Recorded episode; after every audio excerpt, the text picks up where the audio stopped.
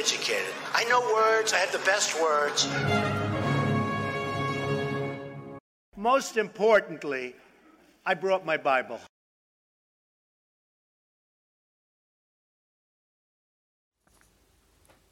Bonsoir Elena Bonsoir. Azanoff. Bonsoir. Bienvenue à Make TV Great Again, l'émission la plus regardée de ce côté-ci euh, du rideau de fer. On n'a plus de rideau de fer, je déconne. On a beaucoup de plaisir de te recevoir euh, ce soir, Elena, réalisatrice, euh, scénariste, qui travaille énormément, qui travaille beaucoup au- à l'aune de la production médiane d'une réalisatrice suisse, hein, mais qui, qui a une particularité, qui travaille beaucoup en Russie Oui, mais pas que, mais qui depuis quelques années a fait, a écrit, coécrit ou réalisé, ou écrit ou réalisé, enfin on détaillera un peu ça, des séries, des films de cinéma, euh, des blockbusters russes. hein, on, peut, dire ça comme ça. Euh, alors on va, on va un petit peu euh, bah, faire connaissance avec ton cinéma, faire connaissance avec toi, comme d'habitude. Euh, Aujourd'hui, nous rejoindrons pour des chroniques euh, Malika, euh, Ursula et Yann Guan. Donc une chronique euh, sur un film, une petite critique sur Belle, euh, des petites nouvelles de Suisse alémanique, où il y a un événement majeur qui est arrivé aujourd'hui, un décès malheureusement, mais de quelqu'un très important pour la Suisse alémanique, mais inconnu complet en Suisse romande, comme d'habitude un, un musicien, elle en parlera. Et puis on ira retrouver Yann Guan et ses punaises de lit à Londres. Euh, Yann Guan qui nous fait une petite chronique londonienne, qui est en train de faire son master à la London School of Economics et qui nous donne un peu des nouvelles euh, de, de Londres. Elle fait un master en communication et puis elle, euh, elle travaille un peu pour un réalisateur, elle fait des petites recherches, donc euh, elle fait un master une année à Londres, puis l'année prochaine, ce sera encore plus exotique parce qu'elle sera à Shanghai. À Shanghai. Elena, comment ça va? Mais très bien. C'est très bien. Euh, sur ton CV, déjà, j'étais étonné, il y, a, il y a une première chose qui est... Enfin, la première ligne est fausse. C'est marqué « né à Moscou, en Russie, en 1977 Qu'est-ce que... ». C'est l'Union soviétique en 1977, c'est pas la Russie. Oui, voilà, c'est faux. Je c'est sais pas des- pourquoi, je, je me suis jamais posé la question, mais c'est vrai, tu as raison. C'est parce que tu es né donc en Russie, tu es Azanov, ça, c'est un patronyme qui sonne assez russe, mais euh, on ne devrait pas dire Azanova normalement? Oui, non, mais il n'y a pas de normalement, en fait, c'est des traductions de noms. Il y a même le patronyme, ça n'existe pas en en français, par exemple. Mon père s'appelle Sergei, et euh, le patronyme, c'est Elena Sergeyevna. Ça, c'est un nom de famille, Azanov. Le patronyme, c'est le prénom de ton père transformé. Ok. En russe, on dit. Ton papa s'appelle comment? Albert. Albert. Tu dis Thierry Albertovitch Spicher. Euh, Le patronyme, c'est le nom de ton père transformé, et c'est entre le nom et le, le prénom et le nom. Donc toi, tu es Elena Sergeyevna, Sergeyevna, Sergeyevna, ah, parce que c'est ça. voilà. Azanov. Azanova en russe, Khazanova en russe, et Azanov. Et Hazanova, ça vient d'où du, du, C'est d'Oural, pas du du tout russe, c'est juif. C'est des juifs d'Espagne du XVe siècle. Ah, vous êtes Ah, fait- quand, vous quand ils êtes sont fait faits. voilà, euh, en exactement. Espagne. Khazan, c'est le cantor, c'est le chanteur de la synagogue. C'est Khazan. Donc, par exemple, le réalisateur Khazanavicius, qui a fait des artistes, Ouais. C'est la même, c'est la même famille Ah, c'est ça, c'est ça qui pistonne, t'es pistonné. Si c'est la même racine. C'est la même Ah, racine, c'est la même Ah, famille. c'est les chants, c'était quelle, c'était quelle tribu qui chantait? C'était les Lévis? Mais tout le monde chante Ah, synagogue. tout le monde chante, t'es sûr? Mais Khazan, c'est pas une tribu, mais peut-être c'est une tribu à l'origine. Je veux Non, pas je sais pas, parce que moi, Mais c'est vraiment le nom du cantor. Cantor, c'est celui qui chante, ou Khazan. En- les séfarades t'es Khazan, la les famille de Ashkénazes. Hazanavicius et de Cantor. C'est- pas mal, c'est pas mal, c'est ça va là, le- Oui, le il manque juste. Rockefeller et d'autres gens comme ça, mais non, non. Non, c'est pas vrai. Donc tu viens d'une famille euh, Juive, des deux côtés. russe, des deux Mm, côtés, Deux papa côtés juifs, juifs. Et en Russie, ça a toujours été une nationalité, pas une religion. Donc on Ouais, dit ouais. je suis juif, voilà. Ça veut dire quoi euh, être une nationalité Euh, Parce que les, Bah, la notion de nationalité chez les Russes, est- elle est, Elle est différente. elle est étrangère à la nôtre. Donc on fait des, des- des confusions, enfin comme pour beaucoup de choses avec Bah, la sur la quoi. ligne 5 du passeport, avant 89, avant que, avec la chute de l'URSS, là où je suis née, la ligne 5 c'était nationalité et juif c'était une nationalité. C'était pas une religion. Ukrainien, géorgien, lituanien ou juif. Si tu avais la ligne 5 juif, il y a des choses que tu ne pouvais pas faire. Tu pouvais pas, il y avait un quota de nombre d'étudiants de médecine ou en loi. On ne pouvait pas avoir au-delà d'un certain nombre de juifs. Donc c'était quand même euh, Une nationalité, vraiment. stigmatisant et dévalo... Enfin, c'était euh, C'était une stigmatisant, de, de problème, clairement. Parce que l'antisémitisme, euh, il est assez conséquent. Il est encore Il, assez il quelque est beaucoup moins maintenant, mais il était très conséquent à l'Union soviétique. Et donc, comment, tu, comment ça se fait que tu habites Genève Bah, ça, c'est l'une question qui découle de l'autre. On était des réfugiés politiques En 89, quand Gorbatchev a ouvert les frontières, avec ma famille, nous sommes partis et on nous a demandé l'asile politique en Suisse. On vous a laissé partir à ce moment-là Il a ouvert les frontières. C'est la première fois qu'on pouvait partir avec une invitation d'un d'un ami ou d'une amie ou de connaissances étrangères qui a invité. Avant, c'était pas possible. On ne pouvait pas sortir du pays. Et au moment où c'était- ce fut possible, ma mère a pris l'initiative de. Qu'est-ce qu'elle faisait ta maman? Et elle est Eh ben, qu'est-ce qu'elle chanteuse. Oui, qu'est-ce qu'elle Elle fait? Est Elle est chanteuse, bah, évidemment. musicienne, comédienne. Et là, elle a une école de théâtre à Genève. Ok, pour, euh, pour, pour des jeunes, ou international? pour, pour, euh, tout, pour toute langue, mais il y a, une, euh, il y a des, une partie pour adolescents et puis une partie pour des étudiants euh, euh, où c'est une école à plein temps de théâtre et de cinéma. Ok. Et ton papa? Mon papa, il était professeur de, euh, professeur de mathématiques. Euh, il est toujours, mais il est à la retraite, donc il est partiellement, il était doyen à l'école internationale de Genève. Et, euh, Et mathématicien et so- poète parallèlement. En Union soviétique, il enseignait à quel niveau L'université Ah, C'était à l'université, euh, il était ingénieur. euh, et puis en même temps poète. Il y avait beaucoup de ça en Union soviétique. Il y avait beaucoup de gens qui étaient écrivains et un autre métier à côté, au poète et un autre métier à côté. Donc les intellectuels euh, Voilà, soviétiques. quoi. exactement. Et, et vous, vous habitiez où quand À Moscou. à, à Moscou, Je suis née à Moscou. Tu as des frères et sœurs? J'ai un frère qui est plus jeune que moi de 5 ans et qui euh, a aménagé à Genève aujourd'hui. Il était à Il Paris, à Nice. long depuis Non, mais 89. il a décidé, il a eu un se il a décidé de venir vivre à Genève et il vient d'arriver aujourd'hui. Donc toute la famille est toute, la- notre petite famille se retrouve. Toi, tu avais quel âge quand vous êtes arrivé 12 en ans. Suisse? 12 ans. Tu as vécu ça comment Tu te rappelles? C'était Ah, moi, j'étais très excitée. C'est pour un enfant, c'est génial. Pour les parents, je, je m'en suis rendu compte quand j'ai eu l'âge de ma mère, euh, quand elle est venue en Suisse à 40 ans, quand tu changes de. C'est comme si aujourd'hui, avec tout ce que j'ai pu faire ici en Suisse, j'allais en Japon, par exemple. Quand tu dois tout recommencer depuis zéro, c'est très violent. On dit que l'immigration après un deuil, c'est le, le trauma le plus violent dans une vie, pour quel que soit le pays où on émigre, l'immigration. Et euh, donc, mais pour nous, en tant qu'enfants, pour moi, c'était très excitant. Tout était nouveau, tout était génial. C'était génial. Tu n'avais pas cette paire d'amis, de, Si, de si, si, camarades mais c'était génial quand même, bien sûr. Et j'avais pas la même langue, j'avais pas la même Tu mentalité. parlais pas du tout le français? Un petit peu. J'étais dans une école française à Moscou, donc j'écrivais, je lisais, je parlais un peu le français du 19e siècle. Donc c'était un peu en choc d'arrivant ici. Mais surtout, on ne partage pas les mêmes arrivé à intérêts. l'aéroport, on donnait, on dit, oh là, mais si, voilà, voilà, voilà ma lettre de créance. Un peu comme ça. Mais c'est vrai que ça m'a aidé beaucoup de parler, d'avoir des notions de français, de parler un peu. Mais néanmoins, c'était dur dans les écoles, en débarquant au milieu d'année. Euh, J'étais une ovni pour tous les enfants ici. Pour moi, c'était des ovnis aussi. Es toujours Mais- un peu une ovni, Elena. Tu consciences moi, de ça merde, quand même. moi, je pensais que je me suis bien Non, intégrée. Non, mais C'est ok, hein, c'est ok, mais je veux dire, tu es toujours un peu euh, Toujours un petit peu. atypique, disons, pour Ouais. le paysage. Dire, ça n'a pas Voilà. beaucoup changé, ça. Mais maintenant, je suis contente de ça. Euh, À l'époque, ado, en plus, on est ado, c'est un peu plus dur. Mais globalement, l'immigration n'était pas pour moi un stress comme pour mes parents. Mais ils ne regrettent pas d'avoir immigré, au mien. Il y a, d'autres membres de la famille qui ont immigré Oui, toute ma, ma tante, mon oncle et ma grand-mère ont immigré en Israël après, deux ans après que nous soient partis. D'accord. Et vous êtes une famille, tu dis, de, bon, de, de- de petite nationalité juive, euh, de culture juive et de pratique juive, ou bien c'était quelque chose peu euh, abstrait? Alors ça, c'est séparé parce que mon papa est devenu pratiquant, mon frère est pratiquant. Maintenant, moi, je ne suis pas pratiquante. C'est plus une, une question de culture pour moi, d'humour, de culture, de, de, de perception émotionnelle de certaines choses. Mais je suis de culture russe, bien, bien entendu. Pas seulement parce que je suis allée à l'école là-bas, parce que les livres que je lis, le, le fait que je travaille là-bas ici, que je connaisse bien le cinéma, le théâtre et les arts un peu russes, que c'est proche de moi. Et, c'est pas toujours facile, mais j'essaie d'en faire une force, de combiner les deux mentalités et les deux cultures en soi, européenne, occidentale et russe. tu, tu, tu définis, pour toi, dans, dans ton vécu, dans ton ressenti, tu, tu définirais comment, euh, qu'est-ce que ça veut dire pour toi? Je suis plutôt de culture russe. C'est. J'ai les deux, je sais pas. C'est toujours le problème de l'immigré. Je suis à chez moi à Genève, c'est ma maison, clairement. Mais ça ne veut pas dire pour autant que je me sens pas à l'aise à Moscou, mais c'est pas chez moi, mais je me sens très à l'aise là-bas. Ou ailleurs dans le monde, je me sens pas forcément suisse dans le sens global, mais je me sens à Genève chez moi. Donc c'est un peu paradoxal. On ne sait pas toujours où est sa maison et qu'est-ce que c'est la notion de la patrie, par exemple. Ouais, puis Genève, c'est bon, quand même une ville un peu internationale.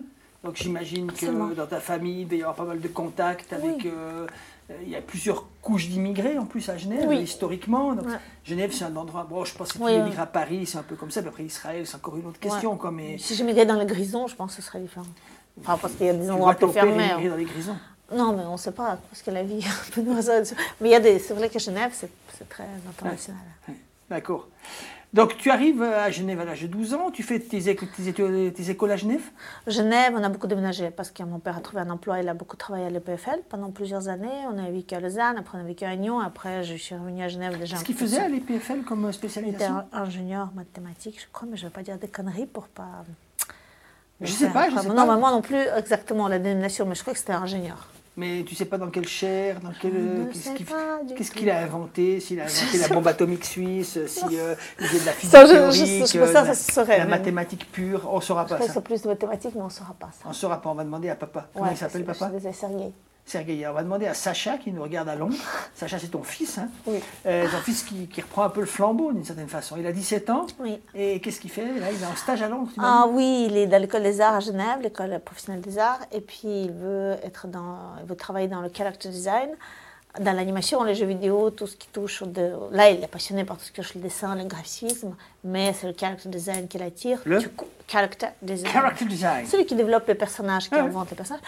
Et, euh, et là, il est parti dans un studio d'animation pour un stage, pour apprendre ça. Il y a des bons studios d'animation à Londres Oui. Je sais pas. Je, je, Moi, je sais en a savais pas, je mais il paraît que oui, je lui fais confiance. En tout cas, c'est ce qu'il a réussi à te vendre. Ouais, bah, peut-être que voilà, En fait, exactement. Ouais, on toute la jamais. journée. Mais sait des chiffres, jamais. des trucs là-bas, donc ça va. Donc toi, tu fais tes, tes écoles traditionnelles euh, à, à Genève Ouais. Maturité ou bien tu t'arrêtes Oui, avant maturité, voilà. Maturité, puis après, je m'arrête. Langue normale, quoi. C'était dans le canton de c'est- Vaud, ouais. On était à Nyon, j'étais à Nyon, j'ai fait les gymnases. Ah, t'es une victime de, de l'école vaudoise. Non, mais ça, ça, soir, c'était cool. C'était cool Ouais. Tu as bien aimé tes études Ouais. Oui, oui. Puis après, j'ai décidé de. Puis après, j'ai pas fait d'école. après. Ça Pourquoi là. Ça. Parce que j'ai la grande chance de, de vous. de- J'avais la grande chance de vouloir faire un métier où, si je voulais être chirurgienne, je pourrais pas dire Ah, je vais pratiquer tout de suite. Ou avocate. Et ce métier-là, c'est. pas, si on- tu vas au Yémen, tu peux pratiquer tout de suite chirurgien. Tu crois bah, c'est un peu. Je, je dis ça pas pour nos amis Il y a yéménites, quand même des gens qui font ça- beaucoup, beaucoup d'années d'études pour Mais je, ça. je dis ça pour le cinéma suisse. Parce qu'il y a beaucoup d'endroits, euh, tu peux pas non plus commencer comme ça à faire des films. Non, mais j'ai commencé à travailler comme stagiaire, assistante réalisation. Donc, sur depuis des quand tournages. tu sais que tu aimerais faire du cinéma Parce qu'il y a J'ai personne. il y a des 14 gens- ans, Bon, quand même, il y a ta maman qui fait du théâtre. Non, mais c'était voilà, c'était euh, comme ça. j'ai- j'ai J'étais dans une troupe de théâtre amateur à Nyon, comme comédienne. C'est comment C'est laquelle à Lyon Je ne me rappelle pas du tout du nom. Non J'ai une Oh, très mauvaise mémoire. c'est mal. C'est vrai Trop d'alcool Euh, même pas, c'était depuis pas, très longtemps. Ah, je ne buvais pas déjà, c'était déjà ça. Non, non, non, mais. Et un jour, le metteur en scène était malade. Alors, je t'explique un truc. Si on boit, Ouais. on se rappelle pas ce qui a passé, mais il n'y avait pas besoin de boire quand ça s'est passé pour qu'on se rappelle pas. Juste euh, que tu comprennes un peu la succession logique, tu vois. c'est- juste tout pour mettre clair. les choses à plat, tu vois. Donc, euh, donc Donc, tu faisais du théâtre dans une troupe voilà, amateur à l'usine à gaz ou bien? Non, il n'y avait pas encore. C'était avant l'usine à gaz, c'était bien plus tard. Non, soviétique. l'usine à- non, mais avant qu'ils rénovent l'usine à gaz, Voilà. il y avait déjà l'usine à gaz. Avant la rénovation. Oui, mais c'était pas un endroit aussi euh, culturellement Bah, important quand Ah, même. c'était moins bourgeois, mais c'était. euh, Mais nous, c'était dans une petite salle, un peu comme ici on est, dans un sous-sol, comme ça, un peu caché à Nyon. Dans la cave de Sébastiano, ici, c'est la cave de Voilà. Sébastiano, là. Et un jour, le metteur en scène était malade, et c'était que des adultes avec moi. Et j'ai commencé un petit peu à dire, et si on faisait ça, et si on faisait ça, et j'ai compris que j'adorais ça en fait. Euh, essayer de. Tu te rappelles de- ce que c'était comme pièce? Non, mais c'était pas pour une pièce. Ah on a fait juste juste des des- exercices ce jour-là. Et ça, c'est une des fois où le déclic s'est fait. Après, il y en a eu d'autres, bien évidemment. Je savais que je ne savais pas du tout comment, qu'est-ce que ça voulait dire, ni quoi. Mais je voulais faire du cinéma. Et je voulais être réalisatrice. T'allais beaucoup au cinéma? Oui. Même Qu'est-ce déjà à Moscou, bah, tout. Déjà à Moscou, tu te rappelles, euh, des- t'as des films d'enfance ou J'ai d'adolescence un qui t'ont film d'enfance qui m'a vraiment marqué. J'ai un livre qui m'a marqué, euh, qui a fait que je voulais faire du cinéma aussi. Et c'est paradoxalement un livre que j'espère ne se fera pas un, un film, mais pareil qui se fait, c'est 100 ans de solitude. Je ne sais pas pourquoi. C'est quand j'ai lu ce livre où chaque 100 page, ils sont en train, il est mort. Et tout de suite, les, les, euh, comment dire, les, Les droit. descendants, bon, les, les ayants droit, ont vendu. Il a toujours refusé.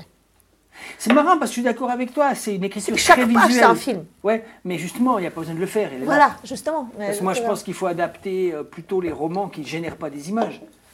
Ou alors qui génère des images pas, pas aussi denses, on ne pourra pas. bah, c'est très bizarre. Mais voilà, ça c'est un livre qui m'a marqué pour le côté cinéma. Tu l'as lu en quelle langue? En français, je pense. Parce que c'était pas à 12 ans non plus, c'était un peu plus tard. Et puis en Russie, j'ai vu un film, Ça fait un c'est peu l'épouvantail. Ciao, ciao.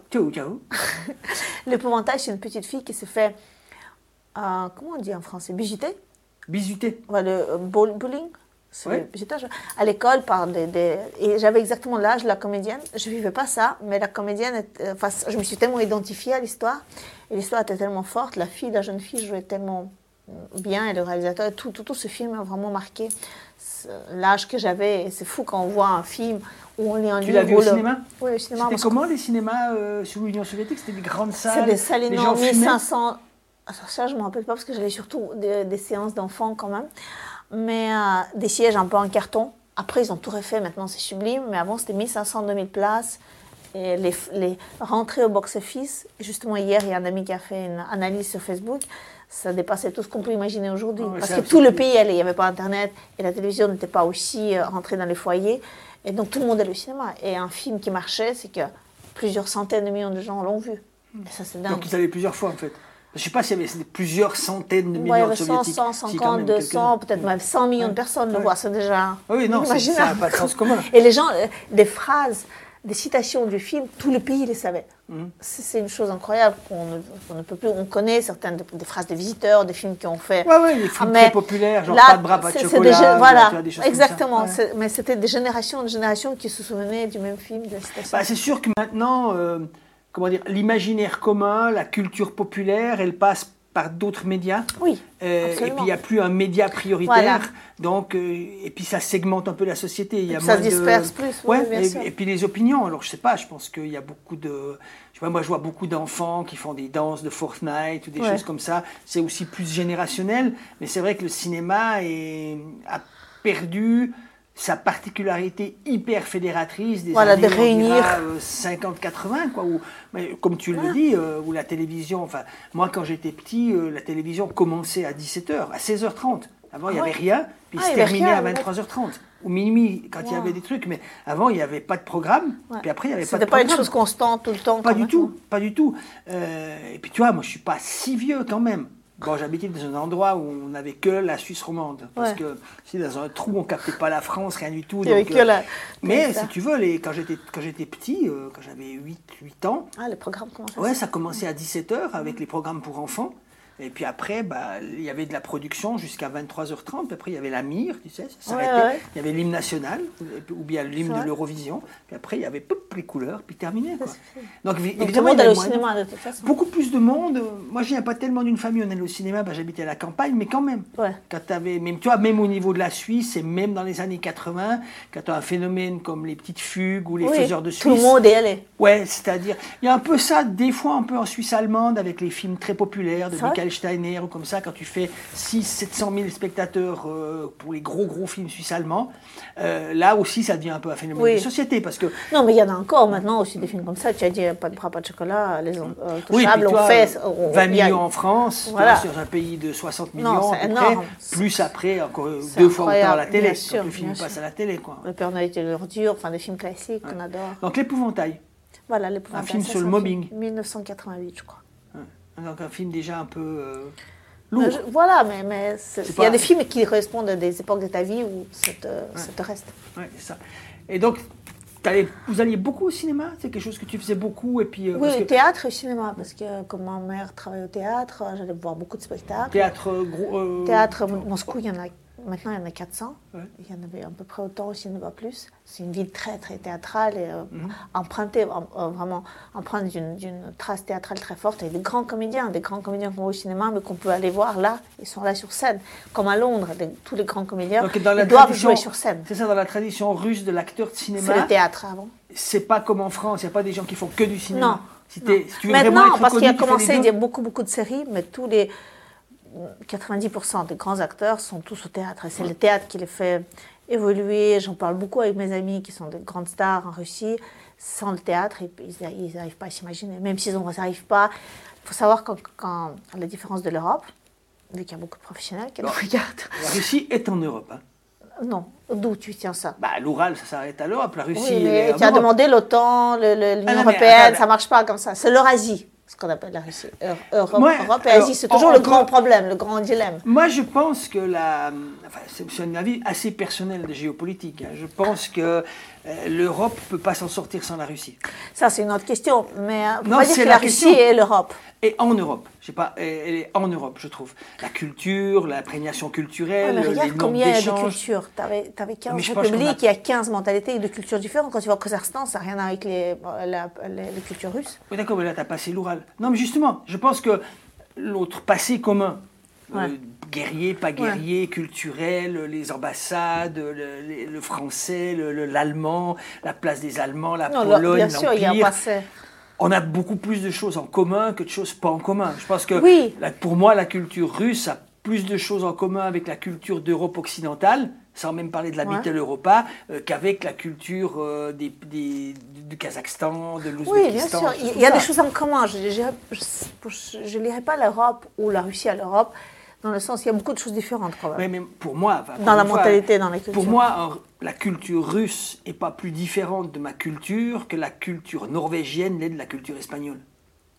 Peut-être. Si si je vois les choses un peu ouais. comme ça. Si on parle de la culture, oui. Évidemment, c'est très différent, mais le socle commun. Oui, il y a, il y a le- une socle, il y a, il y a la racine Weltanschauung, le- commune. Le, rapport, euh, tu vois, le, le- le rapport au, au socle commun, tu vois, euh, y compris euh, des choses euh, problématiques comme le christianisme, comme euh, euh, la, la tradition euh, des, de- de- des pouvoirs autoritaires. Enfin, le socle commun, il est très européen Oui, aussi, oui. je trouve, tu vois. Ouais. Et, et ce qui se passe actuellement en géopolitique avec une sorte de stigmatisation systématique, euh, moi, me laisse un peu dubitatif. Tu vois. Je comprends les Allemands euh, qui, en- qui essayent un petit peu de, sans pouvoir vraiment l'assumer, mais c'est un peu bizarre, quoi, parce que si tu veux, intellectuellement, je vois mal comment l'Europe peut rester un peu un continent en puissance sans la Russie.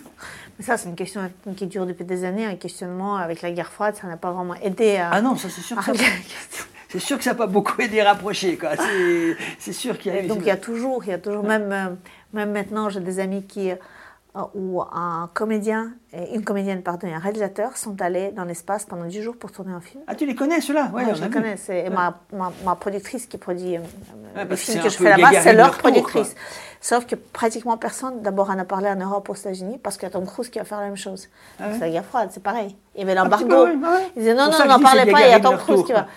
Ils sont, je les connais, des, c'est pas des amis proches, mais c'est des très bonnes connaissances. Et tous les entraînements qui ont fait, les 10 jours qui sont tournés, et mon amie productrice qui produit ce film, a vu les images. Quand tu vois à travers le, le, la Terre, c'est juste, c'est inimaginable. Oui, mais pour moi, c'est un peu du bullshit. Parce que Bah, tu justement, fais ça elle avait studio, beaucoup de euh, doutes. tu vois, mais quand tu vois la Terre et tu vois le visage de la comédie, tu vois la Terre et tu le filmes en black, il paraît. J'ai pas vu. Ouais, on- on Pareil, ça attend vaut la pour peine. voir, On, va pas- attend on attend pour voir. Mais, mais oui, ça fait c'est clairement une stratégie de soft power Bien et d'occupation. Qui va en premier, qui fait ça Ouais, en quand même, premier, ça des deux côtés. hein. Absolument, non. Voilà. Il y a toujours cette course. Bah, je veux dire, c'est très intéressant parce qu'on pourra en parler, mais si tu veux, le, ouais, la notion justement d'image, de soft power, de capacité à démontrer des capacités, tout ça est hyper important. Euh, comme est important l'usage des images que tu produis, des films que tu sûr, produis, de, ce que ça véhicule en termes de valeur. On pourra en parler euh, quand on aura euh, le référendum sur la loi Netflix en disant euh, si on veut rester tout petit et pas parler au monde, continuons comme ça. Mais je pense que même en termes pragmatiques et utilitaires, les gens qui pensent que c'est une bonne idée de limiter les moyens pour le cinéma sont au fond en train de se tirer une balle dans le pied.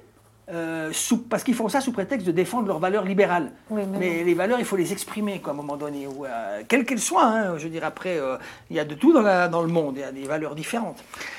À propos de valeurs, on va aller dans le canton de Neuchâtel, retrouver Malika, coiffée comme une sirène, avec ses longs cheveux. Euh, bonsoir Malika, Bonsoir. comment vas-tu? Ça, ça va bien. Ça va bien? Toujours en Ah ouais. vacances? Toujours en vacances. Je profite de faire des lectures. Je passe à la bibliothèque l'autre jour. Qu'est-ce que tu as lu? Qu'est-ce que tu lis actuellement? Enfin, Euh, ben, pas mal d'ouvrages qui parlent justement de mobilier métallique, mais bon, souvent c'est inclus dans des recherches qui ont été faites sur des sites, puis ensuite les, les archéologues ont publié ben, le contenu ben, des objets céramiques qu'ils ont trouvés, des objets métalliques, euh, des objets en verre, etc. Puis du coup, j'essaye un peu d'aller rechercher dans tous ces ouvrages les parties qui m'intéressent pour comparer avec mes objets euh, métalliques. Parce qu'elle fait de l'archéologie, et des documentaires aussi, et elle est critique de films. À 6 heures perdues pour nous, mais pas seulement pour nous, pour un site qui s'appelle la Tribune des jeunes euh, cinéphiles, je voulais dire des jeunes socialistes. L'enfer C'est la Russie qui t'a inspiré. on parle d'Union soviétique depuis un moment, donc tu vois, je suis replongé dans que faire et dans, euh, tu vois, la révolution permanente et des choses comme ça. C'est les vieilles références de ma jeunesse, tu vois. Euh, donc, on va aujourd'hui parler d'un film d'animation, c'est ça? Exactement, ouais. C'est le film Belle qui a été euh, ben, réalisé par euh, Mamoru Soda qui avait aussi réalisé Mirai, ma petite sœur. Ok. Et euh, voilà, le film était passé à Locarno. C'est, ouais, j'ai vu, j'ai vu passer deux trois posts sur des réseaux sociaux du festival de Locarno qui soutient la sortie de ce film programmé à Locarno. Est-ce qu'on a la bande annonce, Alex? On a la bande annonce. Alors, je te propose qu'on fasse comme d'habitude. On regarde la bande annonce. Après, tu nous dis ce qu'on en pense. Je dis c'est une soirée particulièrement bien organisée puisque Sacha est en train de faire un stage en animation, mais à Londres. Ah. Euh, mais ah ouais, non, c'est une soirée thématique. Je veux dire, on, ça, remercie beaucoup le producteur Sébastien Noncanforti d'avoir si bien préparé cette émission Donc, euh, pour que tout le monde puisse s'y retrouver. Bande annonce.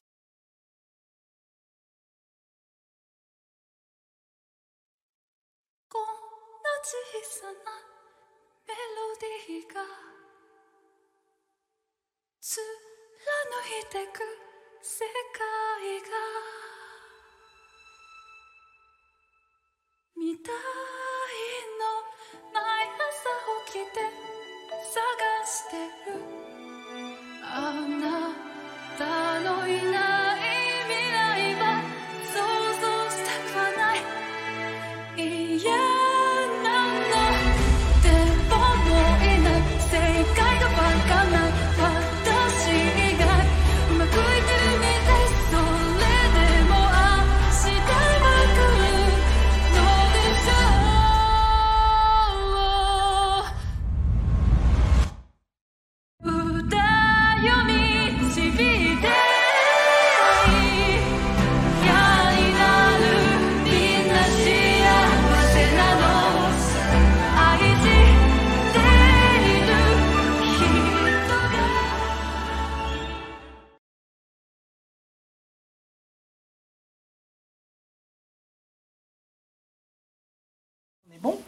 nous entend Je crois qu'on nous entend. Donc c'est marqué 29 décembre sur la bande-annonce, parce que c'est souvent des bandes-annonces qu'on prend, qui sont faites pour la France, mais ça je pense qu'on a l'habitude, parce que même au cinéma, euh, parfois on a les dates de sortie des autres pays quand on a des bandes-annonces. Donc euh, euh, je sais, je comprends toujours pas pourquoi les gens mettent les dates sur les bandes-annonces. Parce qu'au fond, quand tu es au cinéma, tu sais que c'est une bande-annonce, il y aura bientôt le film. Oui, mais quand tu es dans la salle, t'aimes bien voir la date. Non, mais- tu te mais- dis, ah, c'est bien, ça, ça sort quand? Oui, quand tu es dans Ouais, ça sort bientôt. Moi, j'aime pas. C'est bon fou. Et puis les Moi, ça faciliterait voir. vachement. le- Hein le- S'il n'y avait pas le date, ça faciliterait. Tu peux l'utiliser partout, c'est. Ben oui, c'est beaucoup plus simple, tu vois, parce que ben, bientôt au cinéma, ou tout soudain au cinéma. Alors, ce film, Malika, qu'est-ce que ça raconte? Bon, déjà, j'ai trouvé que c'était une, euh, jolie réécriture du conte de La Belle et la Bête, qui est transférée ben, dans un monde contemporain, tout en gardant la féerie ben, du conte euh, Disney. Euh, après, je trouve que tout l'intérêt réside vraiment dans les thématiques que le film aborde. Donc, il y a l'affirmation de soi, l'engrenage des réseaux sociaux, l'effet de masse et la superficialité euh, ben, qu'on peut trouver dans ces réseaux. Parce que bon, on voit bien que le compor- enfin, les comportements des utilisateurs de la plateforme U euh, ben, sont toujours euh, dans l'extrême, donc soit dans l'adulation, soit dans le rejet d'une personne avant même de vraiment la connaître. Et on voit que le vent peut vraiment très rapidement tourner, puisque, euh, bah, d'ailleurs, c'est ce que le film nous dit finalement, c'est que la popularité, bah, c'est assez éphémère. Un jour, on est adulé et le lendemain, on peut être euh, harcelé. Donc, euh, pour moi et comme ben, pour toi aussi, je pense, enfin, c'est quand même un apprentissage qu'on a fait depuis un moment. Donc, c'est pour ça que je recommanderais plutôt le film à un public euh, de Non, jeunes non, non. adolescents. Moi, j'ai toujours été que populaire. que Ah. populaire, tout le monde Ah, je m'adore, jette des pétales de rose sur mon passage, euh, tu vois. Ah ouais. Ah, donc, t'as pas encore tout compris. Mais j'ai pas pu Bah, tout Peut-être tu devrais aller voir le film alors. pour voir comment c'est pour les autres, les gens qui, ont- Ouais, qui- voilà. les gens qui doivent trafiquer pour être populaires. Ouais, exactement. non, mais du coup, euh, ouais, moi, je recommanderais vraiment le film pour de jeunes adolescents. Euh, D'autant que je trouve que les personnages sont un peu lisses et leurs problèmes bah, se résolvent quand même d'une manière assez simpliste. Donc, euh, moi, j'ai eu beaucoup de plaisir à, à voir ce film. Euh, j'ai bien aimé la représentation d'Internet à l'écran, ce qui est aussi euh, quand même un défi parce que ça peut être vite euh, assez chiant à regarder des pages Internet défiler euh, en Mhm. capture d'écran. Donc là, je, je trouve vraiment qu'il a trouvé une façon de représenter Internet vraiment fun. Et, voilà. Mais je trouve vraiment que le film ben, pourrait avoir vraiment toute sa force pour un public qui est plus jeune, dans un but peut-être légèrement pédagogique, puisque le film ben, pourrait permettre à des profs ou à des parents ben, d'aborder justement ces thématiques euh, des dangers euh, des réseaux sociaux, de la confiance en soi, de l'image qu'on a envie de donner aux autres, etc. D'appor- de- ouais, d'aborder ces différentes thématiques euh, avec une classe ou avec ses enfants. Et esthétiquement, c'est quelque chose d'assez fort ou euh, c'est un peu euh, comme la thématique, un peu passe-partout et un peu gentillet quand même? Euh, non, non, j'ai bien aimé la, la représentation à l'écran. Surtout que ben, justement tout cet univers de U est vraiment représenté un peu euh, d'une manière euh, fantastique. Et, et ouais, enfin, ça fait rêver, c'est très agréable à regarder. Les dessins sont. Donc pour tous nos auditeurs de 12 à 15 ans qui nous Mhm. suivent euh, au lit sous leur couverture pour pas que les parents les voient, tu vois, en Je pense qu'ils direct, sont nombreux. hein. euh, très nombreux, Hein extrêmement nombreux. Euh, tu l'as vu en quelle version VO ou version doublée? Non, je l'ai en VO, sous-titré en français. Donc d'accord, ça c'est un peu un problème pour les 12-15 ans, non pas qu'ils savent pas Mais lire, il existe en, en version française parce que je sais que le personnage a été doublé en, par euh, Louane, la chanteuse euh, française. D'accord. Bah, moi, les animations, je vais les voir en doublé d'habitude. Parce que je trouve qu'il y a. Enfin, comme Même si c'est en anglais? Hein? Même si c'est en anglais? Les animations, moi, je- ça m'est égal. Si c'est en anglais, je m'en Ouais. fiche un peu. Mais euh, je, je trouve bon, ben, que de toute façon, comme une animation. Je trouve le, le travail de doublage est souvent très bien fait, Oui, c'est-à-dire oui, il y a c'est un vrai. Il il y a un travail. Quoi. Je trouve qu'il y a, il y a beaucoup moins de pertes que dans un film. que dans un. Euh, et puis donc, tu as quand même une plus grande disponibilité à l'image. Oui. Euh, je- quand même, même, as quand même une perte à la lecture des sous-titres, qui même si Ah. tu as beaucoup, beaucoup l'habitude, c'est voilà. Après, euh, ouais, les animations, j'ai pris l'habitude d'aller voir, d'aller Mhm. voir en, en- en- en version doublée. Mais je dis parce que bon, les, les 12-15 ans, euh, c'est pas une habitude pour eux de voir des films en VO. Sacha, il se bat toujours, les films, pas des animations, pour voir avec ses amis, pour leur dire venez, on va voir un VO. Oui, il parle combien Personne. de langues, ton fils Non, mais il lit les sous-titres. Ouais. Euh, mais surtout quand c'est en mais- anglais, il refuse de voir en VF parce qu'il a compris la, la différence de- des comédiens, etc. Et puis tous ses potes, ils n'ont pas tellement envie. Puis après, à un moment donné, ils y vont quand même. Puis chaque fois qu'ils voient un film doublé, il est déçu. Le film, animation, tu as raison. Ouais. Non, non, c'est compliqué. Même des doublages très bien faits, avec beaucoup d'applications, ça reste un doublage. Euh, et c'est vrai que c'est quand, toi, quand tu regardes des films des années 50, qui étaient, ou bien avant, qui n'étaient pas en son direct, où tous les films étaient doublés, où les comédiens jouaient chacun dans leur langue, euh, les films étaient comme ça. Ouais, Tandis ouais, qu'aujourd'hui, tu as quand même l'habitude du son direct, de... Absolument. C'est extrêmement... Enfin, bon, tu, toujours, tu t'y fais. Ouais, tu vois, Ouais, ça mais m'arrive... pour moi, ça euh, perd beaucoup. Ouais, oui, moi aussi, mais bon, il bon, il y a des films aussi où c'est moins dommageable. là. Si tu vas voir Fast and Furious doublé, Oui, tu perds moins ça, ton VO, quoi, voilà. parce que si tu vas voir un film shakespearien, c'est, il ça, dé- ça dépend aussi des il films. était une fois en Amérique, doublé, c'est pas. Tu Non, perds. ça- non, non, ça- non. Donc, Ouais, puis pour juger un jeu d'acteur, c'est quand même important d'avoir sa voix avec et pas juste euh, son corps, quoi. ouais, ouais, même si c'est très bien doublé, enfin voilà, bah, c'est, mais si tu veux, on a deux publics qui sont un peu rétifs quand même quand tu distribues, hein, c'est les jeunes, mais plus pour des questions d'a priori. Oui, de Parce, facilité. parce qu'au fond, ils regardent plein de trucs sous-titrés sur Internet piraté. Ils ont, tu vois, et puis ça aussi, je pense que c'est quelque chose qu'on devrait intégrer parce qu'ils reprennent l'habitude, étant Ouais. donné qu'ils veulent voir tout de suite et tout, et puis que, tu vois, les versions doublées arrivent plus tard, elles sont des fois un peu crapoteuses, donc euh, les, les- les enfants ou les ados qui piratent beaucoup, qui vont beaucoup sur des, sites euh, en peer-to-peer ou comme ça, ils ont repris l'habitude Ouais, de voir des trucs avec des sous-titres, des fois des sous-titres pas très bons, c'est-à-dire euh, au niveau qualitatif, etc. Mais ça ne les empêche pas. Mais au cinéma, tu as encore souvent un peu... Oh, c'est sous-titré. Ça, c'est un premier public un peu réticent. Puis après, tu as les publics des personnes âgées aussi, à cause de la taille des sous-titres, Ouais.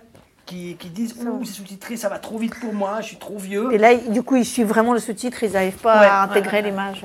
Donc, tu vois, c'est compliqué. Tu vois, actuellement, on, a, on a travaillé un peu avec euh, Buena Vista euh, sur la sortie en Suisse romande du nouveau film de Michael Steiner, Nos otages. Il y a une version euh, originale, Uh-huh. il y a une version doublée. Et toi, déjà, quand tu programmes, tu dis, bon, version originale qui est en suisse-allemand et en anglais Mhm. et en pashtun. Ben, Ça se passe au Pakistan. D'accord. Donc tu as du mauvais anglais sur place par des gens et les, les deux, les deux personnes prises en otage qui parlent un peu de l'anglais suisse-allemand et de l'anglais arabe. Donc du mauvais anglais sous-titré, du suisse-allemand entre les deux personnages principaux et leur famille. Et puis tu as la version doublée, cinéma, donc ils ont laissé le pashtun quand même euh, en anglais, Sous-titré. etc.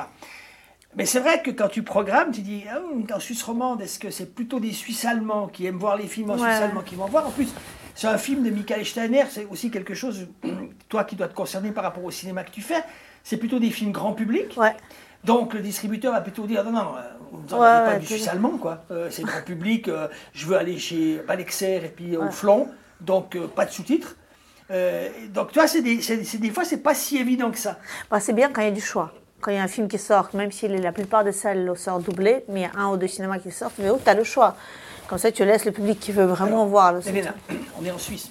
Non, il mais n'y a pas il y a- un ou deux cinémas. Si, mais il y a genre à horaires. Genève, il y a Balexer, il y aura Balexer, il y aura Pâté Cinéma Arena, et puis il y aura Bio et Carouge. Et, et Bio, il sera sous-titré. Et je sais, ça, si je veux le voir sous-titré, mais je C'est vais là-bas. rare que tu as des films distribués comme ça. Ou le Scala, moi aussi, c'est vrai. Ouais, mais- Enfin, là, par exemple, il le passait à certaines heures en français et certaines Ouais. heures en. Ah oui, ça, ça, arrive. Ça, ça arrive. Mais si tu veux, il y a, par exemple, ça dépend un peu des villes, hein, mais euh, tu vois, actuellement, comme il n'y a pas beaucoup de films qui marchent, Ouais. ils ont tendance, les exploitants, à mettre plein de films, Ouais, ouais. peu de temps. Donc, à part pour les blockbusters, il n'y a pas tant de ces écrans. Et euh, bah, justement, pour un film comme ça, j'ai pas regardé en détail la prog qu'ils avaient choisie. Euh, tu vois, moi, je, je disais au producteur, c'est Zodiac à, à Lucerne, euh, qui bosse avec Bonavista, que ça serait quand même pas mal de le mettre dans une ville comme Lausanne, au moins une fois par jour en VO aux galeries. Même à 18h, plutôt un public comme ça, et puis en VF au, au résultat. euh, à 20h30 ou bien comme ça. Alors je sais pas s'ils ont réussi à négocier les écrans. Il est déjà sorti. Il sort aujourd'hui. Ah Il sort aujourd'hui. euh, c'est pas mal. C'est un film assez grand public. euh, euh, on va- on va- tu pourrais peut-être préparer la bande-annonce, Alex, de nos otages. Euh, soit euh, Und morgen ihr seid tot, ça c'est la version allemande. Et puis nos otages, c'est la version doublée. Donc euh, c'est égal. La bande-annonce est assez bien. Donc, Ah, euh, juste je- Mais oui, c'est souvent ce que tu dis. Ça dépend un peu des horaires, quoi. Euh, D'ailleurs, c'est aussi très euh, par pays. hein. En Allemagne, ça devient presque impossible de voir des films en VO au cinéma. hein. Il y a très peu de, de cinéma qui jouent de la VO. Je sais qu'en Italie, il paraît qu'historiquement, le- l'école russe soviétique et l'école italienne, c'est la meilleure école de comédiens pour le doublage. Ouais, parce qu'ils doublaient tout. Voilà. Et ils sont très très bons. C'est c'est vrai qu'ils sont bons, mais c'est quand même du doublage. Ouais, Quand ils mais sont bons. après, c'est culturel aussi. D'abord, ils sont meilleurs. Et puis après, c'est l'esthétique auquel euh, les spectateurs s'habituent. Oui, je sais. pour des questions linguistiques, parce que tu vois, le, euh, si, tu parles russe, quand même au niveau des intonations, des, des- c'est très Oui. difficile de deviner. Enfin, tu perds plus. Toi, moi, si j'entends un italien, un allemand, mais déjà si c'est un scandinave. Enfin, moi, si, si je, je, voyais, par exemple, que tout le monde a vu les parasites, doublé, j'aurais de la peine. Parce que c'est un jeu spécifique, justement parce Non, que c'est un jeu pas. spécifique. Moi, je peux pas doubler. Euh, je- Oui, mais c'est ce que je dis. Je sais. Mais Même si c'est un jeu- si c'est une langue qu'on ne connaît pas du tout, ni la musique de la langue qu'on ne la connaît pas. Mais justement, cette musique de la langue, je la perds totalement si on me double les parasites. Et d'ailleurs, une petite histoire drôle, dans les années euh, 90, quand il y avait beaucoup, beaucoup, avec que ça, des films pirates partout en Russie, parce qu'il n'y avait pas de cinéma, ils n'étaient pas refaits, tout était fermé. Il y avait le même mec qui traduisait sur toutes les VHS, qui un mec qui parlait comme ça, parce qu'il fallait pas qu'on reconnaisse qui c'est, sinon il se faisait rater. Et il parlait vraiment avec le nez fermé, comme ça. Et c'était la même voix, il, il doublait les hommes, les femmes, il faisait tout, tous les personnages. Une voix, une voix, oui, Lover Machine, exactement. Et pendant 10 ans, de 90 à 2000, c'était le même mec, tout le monde le connaissait. En fait, vous croyez, mais en fait, c'était 10 qui se Mais passaient. non, justement, c'était le même. C'était le mec, vraiment, tous les films, tout, all voicing partout. Ouais, c'était j'avais été frappé quand on avait, même c'était beaucoup plus tard, tu vois, quand on avait tourné Home en, en Bulgarie. Je me rappelle de, de journées à l'hôtel en préparation, c'était en 2006, où tous les films qui passaient dans la télévision de l'hôtel étaient overvoicés. Oui, c'est, tout à fait. C'est-à-dire que vraiment un mec qui parle. Mais parce qu'il y avait un seul mec qui traduisait. Et maintenant que s'est doublé professionnellement avec multi-voices, il n'y a plus ça. Mais avant, c'était tout, comme ça, partout, dans toute l'Europe de l'Est. Tu entendais l'allemand ou l'anglais derrière, Par une voix un peu monocorde. C'était très très bizarre. ok, euh, bah alors, euh, recommandée surtout pour les préados, on dira. Et pour la semaine prochaine, tu sais déjà ce qui te titille? Ben, alors, avant, je t'aurais répondu que je voulais aller voir euh, Mort sur le Nil parce qu'il n'y avait pas grand-chose d'autre. Mais en fait, je- en fait, à Neuchâtel, je pense qu'on programme pas nos otages. Mais moi, j'avais noté que je voulais le voir. Ah. Donc, s'il sort aujourd'hui, alors peut-être je pourrais voir ça. Mais il faudrait que j'aille ailleurs parce qu'il passe pas à On va te payer le billet de train, première classe. Il n'y a pas de problème. Hélicoptère. Euh, peut-être peut-être qu'on a encore un lien, si jamais. Peut-être. Il faudrait demander à Seb, mais parce que comme on a fait la promo pour eux un petit peu. Euh, Mhm. Ils passent pas du tout à Neuchâtel, t'es sûr? Ben, en tout cas, là, quand j'ai regardé pour te dire ce que je voulais aller voir, euh, il n'y avait pas. C'est bizarre parce que c'est bizarre, c'est même Disney, Buena Vista, quand ils sortent un film de Michael Steiner, qui est quand même euh, le seul réalisateur suisse qui a fait euh, à peu près 2 millions d'entrées en Suisse, si même eux, ils n'arrivent pas à placer au moins une semaine dans toutes les villes, de- parce que le film, il est tout à fait honnête, hein, je veux dire, c'est tiré d'un fait réel. Ah. Euh, Des Suisses qui étaient en otage au Pakistan. Ouais, c'est assez intéressant en fait parce que il y a deux, deux Suisses qui étaient, euh, ça se passait il y a une dizaine d'années, qui sont partis faire un voyage euh, sur les, routes de la soie Ah, en bus. Et puis en rentrant, ils ont fait un petit crochet par le Balouchistan pour aller manger des mangues parce que voilà. Mais si tu veux, ils, avaient un, un voyage très très préparé avec de la sécurité et tout. euh, euh, ces deux anciens policiers, les- les- tu vois, lui était policier, et elle avait fait l'école de police. Et puis ils se sont fait ils sont fait kidnapper par des petits voleurs qui les ont vendus aux talibans. Ils ont fait huit mois et demi sur place, puis ils sont échappés. Et Ah ouais, puis C'était en quand- quelle année? C'était en 2012, je crois. Et quand ils sont rentrés, personne ne les a crus. En disant, ah, vous êtes des menteurs, vous n'êtes pas échapés. Mais ils ont. euh, ah, donc personne n'était au courant l'État. n'a- Si, si, si, il y Personne avait l'État négocié. Si, si. Il y a eu Ah. plein de problèmes. Pendant qu'ils étaient. Déjà, quand ils se sont fait kidnapper, l'opinion publique suisse a plutôt été. Qu'est-ce allez du cul foutre là-bas. Qu'est-ce que ces connards qui vont en vacances euh, euh, chez les talibans, tu vois, Oh, oui. Puis après, les négociations étaient assez longues, la presse, euh, enfin, c'était. Uh-huh. Il y a eu plein de péripéties. À un moment donné, la NZZ a publié un article qu'elle avait accouché en captivité, ce qui n'était pas vrai du tout, mais les parents n'ont pas démenti, parce qu'ils disaient comme ça, ils parlent plus de nos enfants, on va s'en occuper. Enfin, il y a eu plein de bordel. Et quand ils se sont échappés, ils sont arrivés en Suisse. Donc il y avait les négociateurs suisses, le département fédéral des affaires étrangères. Puis le truc de la presse, c'était de se dire, vous êtes des menteurs, la rançon a été payée, mais vous voulez pas le dire. Puis comme ils disaient non, non, c'est échappé, alors vous êtes des idiots, on vous a laissé vous échapper. Donc c'était c'est hyper dingue. violent, tu vois. Donc après, ils ont écrit un livre pour donner, ben voilà, nous, raconter ce qu'on Voilà a ce vécu. qu'on a vécu vraiment. Puis le, le, le film, c'est l'adaptation du livre. Donc c'est leur point de vue, c'est eux qui racontent l'histoire. D'accord. Alors c'est assez intéressant et puis il se passe pas grand chose si tu veux, euh, mais quand même euh, ils ont été transportés d'un lieu à l'autre, ils sont dans, une- dans un pays en guerre, il y a des drones sans arrêt, ils ont essayé une ou deux fois de s'échapper puis finalement ils ont réussi. Donc le film raconte un Ouais. peu ça avec des bons acteurs. C'est Michael Schneider qui réalise donc c'est propre, c'est Mhm. assez efficace, mais euh, ça n'a pas marché en Suisse allemande, Ah, il a fait euh, 30 000 entrées. Et puis euh, la presse trouve ça un peu ouais c'est pas mal mais ouais mais alors que je trouve le film assez intéressant pour plein de raisons quoi. Voilà, le film dure deux heures, c'est peut-être un petit défaut aujourd'hui pour les gens si c'est pas Marvel avec des films d'action, mais je t'encourage à aller le voir, ça, ça m'intéresserait. Bah, T'as trouvé la bande-annonce, Alex? Oui. Ah, on va passer la bande-annonce du film, hein. on verra en quelle version. sera une belle conclusion. Voilà. Merci Malika. Merci. Avec plaisir. À la semaine prochaine. À la semaine prochaine.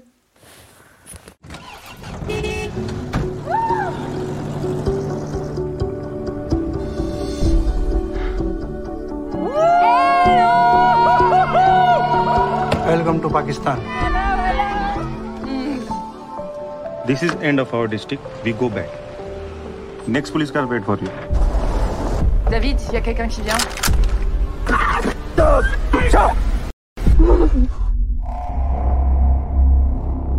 Nous pensons au département des affaires étrangères que votre fils s'est fait enlever. Il n'y a qu'un seul accès, à travers les montagnes. Traverser les montagnes avec des otages, c'est impossible. They just kidnap people and sell them to the Taliban. Si vous essayez de vous enfuir, toi aussi je te coupe la tête. Ils vont nous tuer si vous n'accédez pas à leurs revendications. Par pitié, faites vite ce qu'ils vous demandent. We are Swiss. We are not Americans. For us, you are all same. 100 Milliarden Sterne. Universum. Ça Ça va durer encore combien de temps? Vous devez vous préparer à ce que ça dure assez longtemps, peut-être même un an.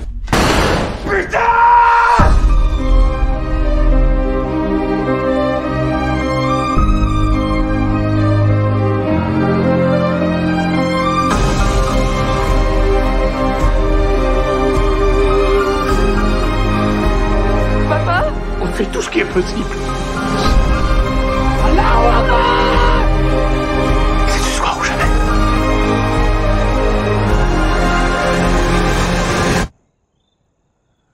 Autocratie.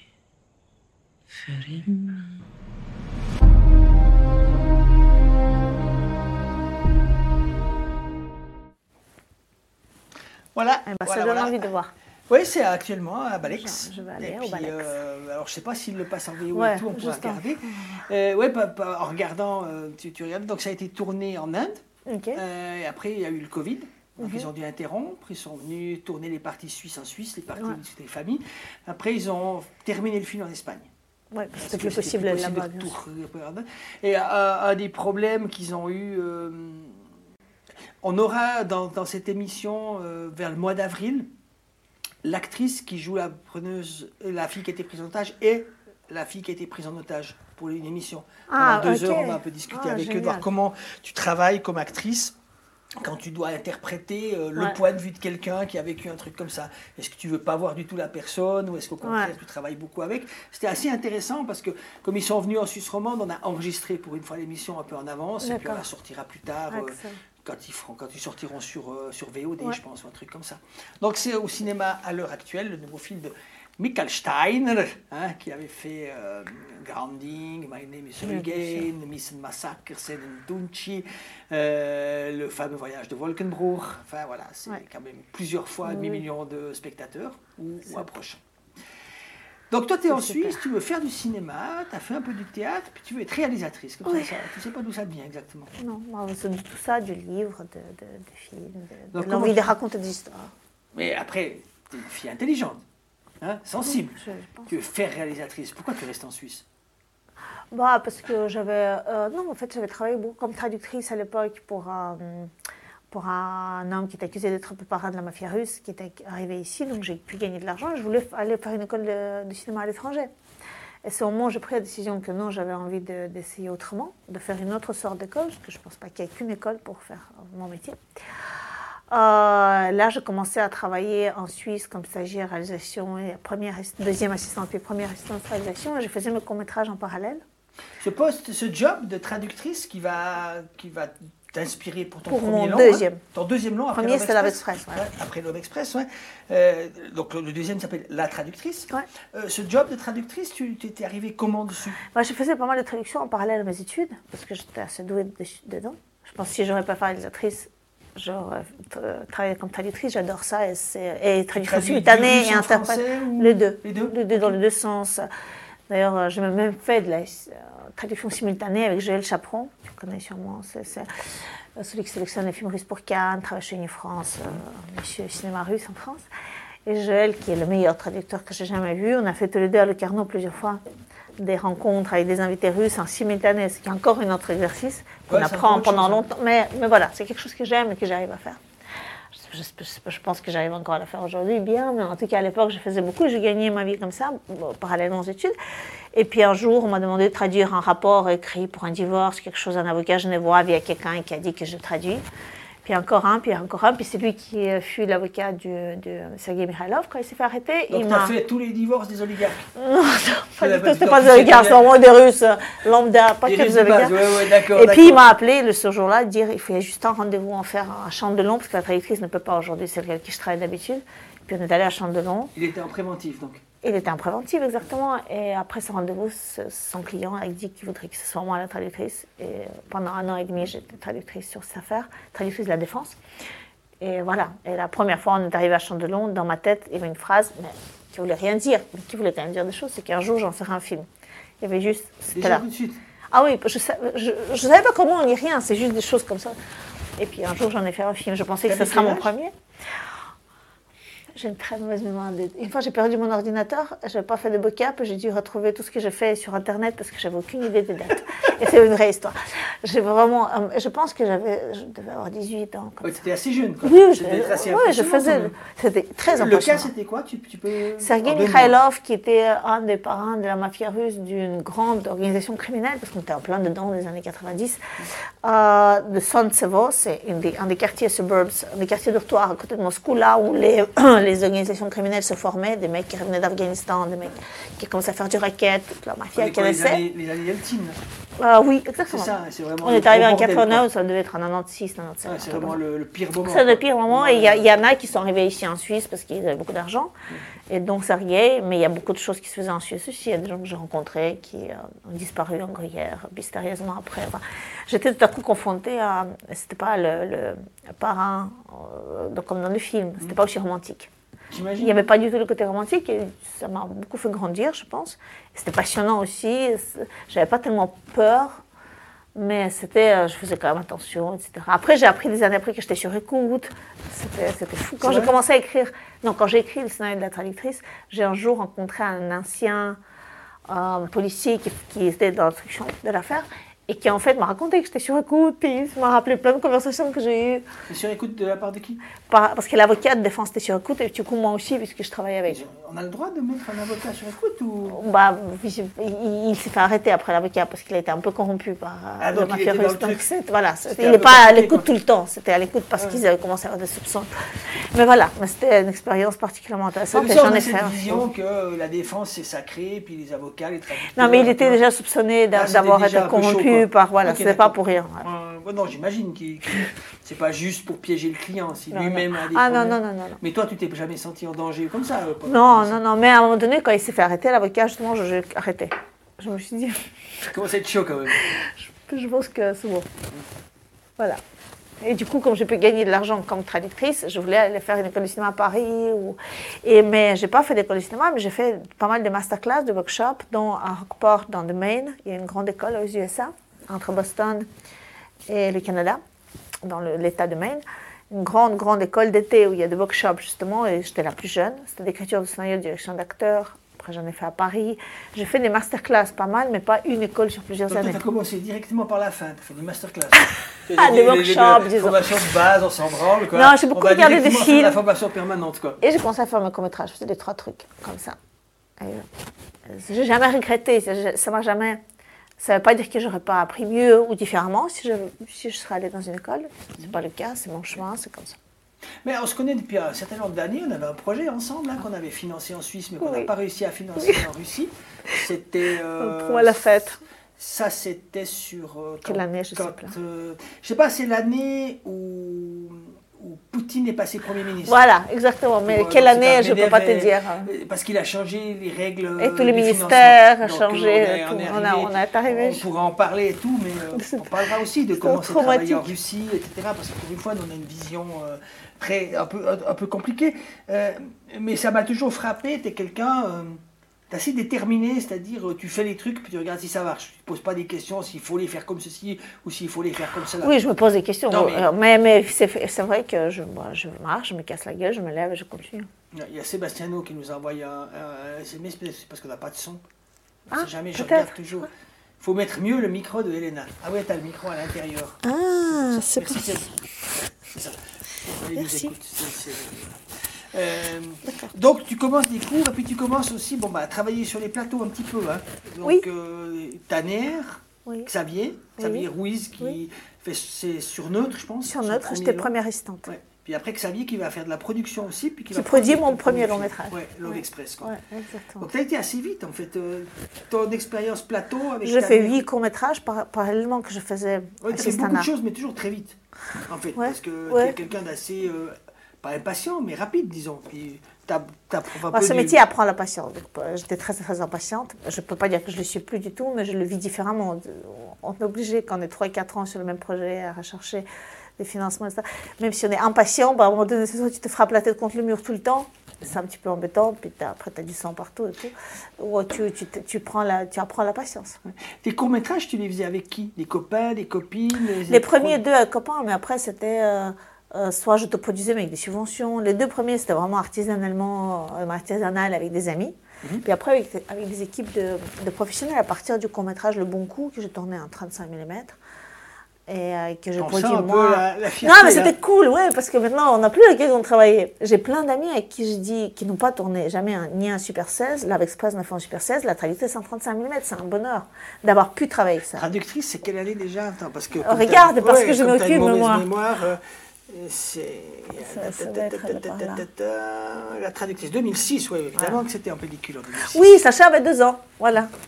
Si Sacha avait deux ans. Non, c'est comme ça, je 2006. calcule. C'est un genre, bon, j'ai fils, après. Je sais qu'il a là, et du coup, je fais ça, c'était avant. Ouais, ça, c'était juste après. C'est sorti en 2006, mais on a tourné en 2005. Mais tu as déjà tourné des, des courts-métrages Oui, en oui, ça, c'était avant. Ouais. Ah oui, bien sûr, bah. Après, on a tourné en HD, etc., etc., mais j'ai monté un court-métrage en pellicule. Et ça, je pense que c'était la pire expérience parce que, justement, par rapport à ce que tu disais, que j'aime les choses rapides, monter en pellicule, tourner en pellicule, c'est un, bonheur, c'est un plaisir. Monter en pellicule, c'est quand dit on essaie ça. Ok, on essaie ça, on tourne positif, on code. Non, ça ne marche pas. Encore deux heures pour revenir à ce qu'on avait avant. C'est inimaginable. Aujourd'hui, avec la perception de vitesse qu'on a en montage, quand on essaie des choses, on revient à ce qu'on avait, on essaie encore, on essaie dix. Là, je ne veux pas dire que j'ai envie de monter en pellicule. C'était une expérience, c'est une autre perception, vraiment, notre manière de travailler. Ouais, puis c'est. Moi, je suis ni monteur ni réalisateur. euh, on n'a pas produit beaucoup de films en pellicule. On a produit Home en pellicule. On a produit Le Milieu de l'horizon, moitié pellicule, moitié numérique. Uh-huh. Mais monter en, en numérique, ou Ouais, ouais, parce que tourner en, en- tu vois, c'est différent. non, bien sûr, c'est différent. Bien sûr, c'est tu peux tourner en pellicule, puis après tu montes en numérique, puis tu n'as pas de problème. Ouais, mais je ne sais pas si ça donne des meilleurs films forcément. Ah non, je ne suis pas sûre. C'est juste, c'est notre perception du temps, vraiment. Et de tout. Je pense que si tu sais que tu vas faire qu'une chaîne argentique, Ouais. je pense déjà tu découpes différemment, tu filmes Sûrement. différemment. Je pense que tu fais plus du tourné-monté d'une manière ou d'une autre. Même Ça, si oui, après- oui, aussi, parce si que tu sais que tu n'auras pas toutes les possibilités du monde, comme avec l'étalonnage. Ouais. Je pense que c'est. bah, c'est- c'est- je trouve que c'est extrêmement. J'ai pas une grosse expérience parce que je pense que pour pouvoir vraiment comparer, il aurait fallu faire au moins euh, 20 films en pellicule et puis Mhm. 20 films en numérique pour voir. Mais quand même, je trouve en termes de concentration sur le plateau, de enfin, le nombre d'implications que ça a Mhm. sur la fabrication d'un film, euh, cette- ce changement technologique, il, il est depuis l'écriture jusqu- jusqu'à la vente du film, il y a des implications à tous les bouts. À l'étalonnage, en tout cas, je l'ai vu vraiment. Parce qu'un chef opérateur aujourd'hui, beaucoup, pas tous, du tout, du tout, mais plusieurs, on fera ça à l'étalonnage. Jamais, quand tu tournes en pellicule, la lumière est là, maintenant sur le plateau. Mm. C'est pas après. Après, tu as très peu de choix quand tu montes un film, quand tu étalonnes, pardon, un film à tourner en pellicule. Tu peux aller un peu plus, un peu plus, si tu numérises pas. Et c'est ce qu'on a fait avec la traductrice. Je voyais que la Mm. Pourquoi personne avait pas tout numérisé? Pensé. Je sais pas à ce moment-là, parce que c'était vraiment une décision avec euh, Ventura Film. J'ai fait ça, euh, c'était une décision de production. Je me rappelle pas, mais c'était comme ça. Mais c'était génial parce que, et je demande aux opérateurs, et on travaille souvent comme ça, en faisant la lumière sur le plateau. Qui c'est qui a fait le, le- qui était chez FOP sur la... c'est Igor Korzhenikov, c'était un chef opérateur russe. Euh, de penser la lumière sur le plateau, on ne peut pas me dire on va faire ça après l'étalonnage. On peut faire certaines choses, et c'est magnifique d'avoir la possibilité, mais c'est génial d'avoir l'atmosphère, et quand on fait les luttes sur les caméras, et quand on sait déjà l'atmosphère qu'on veut donner, pas on verra après. Ça, ça c'est le côté de, rigour- comment, De rigueur. rigueur, de rigueur. des chefs opérateurs un peu de l'ancienne école Mm. qui font de toute façon, qu'aujourd'hui que ce soit en numérique ou pas, qui vont faire la lumière que tu vas voir dans le film, la- la- l'atmosphère et tout, sur le plateau, tu vas le voir déjà. Ça prend du temps, quoi. C'est un peu le problème. Hein. Oui, bah oui, Bah oui. bah oui. Oui, et puis euh, le temps. c'est qui qui a dit euh, pas cher, vite et bien, c'est pas possible? Non, bien sûr. Mais. Ça, c'est. ça, c'est- Non, non, mais je suis- pas, suis- nous qui l'avons inventé, Non, ça. non, mais sûr. je suis toujours assez sceptique sur euh, on réglera ça plus tard en cinéma parce que Oui. les problèmes de scénario on réglera au tournage, les ça marche problèmes de tournage ça. on réglera au montage, les problèmes de montage on réglera aux effets spéciaux et puis le problème du film euh, c'est le spectateur qui est con. Ouais. Donc ça, Ouais. ça Non, ça marche pas. Non, ça marche pas, mais c'est une, tentation quoi. C'est très très compliqué. Quand on doit sauver un film montage, c'est très triste. Quand on peut que faire mieux, c'est différent. Ouais. Mais néanmoins, c'est vrai que ce après quoi tu cours quand tu fais un film, c'est du temps. Toujours. Et C'est puis- l'ennemi numéro un. Et puis la lumière, c'est pour arriver à cette lumière à ça. vraie, c'est quand même ce qui te bouffe le plus de temps. Bien sûr. C'est Non, mais totalement c'est d'accord. monstrueux quoi. Après, toi, tu as des expériences maintenant de studio parce que tu tournes beaucoup en studio Pas euh, en beaucoup. Russie. mais J'ai quelques expériences, ça m'arrive. Là aussi, c'est différent parce que tu as un autre équipement Oui. pour faire de la lumière. Donc. Je préfère tourner toujours dans des vrais lieux, sauf quand le studio est imposé par, euh, notamment, par exemple, des scènes de voiture qui prennent énormément de temps. Alors quand on parle du temps, la plateforme, c'est horrible, c'est une chose horrible quand on doit, pour changer une position de caméra, faire des pauses d'une heure, etc. On gagne du temps beaucoup en studio. Euh, Ouais, je pense en que le spectateur ne se rend pas tellement compte Absolument ce pas que aujourd'hui. coûte une, euh, une- un plan voiture. quoi. Tu vois, euh, la caméra sur le jamais un capot, plan, la caméra à côté, la caméra dedans. Et puis quand il faisait moins 20, et quand il fait moins 20 dehors, les comédiens ils sont dans la voiture, mais les opérateurs, toute l'équipe euh, sont sur la plateforme. Et comme ça. Non, mais c'est, c'est- je déteste, vraiment. Donc toi, quand tu tournes en Russie, tu as un grand manteau de fourrure avec une chape et, puis, et puis de la vodka, puis du thé Même, je chaud. déteste, même que si j'avais un manteau de fourrure, je ne l'ai pas. Je déteste le froid. De toute façon, ça fait 4 ans que je tourne chaque hiver à Moscou.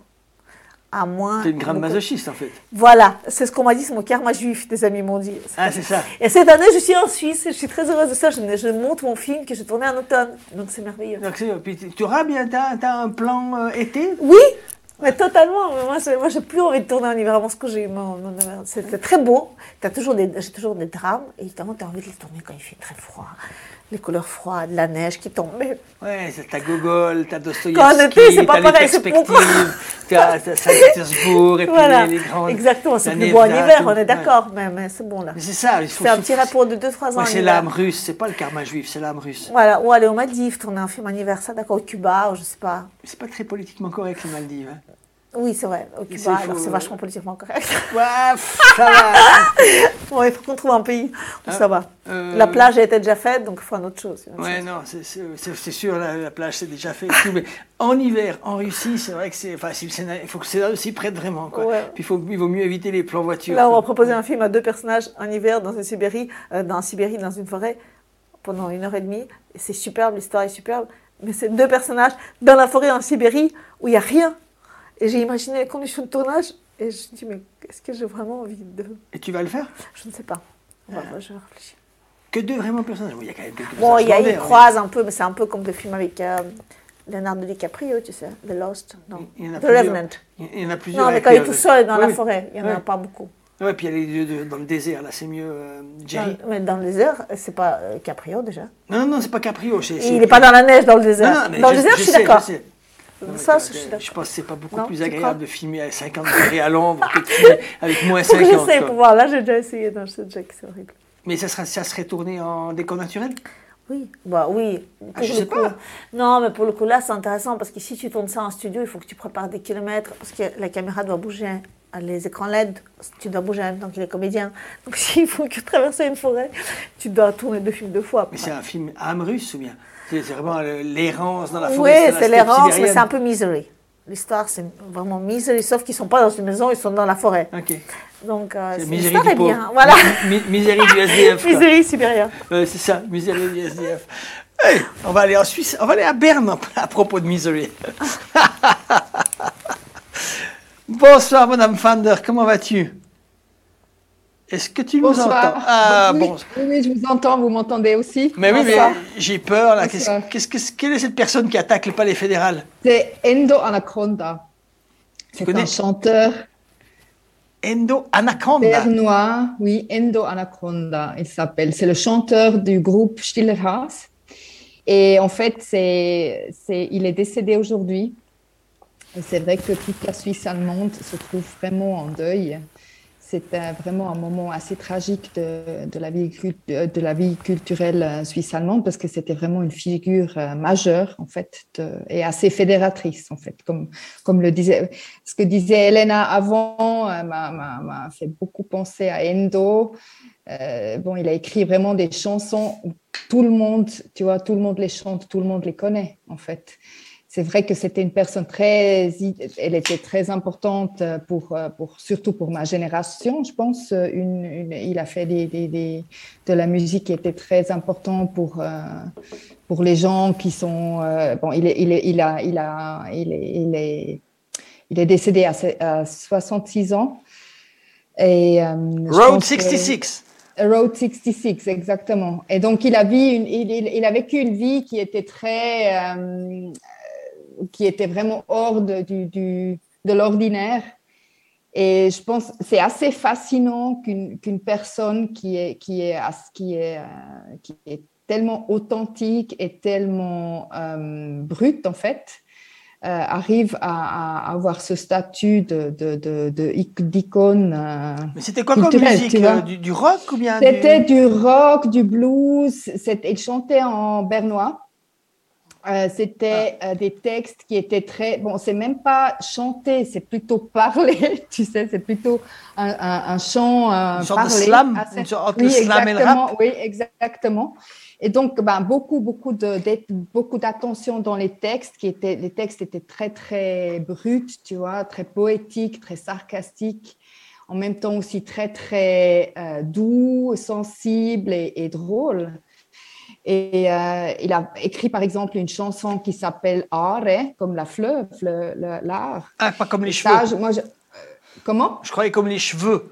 Non, Are, oh, sans le H. Ouais, je suis un peu centré sur moi-même. Moi, je, oui, je pense que effectivement, il y a peu de personnes en Suisse allemande, en fait, qui comprennent le suisse allemand, qui, euh, qui, qui, qui, sont, qui, qui peuvent se promener au bord de l'art sans penser à cette chanson. C'est vraiment très, très dominant. Et là, donc, effectivement, on est, on est, euh, ben, il y a l'O- l'Office fédéral de la culture qui vient d'envoyer un communiqué. Il y a aussi euh, Monsieur Berset, le Tu vas ministre pas me faire croire qu'Isabelle Chassot, elle connaissait Anaconda. Qu'est-ce qu'ils font Là, des bon, c'est pas, pas pas rigoler. Isabelle Chassot. Hein, Il y a c'est d'autres gens, sais, là-bas. Oui, oui, maintenant ça a changé. Hein. Mais pas Et encore. donc il y a même. euh, à la- Si, si, je crois, elle est arrivée le 1er février. Ah oui, on a juste fini la vacance. Ah oui, c'est Madame Bachmann. Ah Ça ouais, m'étonnerait ouais, ouais. que la chef de la Ouais, ouais. culture genevoise connaisse Anaconda. Écoute, Alain Berset, il a écrit, euh, donc il a, il a diffusé une, une, dans un texte, une, une nécrologie, là, et, et effectivement, on est, on, est, euh, on est un peu sous le choc, là.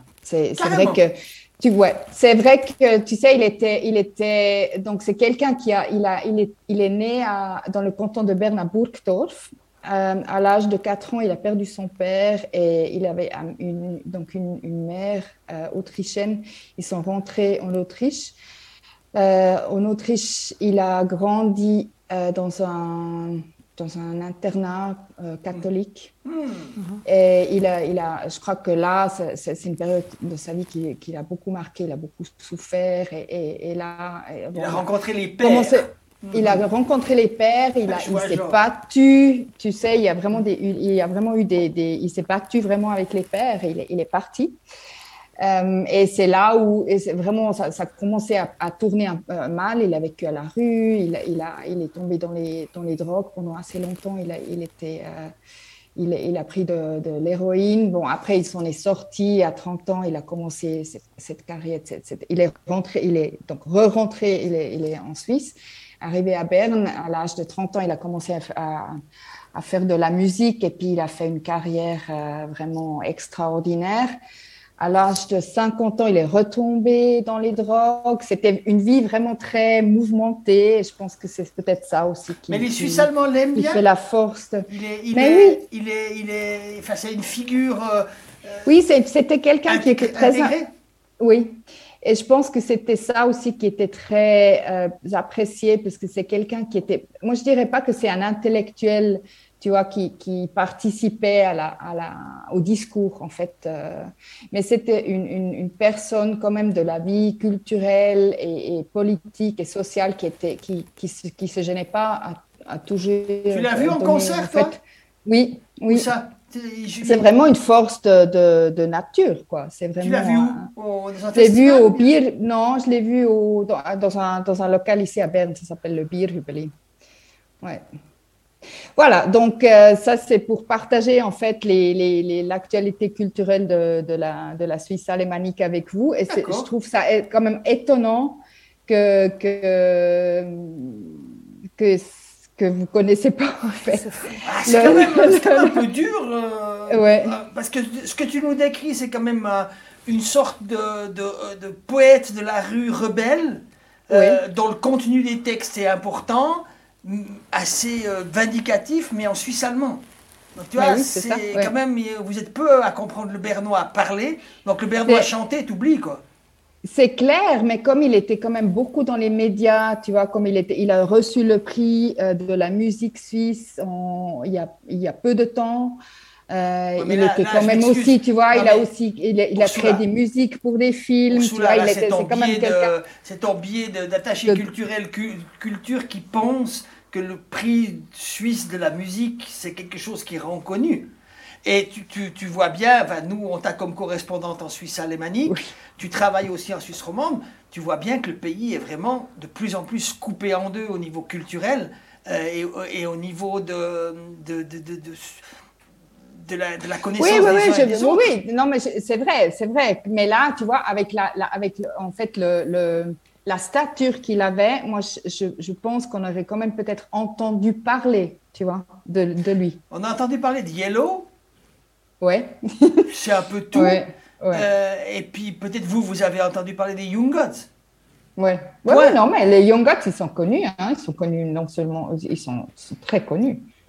Mais ils ont une connaissance de, comment dire, de, quand même de niche assez pointue. Mais Non, mais on les connaît pays. Non, non, on les connaît très très bien, on les connaît aussi, bon, tu vois, Berne, Bâle, à Zurich. Oui, là, je prends un une- exemple. C'est le seul Oui. groupe roman que vous connaissez, tu vois. Ouais, ouais, c'est quand même très séparé. quoi. Peut-être Carlos Ouais, ouais. Real. Stéphane Eicher.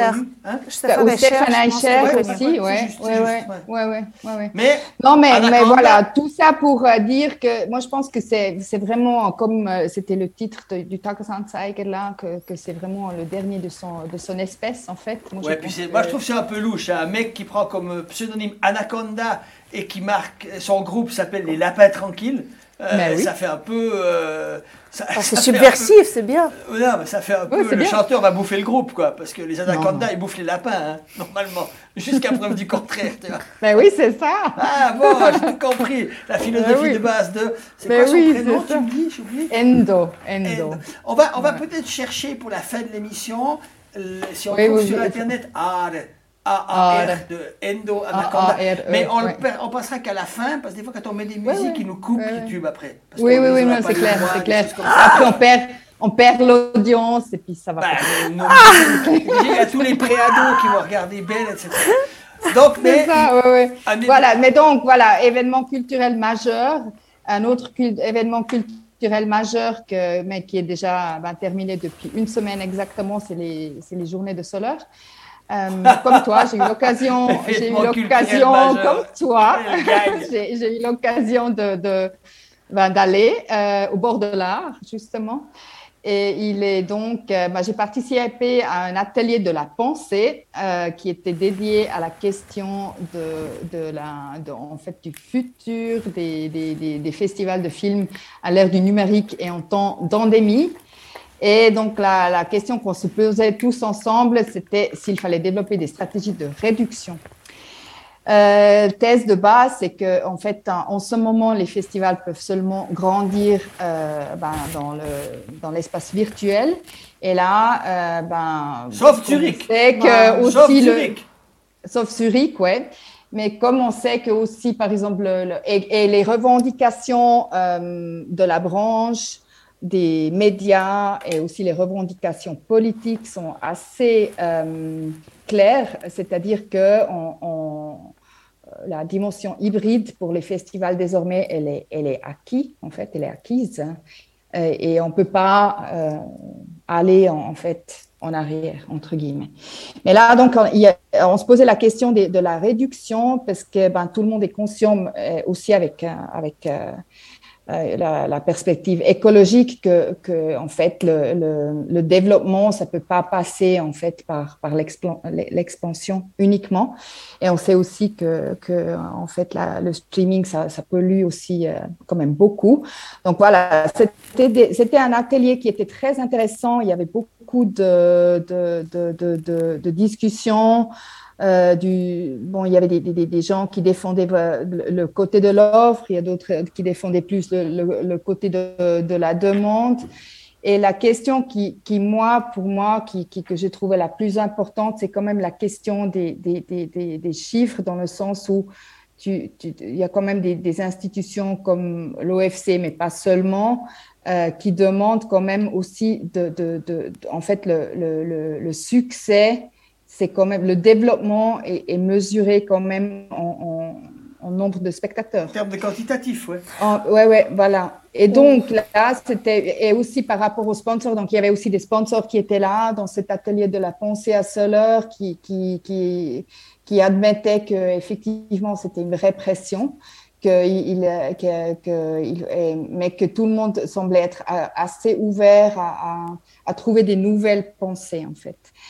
Euh, et voilà, donc ça, c'est quelque chose qui va continuer et que j'ai trouvé très. Euh, moi, j'ai trouvé ça très inspirant aussi par rapport à, à d'autres festivals. Et je pense que c'est vraiment une affaire à suivre, on verra. Vous, vous êtes en train de préparer Nyon, là On est en train de préparer Nyon. Tu fais la presse pour eux, hein oui. Mais tu fais, tu, donc tu travailles presque sur l'année, ou bien c'est pas seulement un petit mandat presse comme ça. J'ai commencé en décembre. Voilà. Tu es plus intégré dans les réflexions stratégiques et dans la. Comment ça se présente pour Nyon euh, Ça sera. Alors écoute, moi, comme, comme ça, ça se présente aujourd'hui, euh, ben, ça se présente plutôt très bien. Mhm, mhm. C'est-à-dire pas pour, avec une.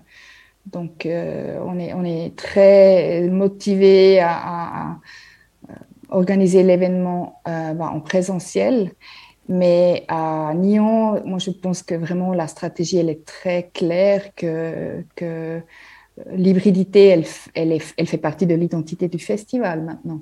Tu vois La question, c'est comment, euh, quel, est, quel est en fait, où est-ce que ça fait sens Tu vois Il faut, faut est-ce que c'est plutôt euh, les événements professionnels qui, qui, vont, qui vont avoir une dimension hybride est-ce que c'est euh, quel est en fait le public? Si, on ou quel est si on veut proposer aussi des films euh, à qui on les on les propose?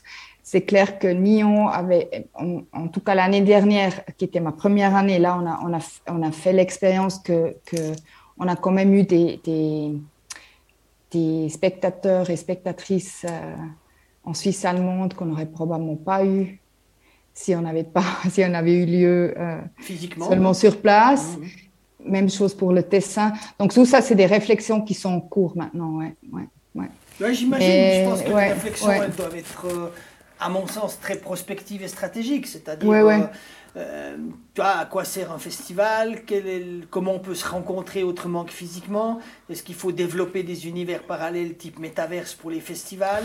Est-ce qu'on doit seulement offrir des films en, non présentiel ou bien aussi des rencontres Pour qui? Quel type de film? Bien sûr, tu, tu parles quand tu veux. Alors, en étant. Euh, j'ai un peu deux casquettes, comme ça, ça s'est passé dans ma vie, comme réalisatrice qui vient présenter ses films à des festivals. Et aussi, pendant deux ans, j'ai organisé le Festival Kino, le Festival de Russie d'ailleurs, à Genève et à Lausanne, à la Cinémathèque de Lausanne et à Genève, mhm. euh, où on a présenté des films de tout le territoire post-soviétique, c'est-à-dire Géorgie, Ukraine, Russie, Lituanie, etc. Tous ces films, ils étaient accessibles déjà sur Internet. C'est des films mm. nouveaux, mais ça va très vite en Russie. Et pourtant, je comptais, c'est pour ça que je me disais, quel public suisse qui va venir s'ils viennent. Et pourtant, tout le public russe était au rendez-vous parce que rien n'avait plus de valeur que de rencontrer le réalisateur, la réalisatrice, mm. le comédien ou la comédienne. Ce mm. contact personnel, ces discussions après les projections, Q&A ou discussions sous différentes formes, avaient une valeur plus, euh, était une valeur euh, qui était Exact, voilà, plus même qu'ajouter, aussi importante que l'œuvre. Mhm. Le film, ils auraient pu tous le voir. La moitié de la salle, c'était souvent des mhm. Russes, et la moitié de la salle, public genevois, on a réuni 10 000 personnes en une semaine à chaque édition, et c'était super. Mais c'était une importance extrême. J'ai eu euh, l'occasion, pendant l'année de pandémie, à présenter mes films à des festivals de manière virtuelle. Mhm. Et c'est pas du tout pareil. Alors on est obligé, voilà, c'est comme ça, c'est la vie, il faut, faut l'accepter. C'était très bien que ça ait lieu, ces événements, différents festivals. Mais la, la, discussion avec le public, le contact, la, les, questions-réponses, tout le dialogue qui peut s'établir, on aime tous Zoom, on est obligé, on était obligé de l'aimer. Zoom ou d'autres euh, supports d'autres outils virtuels. Mais, et en tant que réalisatrice et en tant que directrice d'un tel festival, qui a eu lieu, je peux dire qu'il n'y a rien qui remplace, comme la grande discussion éternelle par rapport aux livres, par exemple, avec toutes ces choses qui arrivent, qui peuvent remplacer les livres, mais il n'y a rien de tel qu'une rencontre personnelle. Et quand vous parlez, ou quand Soler a eu cette réflexion sur l'hybride, ça c'est tout à fait possible, mais je pense que ce sera vraiment triste si le format personnel, si le format même partiellement on peut rencontrer et avoir euh, une, voilà, se sentir les émotions là en étant dans la même salle que le Mhm. créateur, la créatrice de l'œuvre, il n'y a rien qui peut remplacer ça. Je suis persuadée, vraiment, c'est mais c'est personnel, c'est Ouais, ouais, c'est- ouais, ouais, moi, je c'est suis- subjectif, je suis- mais je suis j'ai pu sentir la valeur de ça. Après, il y avait aussi, tu vois, il y avait vraiment un peu les pôles de la discussion. C'était vraiment l'exclusivité dans le sens, le, le modèle de Soler cette année, qui avait choisi vraiment d'être en présentiel, mais uniquement. Et de ce qui, par exemple, à cet atelier-là, on avait la situation qu'il y avait des représentants des journées de Soler. Il y avait un représentant du festival du film documentaire allemand. Il y avait les Kreuzumtage Winterthur. Il y avait un distributeur suisse-allemand et un autre festival zurichois. Ils avaient invité Black, Black Movie à participer à ces discussions Mhm. parce que Black Movie. Ils ont fait un format hybride. Exactement. Et ça, c'est- ouais, j'ai été, euh, la Et semaine donc, dernière, il y a- ouais. et comme ça avait lieu en même temps, etc., il y avait des conflits de, de, de, de- d'agenda et tout. Alors, euh, mais ils auraient participé avec grand plaisir si on avait fait un, si on les avait invités en fait Oui, en- oui, non, sur Zoom, tu vois. L'un n'exclut pas était l'autre, c'est juste, euh, Oui, mais, mais euh, Soler était tellement radical qu'ils ont exclu en fait la participation de, de Black Movie sur Zoom parce que c'était, ça leur apportait en fait une di- dimension hybride Hybride qu'ils voulaient, alors pas. pas. du tout, tu vois. Donc c'était vraiment Bien un sûr. vrai parti pris.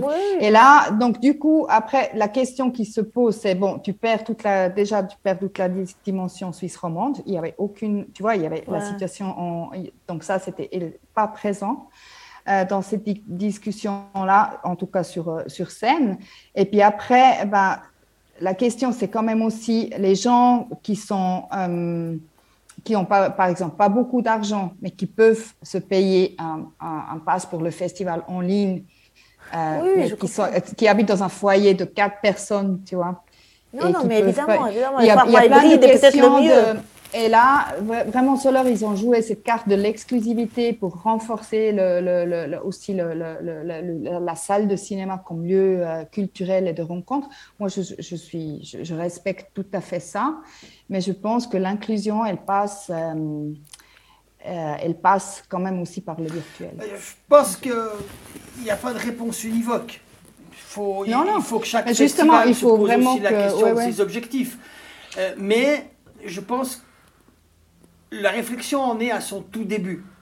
Parce Hmm. que jusque-là, on a un peu fait les pompiers en disant on ne peut pas bouger, qu'est-ce qu'on peut faire à la place? Exactement. et c'est bien sûr pas très intéressant de faire de l'émulation, c'est-à-dire de faire en moins bien ce qu'on fait en réel. c'est pas très Exactement. intéressant. En Ouais, revanche, la question, elle est qu'est-ce qu'on peut faire d'autre?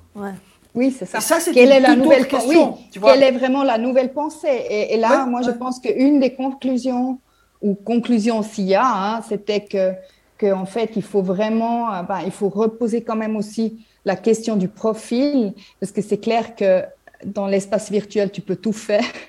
tu peux faire, euh, mais, que- mais, mais donc pour, pour justement apporter et valoriser cette dimension discursive, tu dois vraiment euh, te recentrer sur et, et vraiment bien euh, cibler sur ton sur ton profil. Vois, parce que si je reprends l'exemple, que- si je reprends l'exemple que prenait Elena, tu vois, du, du festival Kino, ça s'appelait. hein, Il y a plein d'heures d'enjeux, tu vois. Il y a se retrouver dans sa communauté, entendre en commun sa langue maternelle. euh, donc tu, tu te déplaces au festival euh, comme russophone, Comme au théâtre. comme russe, voilà. Et, et- et quand tu regardes un peu de recul, tu vois, la rencontre personnelle avec le créateur, elle est très euh, artificielle parce que c'est quelqu'un que tu vois un peu, un peu. tu mais vois. une discussion que Ouais, tu as, mais parce que tu a- restes pas dans une salle de, de 500 places, il y en a Oui. deux qui parlent. Tu vois. Mais c'est égal. C'est une routine culturelle, Oui, sociale, euh, d'un certain temps. Maintenir, pas maintenir. euh, mais je pense que là, je trouve que moi, les discussions auxquelles j'ai assisté ou ce que je lis de- dans la presse spécialisée ou euh, dans les réseaux spécialisés qui, qui parlent de ça, on est encore un peu quand même à quelque chose qui est euh, bon, on fait ça parce qu'on peut pas faire autrement, et puis après, tu as des fausses raisons pour le faire, écologiques, etc. Il n'y a pas encore une réflexion qui sont un peu- totale. voilà, il n'y a, pas une réflexion un peu systémique de projection en disant, OK, et puis c'est pas, les réponses seront pas les mêmes pour tout le monde. Mais Mm. euh, je vois pas le début du commencement d'une réponse. C'est la même chose avec le cinéma virtuel, c'est la même chose ouais, avec. euh, clair. Oui, et puis bon, la pandémie, elle n'est pas encore finie. On ne sait pas comment les, champs, les, les, choses vont retomber sur, euh, tu vois, comment ça va s'arranger. Euh, mais la question, là, il y a Berlin. Berlin sera présentiel. Mais là, il y a, oui. Pas le mais, marché, donc il y les aura... deux, mais là, sera et hybride. même- mais ce, qui, ce que j'ai trouvé vraiment euh, intéressant par rapport à, à comparer à l'année dernière, tu vois, où il y avait quand même aussi des discussions, le bon Soler était, était entièrement en ligne. Mhm. Et ils avaient quand même aussi, bon, il y avait beaucoup de discussions en ligne, mais là, il y avait, c'était une vraie discussion. Tu vois, moi, j'ai rarement quand même participé à une, une- une, euh, un atelier à Soler où il y avait tellement de, de- où les gens se sont tellement exprimés et et ça, vraiment, ça discutait vraiment. Mhm. Et donc, ça veut dire que c'est quand même une question qui est très brûlante en ce moment et, et, qui, et tout le monde se pose euh, un peu cette question. Donc, je trouve ça euh, très intéressant en fait de, de, de, re- de re- re- revendiquer cette, cette, euh, cette, rôle, ce- cette fonction de laboratoire en fait. que Oui, oui, mais je, pour, à mon goût, il y a encore trop de réflexions du type faut-il le garder? Plutôt que de réflexions du type qu'est-ce qu'on peut faire d'autre grâce à ça? Je trouve Ouais. qu'on est encore Bah oui. trop dans Ouais, ouais, oui ou non et des positions un peu dogmatiques, non par principe. oui. Exactement, Euh, exactement. et et c'est mais c'est une étape, je pense. C'est une Mhm. étape et c'est vrai qu'il faut un peu créer des moments pour générer de l'intelligence. Je pense vraiment, tu vois, euh, Ouais, ouais. Lyon sera peut-être le pro- Ouais. prochain moment où, euh, où, euh, avec deux, trois petits exemples ou deux, trois petites tentatives, euh, on peut vraiment aller vers ça en disant, ben voilà, on fait comme ça, quelque chose qu'on peut faire en plus, mais ça sera, c'est vraiment, il faut oublier que c'est la même chose en moins bien. Exactement. C'est parce qu'on en est encore. C'est nouvelle là. euh, pratique, euh, c'est nouvelle pratique. Complètement nouvelle. Ouais, Et puis pour ouais, qui? Que pour les ouais, professionnels, ouais. pas que pour les professionnels. Enfin, après, il y a toutes les options possibles. Tu vois, et, et- Mm. comme tout est possible, il faut choisir. Parce que si tout est possible et tu fais tout, tu fais tout mal, forcément. Mais- et Ouais, ça, euh, je pense Ouais, pas que c'est une bonne piste à suivre. quoi. Ouais. Donc, Soler. Voilà, donc euh, ça pour, pour, euh, pour l'actualité suisse allemande. Mais c'était, Moi, il y a- je- de ton point de vue, ce séminaire, il y a quand même eu euh, une opinion majoritaire à la fin? Oui, je pense que l'opinion, oui, moi je pense que la tendance, c'est que quand même tout le monde était d'accord que l'hybridité, en principe, c'est une bonne chose. Mais après, ben, ben, ça rejoint ce que tu viens de dire, tu vois. Après, il faut vraiment se poser la question comment la, vi- la vivre, comment la, la construire, à qui ça sert, pourquoi on le fait, est-ce qu'on le fait pour les, Ouais. les bailleurs de fonds, est-ce qu'on le fait pour les sponsors, est-ce qu'on le fait pour les professionnels, est-ce qu'on le fait pour le public, tu vois. Il y a plein de ces questions. Et puis, euh, je pense que, bon, il y a, y a, y a ben, n'y avait pas de réponse, tu vois, mais je, mais je pensais que, c'était clair, très clair que la position ben, dogmatique, comme tu le dis, euh, que, que- qu'a choisi Soler pour l'édition de cette année, elle était, ils étaient quand même une, une- bon, c'était très minoritaire en fait. Comme, comme- Ouais, c'est un peu anachronique. c'était le, euh. le- c'était la salle euh, comme fétiche, tu vois. Ah ouais. de, de- Et donc, mais, mais moi je pense que bon, après, c'est aussi, ça fait partie des journées de Soler, d'être, euh, tu vois, de résister à ce genre de choses. Oui et non. Et de, Oui, si, si, je pense que ça fait quand même, c'est assez, ça peu fait partie de l'identité de ce C'est un festival, peu de, triste, de, de, de, de radica- d'être tellement, euh, tu vois, de, Non, de mais être, s'opposer. être dogmatique, c'est pas encore être radical.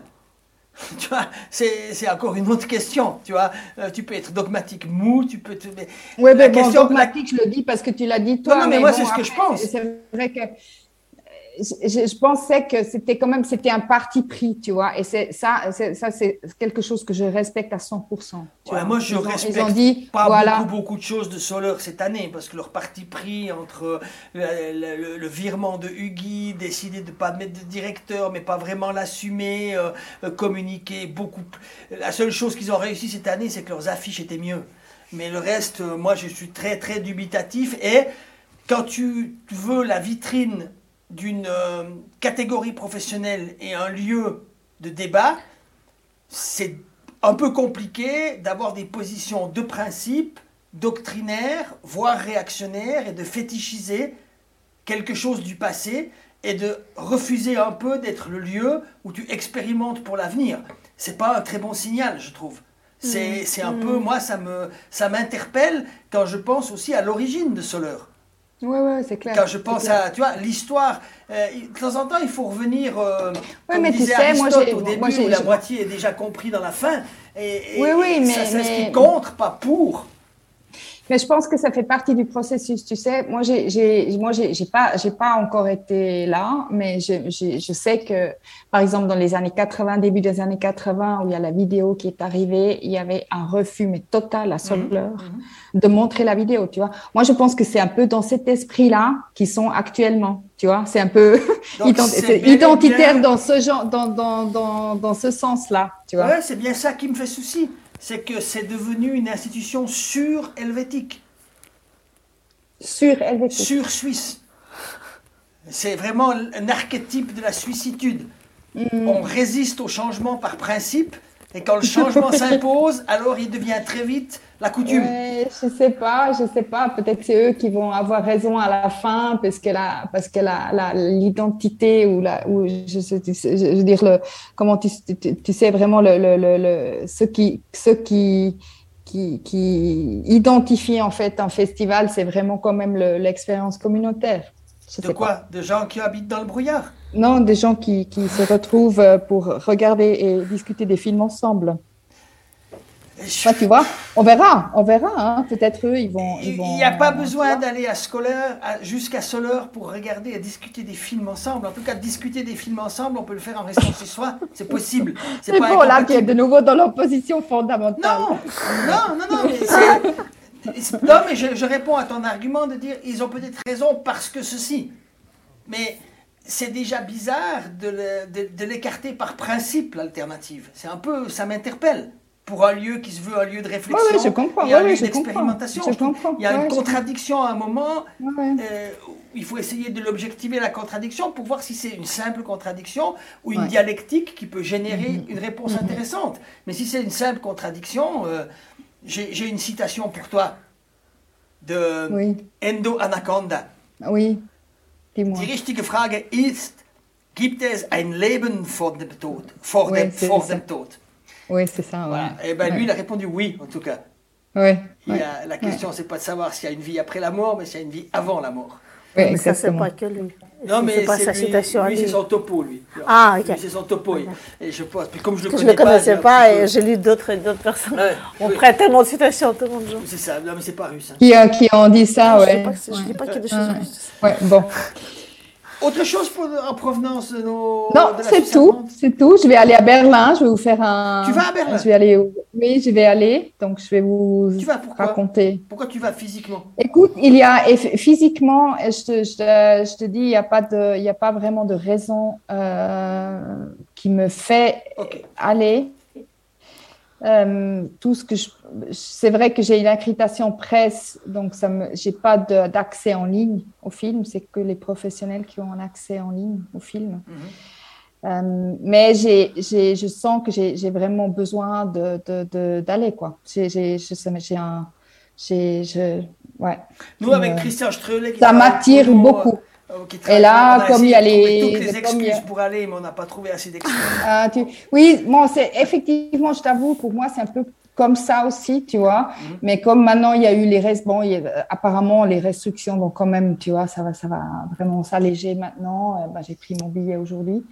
Et euh, je me réjouis beaucoup parce que j'ai pensé aussi un peu par solidarité. euh, c'est, c'est, euh, et je me, je me, bon, je suis tout à fait consciente que ça va pas être un, un, une- une- un festival international comme, comme d'habitude. Euh, Mais bon, il y a, y a- y a deux films suisses en compétition quand même. Il y a deux films suisses en compétition. Y Donc voilà, j'ai envie d'aller voir comment. Et puis le film, le deuxième, c'est de le film de Michael Kroh. Michael Kork. Ce qui a fait, dire- ce qui a fait beaucoup rigoler mes amis étrangers parce que Suisse Film a fait un communiqué. Record battu, deux films suisses en compétition. J'ai des copains qui m'ont écrit Ah ouais, record breaker à deux, bravo les Suisses. quoi. Ouais, ouais, bravo, vous progressez comme Ouais. des malades mentaux. Ouais, ouais, ouais. Non, voilà, j'ai envie d'y aller, j'ai envie d'aller voir comment ça se passe. Et puis, ben voilà, de, de, de- peut-être c'est aussi, euh, tu vois, un- une pièce du puzzle qu'on va trouver là, tu vois. Ah, mais je suis jaloux. Moi, j'ai hésité. Ma théorie, c'était de dire, comme il y aura peu de monde, c'est le bon moment pour aller parce que Oui, euh, tu vas vraiment voir les gens parce qu'ils seront tellement contents. C'est un oui. peu comme si tu vas en Iran, tu vois. Euh, ils ont tellement pas l'habitude d'avoir des visiteurs qui vont te bien te servir et te donner les bonnes places. Et puis te dire merci d'être venu. mais, je, mais je pense que ça va être ça. hein. Je pense un peu. Tu peux encore prendre ton billet. Non, parce que j'ai pris d'autres choses entre temps, tu vois. Parce que je voulais Ah aller ouais. le week-end d'après, tu vois, pour, sur Ouais, 4 ouais. jours, comme d'habitude, Ouais. quand on va faire nos petits, Ouais. mar- nos petits Ouais. marchés. Mais là, entre temps, bah, j'ai pris. Mais ouais, écoute, ouais, je, vais, ouais, je vais vous raconter comment ça se passe. Cool. Euh, Tu nous fais des petits ouais. reportages. Tu, tu vas voir Euh, Carlo, ouais. tu dis ciao Carlo, ciao Carlo, parle Ciao téléphone, Carlo, ciao, ciao, come stai? Oui, exactement. Dove la Queenie? Dove la ça. Oui, Queenie? d'accord. Hein? Ok. Ok, on compte sur toi. Ok. Merci. Ouais, ça marche. Merci, ciao, ciao. Tu connaissais Ursula déjà? Non. Elle fait la presse pour beaucoup de festivals. Elle a travaillé Mhm. à l'Office fédéral de la culture euh, quand il y avait Guido. Et Elle s'occupait de la, euh, ouais, de la com, je crois, et puis un peu plus. Et puis, ouais, là, elle travaille pour euh, Vision du réel actuellement, encore un peu pour Locarno. Elle a Mhm. travaillé longtemps pour Locarno. Enfin, elle, fait, elle travaille pour pas mal de, de festivals. C'est une bonne connaisseuse Mhm. du milieu suisse. Mais revenons à ton début de carrière. Ouais, bah oui. À ce rythme-là Tu veux, tu veux que je... La nuit est à nous, Léna. Tu m'as dit que tu avais une voiture, tu peux rentrer et tout. Mais on te prend volontiers un hôtel à Lausanne. Il n'y a Non, pas de problème. C'est trop fatigué parce que euh, on vous donne rendez-vous à être- 9h30 le matin, tu m'as Ouais. dit Jusqu'à 9h30 le matin. parce que, ouf, une pétée d'heure quand même. hein. Euh, oui, Love Express. Euh, c'est ton premier long métrage. hein. On, va, on va directement au long métrage. On Oui, passe oui, un peu les cours. Euh, 35 mm, montage et tout. Love Express, c'est tourné en digital, je pense. Non, Non. en Super 16. En super, ah oui, tu as dit en Super 16. Euh, c'est tourné dans un bateau. Oui. Et c'est un peu une euh, mise en scène un peu théâtrale, hein, avec un peu presque des sketchs, on peut dire. Des, Oui, des scénettes comme ça. scénettes, Mais avec voilà, les mêmes plutôt. personnages qui traversent Voilà. Donc, tu, tu peux nous le pitcher? Oh, Oui, c'est une croisière pour des gens célibataires qui ont une croisière sur le Clément où le concept euh, est pendant un soir, on a un soir pour trouver notre moitié. Comme les speed dating qui étaient très à la mode à l'époque. Voilà, c'est du speed dating sur bateau. Voilà, exactement. Euh, ça a été une bonne expérience pour toi, la réalisation du film euh, Oui, c'était. En fait, le côté unique, c'est que c'était un premier film pour tout le monde. Pour moi, en tant que réalisatrice, pour, euh, le- pour, pour- pour le- toute l'équipe technique. C'était un premier long. Ce qui est pour beaucoup de comédiens, pas tous évidemment, mais pour pas mal de comédiens de Suisse, qui venaient de Suisse. Et donc, Il y avait c'était. quand même une comédienne française. Non, mais il y a euh, Mathilde Abbé, Vincent voilà. Winterhalter. J'ai pour la plupart, mais surtout pour les Suisses. Ouais, C'était vraiment un premier. Et cet esprit, et surtout dans le groupe, que ce soit pour la scéno, que ce soit pour le son, l'image, tout, c'était ça donnait une, une, une saveur toute particulière d'être tous là en train de faire quelque chose en première, de, une chose dont on a rêvé. Et on a fait à peu près toutes les erreurs dans le premier long. Euh, commencer par le scénario, on aurait dû quand même, avec le temps. Mais avec le temps, c'est facile à dire quand on n'est pas sur le moment, quand on devient une autre personne aussi. Mais euh, c'était une énorme expérience, c'était extraordinaire. On est en chose. 2004, hein, on est euh, avant que Nicolas Bidot arrive à l'office. Euh, mais on est à un moment où bah, Xavier Ruiz a fait neutre. Il y a, il y a deux, trois choses avec des gens plus jeunes qui commencent un peu à bouger. hein. Ça Ouais. fait aussi partie de ça. C'est le très rapide cette expérience. Ouais, Je devais faire la traductrice, tout à coup on a, on a écrit, on a reçu les financements et on pouvait tourner. Ouais. C'est un très petit budget, on a tourné en six semaines le film. hein. Quand même, Aujourd'hui, c'est un gros budget, 6 semaines. 30 jours. ça dépend où. Bah, en Suisse. Tu vois, je dirais, on en parle. Non, on avait quatre semaines, quel genre que quatre, Ah, quel semaines, semaines. quatre, Non, je me suis trompée, quatre semaines. Non, 4 semaines, c'est ce qu'a eu à peu près euh, Elena Avidja, euh, qu'on a reçu il y a 2-3 semaines, tu vois, pour un low budget et tout. Parce que bon, j'en ai parlé à plusieurs reprises, tu vois, en Suisse, un des problèmes, c'est que les montants disponibles pour faire les par film n'évoluent pas. Ouais. Euh, là, j'ai eu un contact avec quelqu'un de l'Office fédéral de la culture qui m'a dit Ah, c'est pas tout à fait vrai. Il y a eu quand même le PIC, c'est-à-dire cette nouvelle aide au Mhm. tournage régional, et puis le succès cinéma qui a un peu augmenté, mais les dotations d'aide sélective, elles, sont restées bloquées depuis à peu près 20 ans. Hein, euh, le plus gros montant qu'on peut avoir, c'est un million, un million et demi euh, dans les quatre répartis. C'est pour ça qu'il y a beaucoup de coproductions et qu'on collabore avec beaucoup de pays parce que tout seul, ça devient Ouais, le budget. même comme ça, parallèlement à ça, bah, il y a quand même eu une hausse du coût de la vie, les hôtels sont plus chers qu'il y a 20 ans, Ouais. les tarifs des, des, des- tarifs des techniciens sont plus élevés qu'il y a Mhm. 20 ans. Il y a plus de choses à faire quand on doit faire un film, pour faire de l'audio-description, il y a des choses moins chères, des choses plus chères. Mais enfin, globalement, on a quand même, je pense, on arrive en Suisse. Bon, toi, tu échappes à ça vu que maintenant tu tournes en Russie. Donc je pense que tu es sur d'autres budgets, dans une autre économie, une Oui. autre logique quand Oui, même. oui, oui. Mais en Suisse, je pense qu'on arrive à un vrai problème où le manque de moyens Il y a un handicap. Et, et plus du tout générateur d'inventivité. Mhm. Mais est un vrai frein à l'augmentation de la qualité. Je pense qu'on a, on atteint un moment où euh, il faut, à mon sens, que la profession et les pouvoirs publics euh, te disent, OK, c'est plus une option de ne pas augmenter significativement les Mhm. moyens. Tu vois, euh, et puis les, les moyens sont, on va pas toujours pleurer et tout, mais ils sont objectivement bien faibles. sûr. Parce qu'ici, les coûts de la vie, comme dit, les salaires sont très élevés. Pourquoi on peut tourner pour pas du tout cher en Russie Parce que la main-d'œuvre, les salaires sont beaucoup moins élevés. Beaucoup, fois 4, 5 fois moins cher, les techniciens. Non, ici, on est dans une, un standard de prix euh, occidental des techniciens, euh, un standard de prix de l'annexe nourriture, logement plus élevé Ouais. que le standard occidental parce que le Bien coût de la vie est très élevé en Suisse, et des montants disponibles plus bas. Voilà. C'est ça le paramètre. Ouais, Donc l'équation, le- elle est, comme disait l'autre, euh, la question elle est vite répondue. On l'a dans l'os. Euh, mais bon, c'est une discussion. Mais l'Homme Express, c'est un petit budget. C'est vrai que ça se voit un peu euh, à l'image. Puis, et puis c'est un premier film, donc comme tu dis, avec. euh, mais je trouve il a quand même. Moi, c'est pas un film qui m'avait beaucoup marqué. Je m'étais un peu engueulé avec Xavier. Euh, ben, J'avais dit non, mais pas faire des films comme ça, c'est pas assez bien. M'a dit ouais, t'es un salaud de dire ça quand même. Son premier film comme producteur aussi, c'est Elena, c'est bien, il y a de l'énergie. Et c'est vrai qu'à posteriori, il y a une grande qualité dans le film, c'est que tu sens une énergie. Tu sens euh, une envie, euh, malgré tous les défauts, et puis la volonté de faire autre chose. De ne pas faire un film suisse de plus. Euh, Tu sens très très fort. Puis après, assez vite derrière, tu, tu as la traductrice, qui là est un film quand même beaucoup plus posé. Voilà, beaucoup plus posé, puis qui va euh, connaître son petit bonhomme de chemin quand même, hein, la traductrice. Il va être à Locarno. aussi première fois que je faisais un film entre la Suisse et la Russie. Première fois que je travaillais en Russie tout court, comme Ah oui, réalisatrice. pourtant, c'était encore assez tôt. hein, C'était. En 2006. 2006. Enfin, on a tourné en là- 2005. Là, on est, on est déjà sous Poutine, je pense. hein, en termes de structuration, Ça fait de comment longtemps on qu'on est s'imagine. sous hein. Poutine. Ouais, je sais plus quand est-ce qu'il est Non, non, arrivé. mais en 2006, on est déjà sous, Ouais, 2004, on est déjà sous Poutine.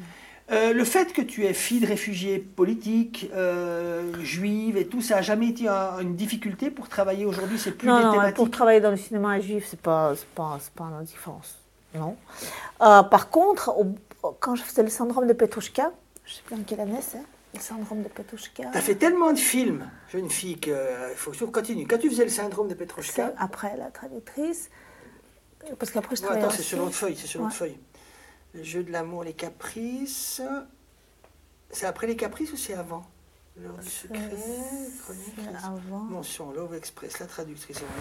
On va, on va, on va trouver. Puppet Syndrome, là, 2015.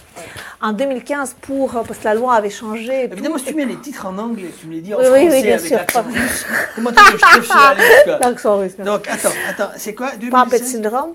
Et Puppet là, j'ai dû prendre. syndrome de Petrouchka. Ouais, là, j'ai dû prendre un passeport. Enfin, pas prendre. J'ai dû rétablir mon passeport russe que j'avais perdu quand on demandait l'asile, parce que c'était l'URSS, là c'était la Russie, le pays a changé, pour avoir le droit de, comme l'EFC ici, pour avoir le droit de, de, de déposer des dossiers de subvention et des productions en Russie. Ouais. Et le réalisateur ou la réalisatrice devait être russe. D'accord. Et donc à partir de ce moment, j'ai la double nationalité. Je suis C'est suisse possible, russe. suisse-russe Oui, c'est possible. Dans les deux pays, c'est autorisé. Ok, Ouais. d'accord. Puis ça n'a pas été trop difficile à récupérer Non, parce que je l'ai eu à la naissance. J'étais inscrite dans le passeport de ma mère, donc il y a dans le registre. Tes parents, suis- comment ils ont vécu ça? Ils ont, ils ont la double nationalité ou ils non, sont que suisses non, ma mère, oui, parce qu'il y a un problème bizarre, l'a elle l'a eu, mais elle ne l'utilise jamais. Mon père, non. Mon frère non plus. Euh, bah, pour ma mère, c'était un peu dur, mais elle savait très bien pourquoi. Parce que voilà, parce que sinon, je ne peux pas faire des films là-bas et je peux pas. Voilà. T'as encore de la famille en Russie? Non, tout le monde est, le monde euh, est parti. en Israël et les autres, Ouais, les grands-parents sont morts. Des amis, donc je pense. Ah, plein, mais pas de la famille. connus après, donc en Ah retournant. oui, j'ai des amis très très proches en Russie, bien sûr. Donc, la traductrice, c'est une coproduction Suisse-Russie. Suisse-Russie, donc ça devait être un peu coton à monter à l'époque, c'était techniquement. sur, hein. sur la Convention européenne, toujours d'ailleurs. Ils étaient déjà pas, ouais, il n'y a pas un traité spécifique comme entre la France et la Russie. Entre la Suisse et la Russie, il n'y a pas. Mhm. Et donc voilà, c'était une première expérience. Et pour Ventura, pour Elda Andrés, qui ont fait le film, et pour la, la production russe. Andrés qui est décédé depuis. hein. C'est euh, c'est marrant qu'on parle d'Andrés parce qu'on en a parlé aujourd'hui avec euh, mon associé Elena Ouais. Parce que c'est oh, c'est pas, c'est pas hyper gay, c'est assez drôle, mais euh, tu vois, il y a, il y a- il y a bientôt cette votation sur la- les réinvestissements de plateformes qui va se poser. Puis Elena, mon associée, elle est co-présidente de la ROPA, l'association romande des Mhm. producteurs audiovisuels, donc ils sont actuellement, il prépare euh, toute la votation et tout. Puis il a dit, ouais, j'ai un peu poussé mes réseaux sociaux et tout. Puis j'ai commencé à relayer des choses. Puis j'ai mis à jour mon réseau Facebook. Puis il a dit, puis il y a quatre morts qui sont revenus. Ah, tu vois, en une année. Tout à coup. Il y en a beaucoup. Ouais, tu prends de l'âge, quoi. Et puis euh, les gens que tu connais, que tu as connus, qui étaient pas plus âgés. Et Andrés, qui était avec Ventura Film et, sa compagne, étaient des, producteurs assez importants pour Ouais. le cinéma suisse. Ils avaient un peu comme spécialité de faire de la coproduction assez prestigieuse, Ouais. assez pointue, Ouais, euh, avec ce goût euh, et cette capacité de trouver des films qui allaient aller un peu en festival après, Mhm. un peu très différemment, mais un peu ce que c'est faire Dan Wexler à Ouais. Genève. Eux, c'était beaucoup de fait documentaires aussi. Ouais. Ils ont fait de grands, grands coproduits, des grands documentaires. Et, et voilà, et Andrés m'ont fait confiance. Alors Comment t'es tombé sur eux? C'est Marco Muller qui nous a présenté à Locarno. Euh, Comment ça se fait que Marco Muller a fait entremetteur pour toi? Parce que je travaillais comme traductrice sur une année au Locarno Ça avec sorti bah oui, toute la rétrospective de l'année de cinéma soviétique. Et j'ai traduit, j'avais les listes des dialogues de l'Union soviétique et je, je traduisais les films. Je ne les traduisais pas moi, je lisais les listes dialogues corrigés par le pouvoir soviétique. On coupait, on censurait les trucs dans les dialogues, c'était hallucinant.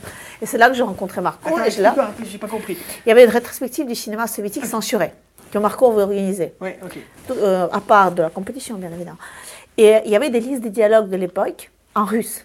Ok, les dialogues originaux. Voilà. Et qui étaient corrigés par la censure Donc et toi, tout. t'avais- et moi, j'étais dans l'écran et je les traduisais en simultané pendant Donc que les films passaient. ce qui avait été censuré. Tu traduisais tout, toi. Oui, mais des fois c'était tracé, je voyais pas. C'était pas quelques mots, mais le truc c'est que j'avais dans mes mains ces feuilles qui étaient de l'époque, qui étaient de. Ils de- les ont eu Je sais pas, je pense que c'était sur les étagères de. Ça n'a pas beaucoup évolué. Ils n'ont pas tout changé non plus. Les bobines de films qu'ils avaient, c'était les dialogues avec, collés avec. et C'est pas comme s'ils sortaient tous les présidents qui arrivaient. Ouais, non, non, bien sûr, non, Mais c'était fou. Le film Le Cirque, par exemple, un grand film soviétique, où à la fin, il y a tous les gens qui sont dans les tribunes de cirque. avec- Il y a une dame, je sais pas, géorgienne avec un enfant noir et tout. Puis elle avait coupé ça, ne pas dire ça. C'était fou. C'était, Mais c'était une énorme expérience. J'ai beaucoup travaillé cette année-là à Locarno. J'ai travaillé, Les- beaucoup les- traduit à Locarno. Les copies qu'on voyait. C'était les copies de Ghost Film Fund. Elles, elles étaient censurées aussi. Non, c'était déjà, tu voyais pas les censures. Quand c'était coupé dedans, des, des plans étaient coupés, tu les voyais pas. D'ailleurs, j'avais des scènes, voilà, qui n'étaient plus dans le film, qui étaient tracées dans les dialogues et qui étaient coupées dans le film. C'est assez drôle, il y avait beaucoup Ah, de films. Et donc, Il y avait là que t'as 10 connu films. Ouais. qui. Et qui a Elda et projet. étaient là parce et sur leur boîte de production à Mérida. Ils étaient juste dans le carnet, ils étaient là tout le temps. Et c'est là que je leur ai parlé de la traductrice. D'accord. Et donc, après, le film s'est monté. Ça en a mis très longtemps, ça fait 7 ans en tout. C'est pour ça que ça devait être mon premier film avant Love Express. Déjà à Ah ouais. l'époque, je travaillais sur ce film. Puis entre deux, j'ai fait Love Express. C'était un peu ambitieux comme premier film, je pense. Ah ouais. En même temps, personnel. Parce que c'est quand même quand très même. nourri euh, de ton expérience. Oui, mais quand même, on est passé par plusieurs scénarios, puis il y a plein de choses que je ne savais pas. Et puis voilà, c'est- Ah, comme toujours. Mais moi, on a comme surtout toujours. sur- pas mais, maintenant, il y a d'école, mais- Dans chaque année, toujours, heureusement. Et, euh, et voilà, et le fait d'avoir rencontré, ça, c'est moi, je crois qu'il a trouvé la productrice russe qui a voulu, sans elle, on n'aurait pas fait le film, pu faire, faire le film. C'est réciproque, c'est une grande production. Et les deux sont bien entendus. Ventura Film a sa boîte à elle, et puis voilà, ça s'est fait comme ça. Ça s'est fait comme ça. T'es la tournée où? Moitié à Genève, moitié à Moscou. Ouais. Et puis, ça reste une bonne euh, première Ah ouais. expérience. Ah ouais. C'était un plaisir. C'était un plaisir, c'était flippant au début parce que j'étais une des plus jeunes. J'arrivais avec des vieux messieurs comme ça dans l'équipe technique, des électros et tout. Et puis j'étais une, la petite fille des Suisses. Et t'as quelques heures le premier jour pour soit te faire respecter, soit ça c'est rien. Et c'était un challenge, mais j'adore ça. Et ça marchait. Tu bien ça être autoritaire comme ça, faire travailler les vieux Ah non, justement, je gueule pas, je suis jamais autoritaire. Je, je suis autoritaire, mais je jamais sans la voix, ni jamais en faisant putain de merde, c'est pas mon truc. C'est pas ton truc. Comment tu fais Si je fais une fois, tout le monde se, se, se C'est que fiche parce que je le fais vraiment jamais, c'est pas du tout moi. Ouais. Bah, je fais avec l'autorité, avec tout le respect, la bienveillance. Et après la carrière du film, ça a été quoi? Bah, il était à Le Carnot, il était En à, compétition? festival, euh, non, cinéaste du présent. Ok, oui, la deuxième compétition. Voilà. Ouais. exactement. Il était à un grand festival russe, il est sorti euh, en non, salle. C'était plus Marco, hein. C'était plus Marco C'était Bignardi ou c'était qui? Je crois, je sais plus. Je crois, mais il n'y avait plus Marco, il était à Venise, je crois. Un truc comme ça. Ou à Rome Voilà. Ou en Chine. Non, c'était avant. Non, Chine, c'est maintenant. Voilà, je crois. Voilà, il était plus à Le Carnot, en tout cas. Et euh, en Russie, il est sorti au cinéma. Non, c'était c'était pas le blockbuster du siècle, mais ça m'avait fait un petit peu connaître. hein. Un peu, ouais, Et puis même. le film, c'est un film que j'aime beaucoup. C'est un film qui correspond à toute une période de ma vie. euh, Il y a toujours précieux. une question de, de légitimité dans le cinéma quand même, euh, surtout si tu te formes sur le tas. Il faut quand même après euh, Bien sûr, t'imposer livrer des- la marchandise et puis petit à petit, euh, petit à petit, petit à petit se faire un, réseau. Et à partir de, bah, en fait, tu as toujours travaillé dans le cinéma depuis que tu as quitté le, le gymnase, quoi. Euh, ça t'a toujours permis de vivre. Tu as toujours travaillé Euh, assez. ou non, mais il y a, y eu des périodes où j'étais au chômage, comme les intermittents de spectacle. Il y a eu des périodes où j'ai bossé à côté, mais c'était peut-être avant la traductrice, j'ai bossé dans un intérim comme secrétaire, et à un moment donné, donc, comme secrétaire des missions temporaires. Mais après la traductrice, non, non, non, après avoir travaillé comme traductrice dans la vraie histoire, Oui. À- à- entre l'Ave Express et la traductrice, qu'on n'avait pas d'argent, parce qu'on a 7 ans, c'est pas qu'on est payé pendant 7 ans pour Ah chercher l'argent. Ah, Non. dommage, alors. Thierry, je sais que tu es très étonné maintenant, voilà, c'est la Ah nouvelle ouais, suis vraiment étonné, alors. Et euh, à un moment donné, un grand maître euh, avocat, M. Troyanov, qui est euh, les Russes blancs, troisième génération, deuxième génération, il est né en Suisse, en ayant entendu que j'étais la traductrice de la défense, puis j'étais très très bien, puis tout le monde le, le disait en tout cas, il m'a proposé un poste. Je n'avais pas de formation juridique, comme traductrice juridique au sein de l'étude Troyanov. Bah, moi, ça ne Oui. dit pas grand-chose. Troyanov, Non, mais je c'est comme un grand important. avocat genevois. Disons ça. Et tu- moi, je j'ai Si, pas- t'es à Lausanne, grand avocat Ah, genevois, ça pardon. parle pas. Ah, prendre c'est un Genève, c'est euh, Calvin, ouais, ça va ouais. Si je dis des mots comme ça Ouais, je- il n'y a pas vraiment une réputation. Non, je vois le rêve. quoi. Donc, il t'a proposé un poste. euh, Et un fixe poste fixe. Et là, je suis sortie de, chez, de son étude et je me suis dit, OK, maintenant, il faut que tu décides qu'est-ce que tu veux faire? Tu veux faire ça, tu vas sûrement gagner un, maintenant bon salaire, puis après de plus en plus. Ou tu veux faire du cinéma, tu peux pas être le cul entre deux chaises. À un moment donné, là, et je lui dit non. Alors que je savais pas du tout ce que j'allais un jour faire la traductrice d'autres films. Il pensait que j'étais folle, il a pensé à ce moment-là. Parce qu'il proposait une fille qui n'a pas fait droit, qui n'a pas fait aucune école, même pas une école de traduction, rien. Un poste comme ça, et c'est vraiment un très bon avocat, un grand avocat. Enfin bref, c'était un moment où il faut faire des choix, sans savoir rien. Sans, Parce qu'il y a toujours beaucoup de boulot pour les avocats qui parlent le russe à Genève. Parce qu'il y a pas mal de. Je sais, puis, ça, puis en général, c'est une stabilité financière pour lequel j'ai pas mal de- de connaissances qui sont parties. J'ai travaillé à la télé à plein de temps. Je- on ne sait pas. Il n'y avait rien qui me disait que j'avais Aussi- raison de le à faire. la RTS chez Troyanov, il y a, il y a Il y a des très bons salaires à la hein. RTS. euh, Ah oui, pour oui. avoir une stabilité financière, c'est des choix que je peux comprendre. Mais il n'y a rien qui te dit Ah, mais tu sais, tu ne vas pas travailler chez l'avocat, mais tu vas être une réalisatrice qui va faire 10 longs métrages dans les prochaines années, et ça va être super. Il n'y a rien, il y a juste un boulot d'intérim. Mais t'es jeune, hein, t'es jeune. Oui. C'est un peu triste de On ne te sa propose vie pas si ça. Oui, bien sûr. Non, mais voilà, pour moi, c'était non. Pourquoi pas ouais. Et, et à, partir de ce moment, j'ai plus. J'ai un dilemme et pour moi, ça- il a duré 10 minutes, mais c'était un dilemme pendant 10 minutes. Je ne sais plus du tout, je ne me rappelle pas. Je ne me rappelle pas du tout, mais je parle de tout avec ma Hmm. Maman, je mais je ne me rappelle pas. mère. Je si elle se rappelle de Troyanov. Voilà. Hein, je, faudrait que je lui demande parce que ça Parce doit être compliqué un petit peu quand même. C'est une grande communauté, les, la communauté. Oui, euh, la communauté russe, Genève c'est pas comme, comme une communauté portugaise, russe ou, itali- euh, ou italienne, je veux dire, espagnole, très, euh, une- parce que c'est quand on arrivait en Suisse, il y avait très peu de Russes. Parce qu'il y a très peu de Russes blancs, c'est pas comme en France, à Mhm. Nice ou à Paris. Il y avait des Russes blancs, mais très peu. Il faut être très riche pour venir en Suisse. Oui, mais quand ils venaient, les Russes blancs qui venaient à Paris, ils faisaient chauffeur de taxi, donc c'était pas forcément des gens très riches. Non, mais justement, c'est pour ça Ouais. qu'en Suisse. tu- Ici, historiquement, il y a pas, à Montreux un petit peu. Euh, je ne parle pas de Nabokov, mais même d'autres personnalités.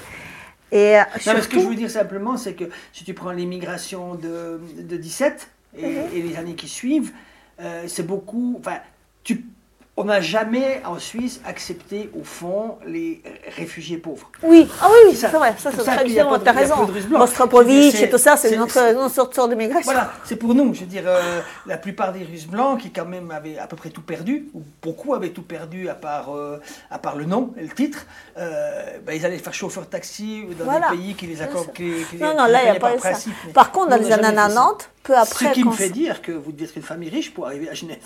Oui, on avait 50 valises, même les draps de lit, on les a pris tellement on ne savait pas ce qui va nous attendre ici et qu'on n'avait pas d'argent. C'est- On avait C'est un vrai, vous chien. avez pris les draps de lit Tout, ma mère a tout pris parce qu'on ne savait pas. vous avez, vous avez voyagé comment? Avec un train, Moscou-Genève, trois jours, de, trois nuits, quatre jours à travers toute l'Europe. Tu t'en souviens? Oui, ça je me souviens. Il y avait d'autres gens comme vous dans le train ou... Non, comme nous, non. Comme nous, que- qui allait, en fait, on partait avec une invitation touristique. Ce n'était pas une immigration officielle. Une invitation touristique pour trois mois d'une connaissance suisse qui a fait cette invitation. Mais tout le monde, tous les contrôleurs de train, tous les douaniers comprenaient très bien qu'on partait pour toujours. Avec, on avait un compartiment pour nous et un compartiment pour des valises, 50 valises. Moi, ma mère, mon frère, euh, mon père et un chien. Un chien en plus. Vous n'avez pas laissé le chien Un jour, peut-être, je vais. Non. Ça s'appelait comment le chien Nika, c'est la déesse de la victoire. en grec. Je sais pas, t'imagines peut-être. Un jour, je vais faire un film, que je pense. En 89, hein, c'était 89, c'était tout de suite après la chute du mur. C'était quand En tu octobre. dis où tu sors quand même de quoi? Plusieurs dizaines d'années. 70 ans. De merde. C'est-à-dire si tu veux bouger. hein, après il y a des. voilà. Ouais. T'imagines Tu dis ok, peut-être ça va être deux semaines ouvert. C'est maintenant qu'il faut partir. c'est Mais tu prends le chien. Bah oui, on peut pas laisser les chiens, Je c'est un membre de la famille. Non, tu peux pas. Oui, mais je sais pas. Tu peux pas Les draps, je comprends. Le chien, j'ai plus de Bah, peine à comprendre. non, on peut pas laisser. D'accord. Et voilà. Et Et le donc, chien, on il n'y a pas eu de problème pour venir en Suisse, le chien? Non, mais je pense qu'ils ont fait le papier nécessaire, mais on était en train, c'était pas un avion, c'était pas, c'était pas comme aujourd'hui où tu peux rien. Ça devait être une sacrée aventure, Ah, à 12 ans c'était- quand même. Totalement, totalement. La- L'amie qui nous a invités, elle ne se rendait pas compte. Elle pensait qu'on aurait une petite valise. Et je ne m'oublierai jamais comment sur le gare de Genève, quai de Genève, il n'y avait plus personne. Il y avait ses deux enfants, un chien, ma mère, mon père et une montagne de valises. Et elle est arrivée avec sa petite Peugeot de 105. Et après, il y a eu 50 allers-retours qu'ils ont fait. Parce qu'elle habitait en Françoisine, où elle nous a accueillis pendant les deux premiers mois. Mais elle n'a pas regretté? Non. C'était pas non plus, vous n'avez pas fait un enfant dans le dos non plus. Non, non, non, elle l'a fait en fait. C'est fou parce que, euh, comme la vie fait des choses. Tu vois, Black Movie? Oui, bien sûr. Une des filles qui dirigeait Black Movie, Kate Reggie, c'est sa mère qui nous a invités. Mais ça se fait comme ça. Je l'ai su après que c'était sa Ouais, fille qui faisait le festival. Et en fait, Myriam Reilly, sa maman, elle, euh, elle, elle a grandi en Australie, elle est née en Australie. Ses parents étaient juifs et il y a des gens qui les ont sauvés des nazis. Vraiment, les sauvés au dernier moment, des Australiens. Et elle s'est promis qu'un jour, elle va aider une autre famille juive, qu'un jour, quelque part, qu'elle pourra. Et quand ils se sont rencontrés avec ma mère, à Moscou, elle est venue à Moscou, elle a dit J'ai envie de vous aider. Mhm. Donc elle savait qu'on partait pour toujours, mais on ne savait pas où on allait aller. On serait arrivé en Suisse, peut-être aux États-Unis, peut-être en Israël, on ne savait pas. Oui, bien sûr. bah, Et, euh, il n'y avait pas de plan. Quoi. et on a demandé l'asile ici. Ça s'est voilà. fait assez vite en fait. Ça s'est fait très très vite. Avec cette idée que peut-être les frontières allaient se refermer. Il ne faut pas oublier que On après il y a eu le coup d'État de. C'était qui Andropov Non, c'était qui là, le mec du KGB là, qui a essayé de faire un coup d'État avant qu'Eltsine monte sur son chat. Bon, je sais plus nom, mais oui, oui. Bien Non, sûr. mais c'était. Il y avait... Non, on ne savait pas. Le putsch, on l'a suivi d'ici. la tête. Oui, ouais, bien sûr. Et puis, il y avait. Enfin, c'est, c'est marrant parce que c'est une, une espèce de, d'effondrement comme ça, Mhm. euh, soft, tu sais pas comment ça se fait que ça n'a pas pété. euh, Avant. tu vois, ouais, c'est- ouais, vraiment, c'était très étrange quand tu. Et un spectacle magnifique sur l'histoire d'amour de Gorbatchev et de Raïssa, à Moscou maintenant, que j'ai vu au théâtre. Et c'est super intéressant. Comment, euh, c'est d'après les mémoires de Gorbatchev et de sa femme, comment il raconte co- comment il sentait la situation qu'il fallait qu'il fallait vraiment changer, comment Mhm. il est haï en Russie, Gorbatchev, et comment il est, il est aimé ici et respecté. Mhm. Et ce, ce spectacle, ça fait beaucoup parler de, de, de- de lui.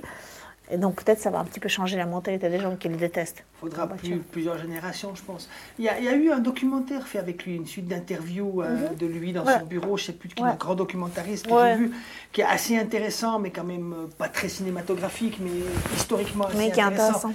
euh, vu de l'intérieur et tout. Mais j'imagine la petite euh, Elena à 12 ans dans ce train, Non, là, c'était- avec ses bagages. quoi, euh, ouais. Euh, donc, euh, comment c'est déjà le cabinet d'avocat Troyanov. On Non, mais ça c'était bien avant. La Après la Ah oui, traductrice, j'ai beaucoup tourné ici, surtout. Enfin beaucoup. Ah, J'ai tourné ici des, hum, des choses. Tu as essayé plein de choses ici. Hein. Tu avais d'abord des, des- des choses très classiques, comme la traductrice des films. Mais par exemple, tu es la première qui a participé à ces mises à l'écran de, de- de pièces de théâtre. Oh oui, je leur ai proposé, mais Ouais, ça n'existait pas. même- c'est- Je suis allée voir Jean Lermier au théâtre des Carouges. Ouais, je dis viens, on fait une rétransposition. On prend une pièce de théâtre, on prend les mêmes comédiens qui la jouent chez- sur scène chez toi et on la rend cinématographique, mais on ne change pas les textes. Et on réécrit les lieux et tout. Et on a fait ça avec le jeu de l'amour et du hasard, avec les caprices de Marianne, qui- Mhm. les caprices de Marianne qui ont obtenu un prix et tout. Et c'était génial de faire ça. Ça, c'était 7 jours de tournage, du coup. Là, c'était vraiment des conditions de guerre. Et j'ai adoré. Et j'en ai refait un il y a une année passée. On a fait La Panne, euh, d'après la, du, Redman. Euh, d'après la mise en scène de Valentin Russier. On a fait ensemble. Mais la Panne, c'est encore différent parce que c'est une unité de lieu, une unité de temps. Ça s'y prête vraiment. Tandis C'est dans, que. c'est dans le train, la panne. Non, c'est dans un bar. Ah, Où la voiture casse et il vient, ils font son C'est- procès. C'est un peu comme le procès. dans un tunnel. Ah, c'est le tunnel. C'est où le train s'arrête dans le tunnel. Oui, bien sûr, bien sûr. Et ça, a- ça, il ça, on a fait l'année passée. Valentin, c'était au théâtre d'Orangerie. À l'orangerie, ok, ouais, ouais. Et c'était génial de faire ça. Mais euh, là, on sortait vraiment, on tournait partout. À Carouge, les caprices de Marianne, c'était que à Carouge. Est-ce que j'ai de mauvais souvenirs ou est-ce que c'était du noir et blanc? Ah non, c'est- il n'y avait pas de noir et blanc, mais Non, c'est très froid comme ça. Ah, c'est c'est. C'est peut-être à C'est- cause c'est- des c'est caprices de pour ça. Maria. Ouais, c'est pour ça. Le jeu de l'amour et du hasard, c'était encore autre chose. C'était dans une villa et tout. Et parfois, pas seulement dans la ville, partout, c'était ça le, le but. J'adorais faire ça. Après, je fais Sam avec mon fils dans le rôle principal. Sam, t'a écrit? Sam, c'est Georges qui a écrit, le C'est papa de Sacha. Georges Guerrero. Sacha, c'est habile ça. Mon ex-mari, le papa de Sacha, mon des meilleurs amis du monde. Donc c'est pour ça que c'est Oh, même si super vous de l'étiez pas, bosser. ça ne regarde pas. Si mais- je ne l'étais pas, ce serait chiant de faire un film. hein, Tu écris le scénario, À t'es tout ouais, Non, à l'époque, on était déjà divorcés. Ah, ah, mais oui, Ah c'est vrai. oui, on bah oui, on c'est pour ça que j'ai proposé, on avait hésité à le faire. Ouais. Finalement, c'était pas fait. Vous avez fait aussi ça assez low budget finalement. On a fait sans budget. C'est ça, hein Parce Et qu'on on a- n'arrivait pas à le financer ou t'es pas arrivé, c'était un peu. Bah, en fait, il y avait un truc, c'est qu'on pourrait, ça veut dire pas qu'on serait arrivé, mais on pouvait essayer. Mais je, savais- je savais que je voulais tourner avec le Sacha de 8 ans là, maintenant. Ça. Et les enfants, de ils grandissent, ça. mais à un an, c'est un autre enfant. C'est comme ça. Et on a été dans plein, plein de festivals avec ce film. On a eu le prix à Sao Paulo, au Festival international, à Santa Barbara. Et c'était un cadeau des gens qui l'ont fait, mais vraiment, pendant deux semaines, on a tourné. Et c'était magnifique. Vite en fait. hein, parce que quand Je suis même- habituée. Disons qu'avec le sérieux aussi, tu apprends une autre manière. Tu- quand on a tourné One Breath, à Malte en Russie, quand tu tournes solo, c'est le contraire. Tu tournes Ça, c'est un une film minute par jour. C'est une série C'est russe. Un long métrage russe. Alors, non, métrage. On a la bande-annonce de One Ouais. Breath. Alors on va mettre ça parce qu'on n'a pas encore vu de tes images, on a vu euh, plein de choses, hein. Oui. mais euh, va- euh, je pense que c'est en russe sous-titré ou c'est Sous-titré, c'est sous-titré. C'est ça. Donc euh, deux- mots sur le film, c'est un film de plus tard, hein, C'est un film, ouais, c'est un film de plus tard, c'est un film que j'ai fait il y a trois ans. C'est un film d'après une histoire vraie. Natalia Malchanova, c'était une femme qui habitait en province russe et qui était prof de natation. Et euh, son mari la quitte, elle se retrouve avec deux enfants. On lui offre, pour pas qu'elle déprime, un petit voyage de last minute en Égypte. Elle y va.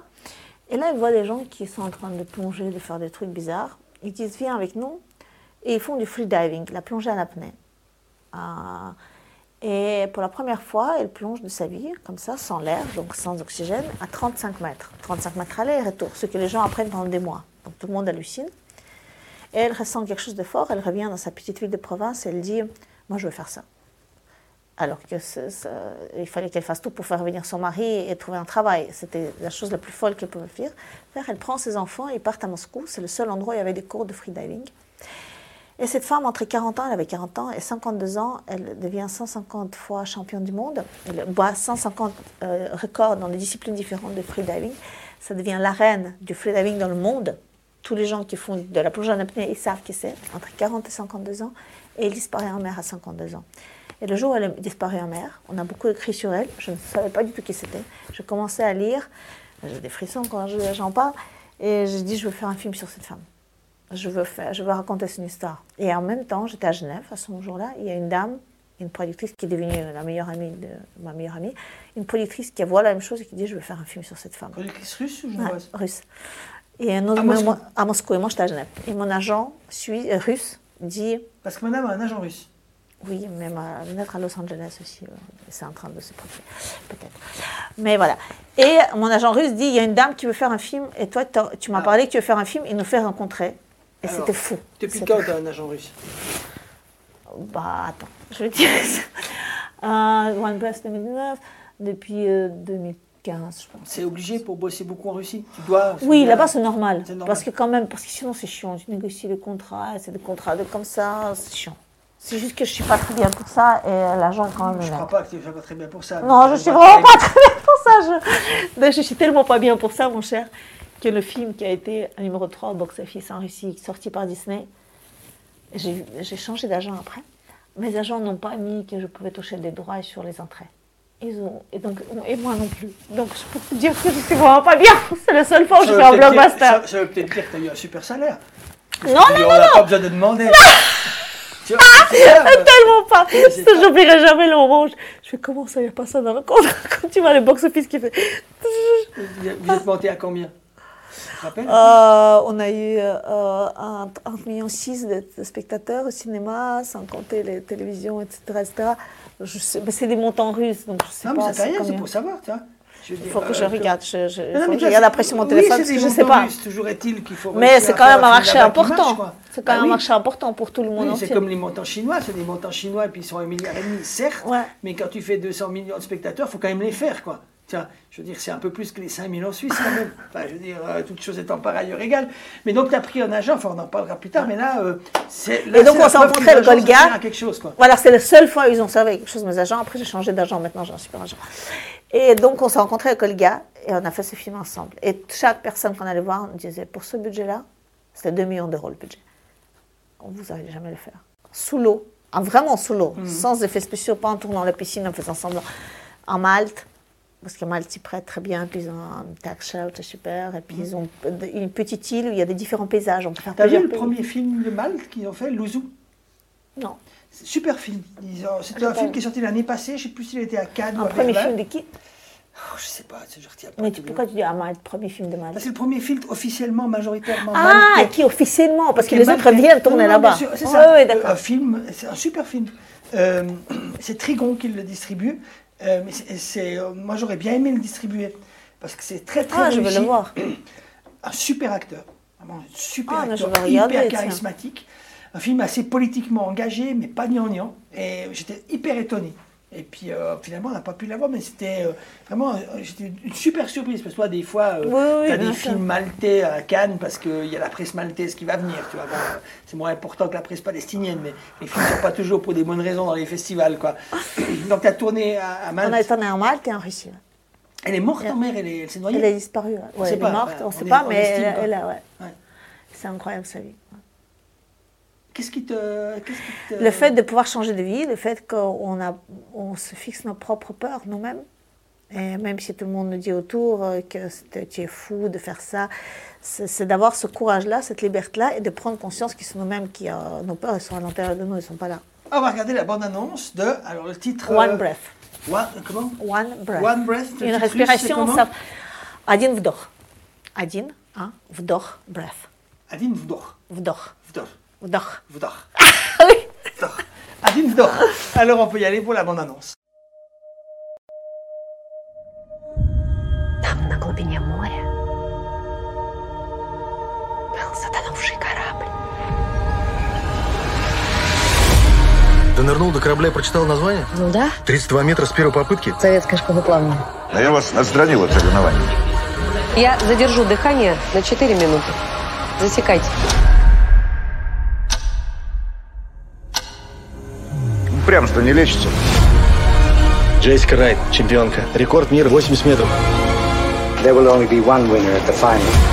Jessica will announce 95 meters. I'll do 101. Я уперлась в стену. Нет никакой стены. Вы думаете, это мой предел? И предел тоже нет. От страха нельзя сбежать. Но через него можно пройти. Больше нырять нельзя. Забудь об этом. Да ни один живой человек это не выдержит. Я тебя очень прошу, но не надо. Там на конце троса не карточки с результатами. Там написано, что ты смог пройти через свой страх и свою боль. Там написано, чего ты стоишь на самом деле. Ни одна женщина в мире не ныряла на 100 метров. Ни одна.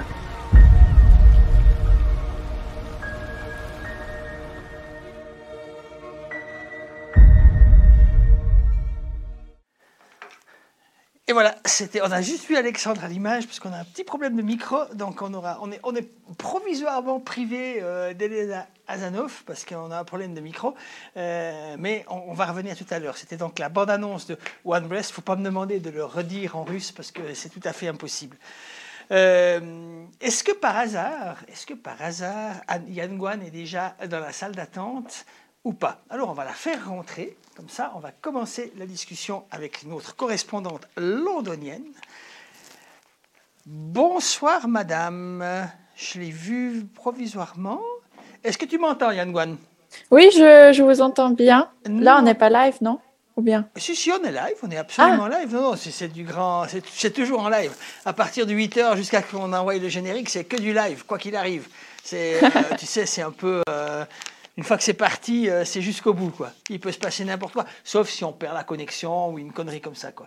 Et pour l'instant, on a perdu euh, la deuxième partie du micro de Elena, donc euh, je suis tout seul provisoirement, mais elle va bientôt arriver. Comment Ah, vas-tu, ok, Yann ok, Guan je vois. Euh, ça va, ça va. C'est-à-dire, ça va, ça va, c'est pas beaucoup ça. Euh, oui, je suis un peu euh, stressée parce que là, c'est la période où je dois rendre mes, mes essais, mes travaux et tout. Donc, euh, je suis beaucoup euh, dans la bibliothèque en train de écrire. Mais tu te rends compte, Yann Guan, que depuis que tu es à Londres, tu es stressé. D'abord, c'était pour le, le passeport, après, c'était pour trouver un appartement, après, c'était à cause du Covid à Copenhague, et puis maintenant, c'est à cause des travaux. Donc, ta vie est un grand stress, en fait. Oui, oui. Et tu me croirais jamais si je te dis que les punaises sont de retour. Oh non Et euh, on m'a volé mon iPad. C'est pas vrai. Ah, mais c'est- l'histoire sans fin. C'est le, le jour de la marmotte. Oui. C'est le film avec Bill Murray, tu sais, je sais pas le titre en, en- en allemand ou en anglais, Le jour de la marmotte en français, quand euh, le, le- le jour recommence toujours, tu sais, le film avec Bill Murray. Ah oui, oui, oui, je, je vois de, de quel film tu parles. Mais tu avais fait une sauvegarde pour l'iPad? Euh, oui, Ah. enfin, c'est- oui, on pourrait dire que cette fois, c'est pas aussi grave que la dernière fois.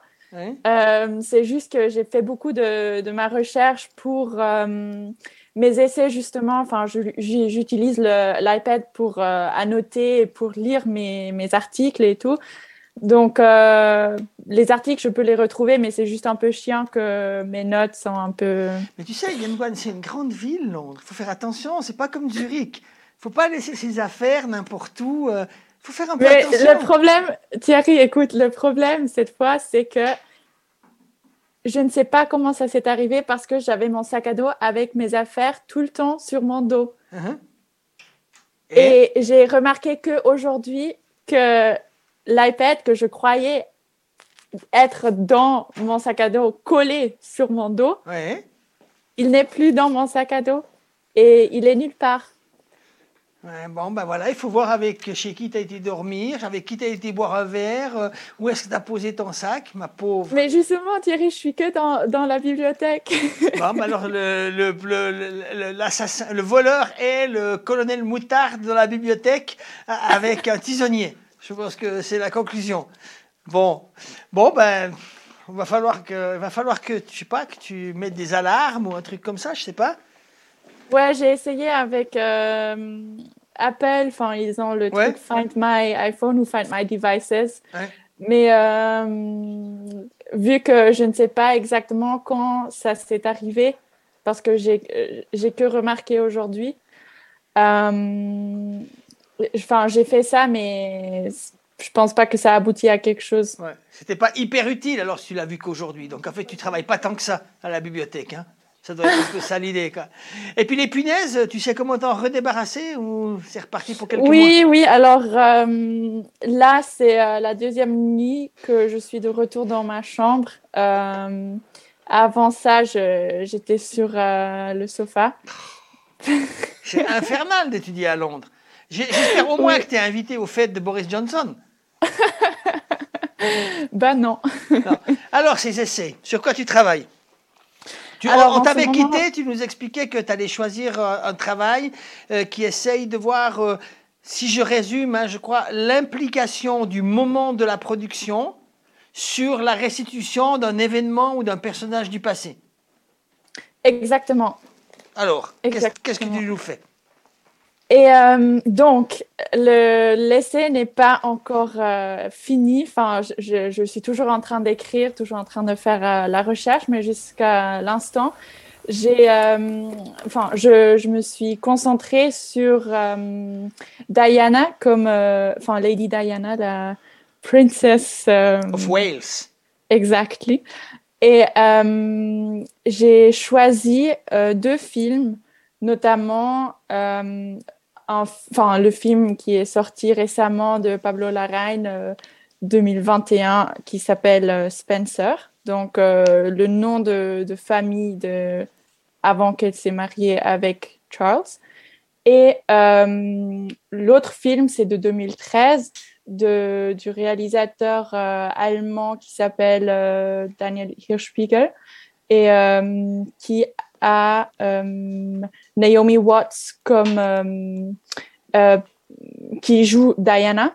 Et ce, dans ce film de 2013, c'est, il se focalise surtout sur les deux dernières années de sa vie, alors que Spencer, c'est beaucoup plus euh, un, et d'ailleurs, le Pablo Lara, enfin, dans le film, au début, euh, ils, ont, ils ont mis un, un, petit carton en disant que c'est un, un fable qui se base sur un événement euh, tragique euh, qui a vraiment eu lieu.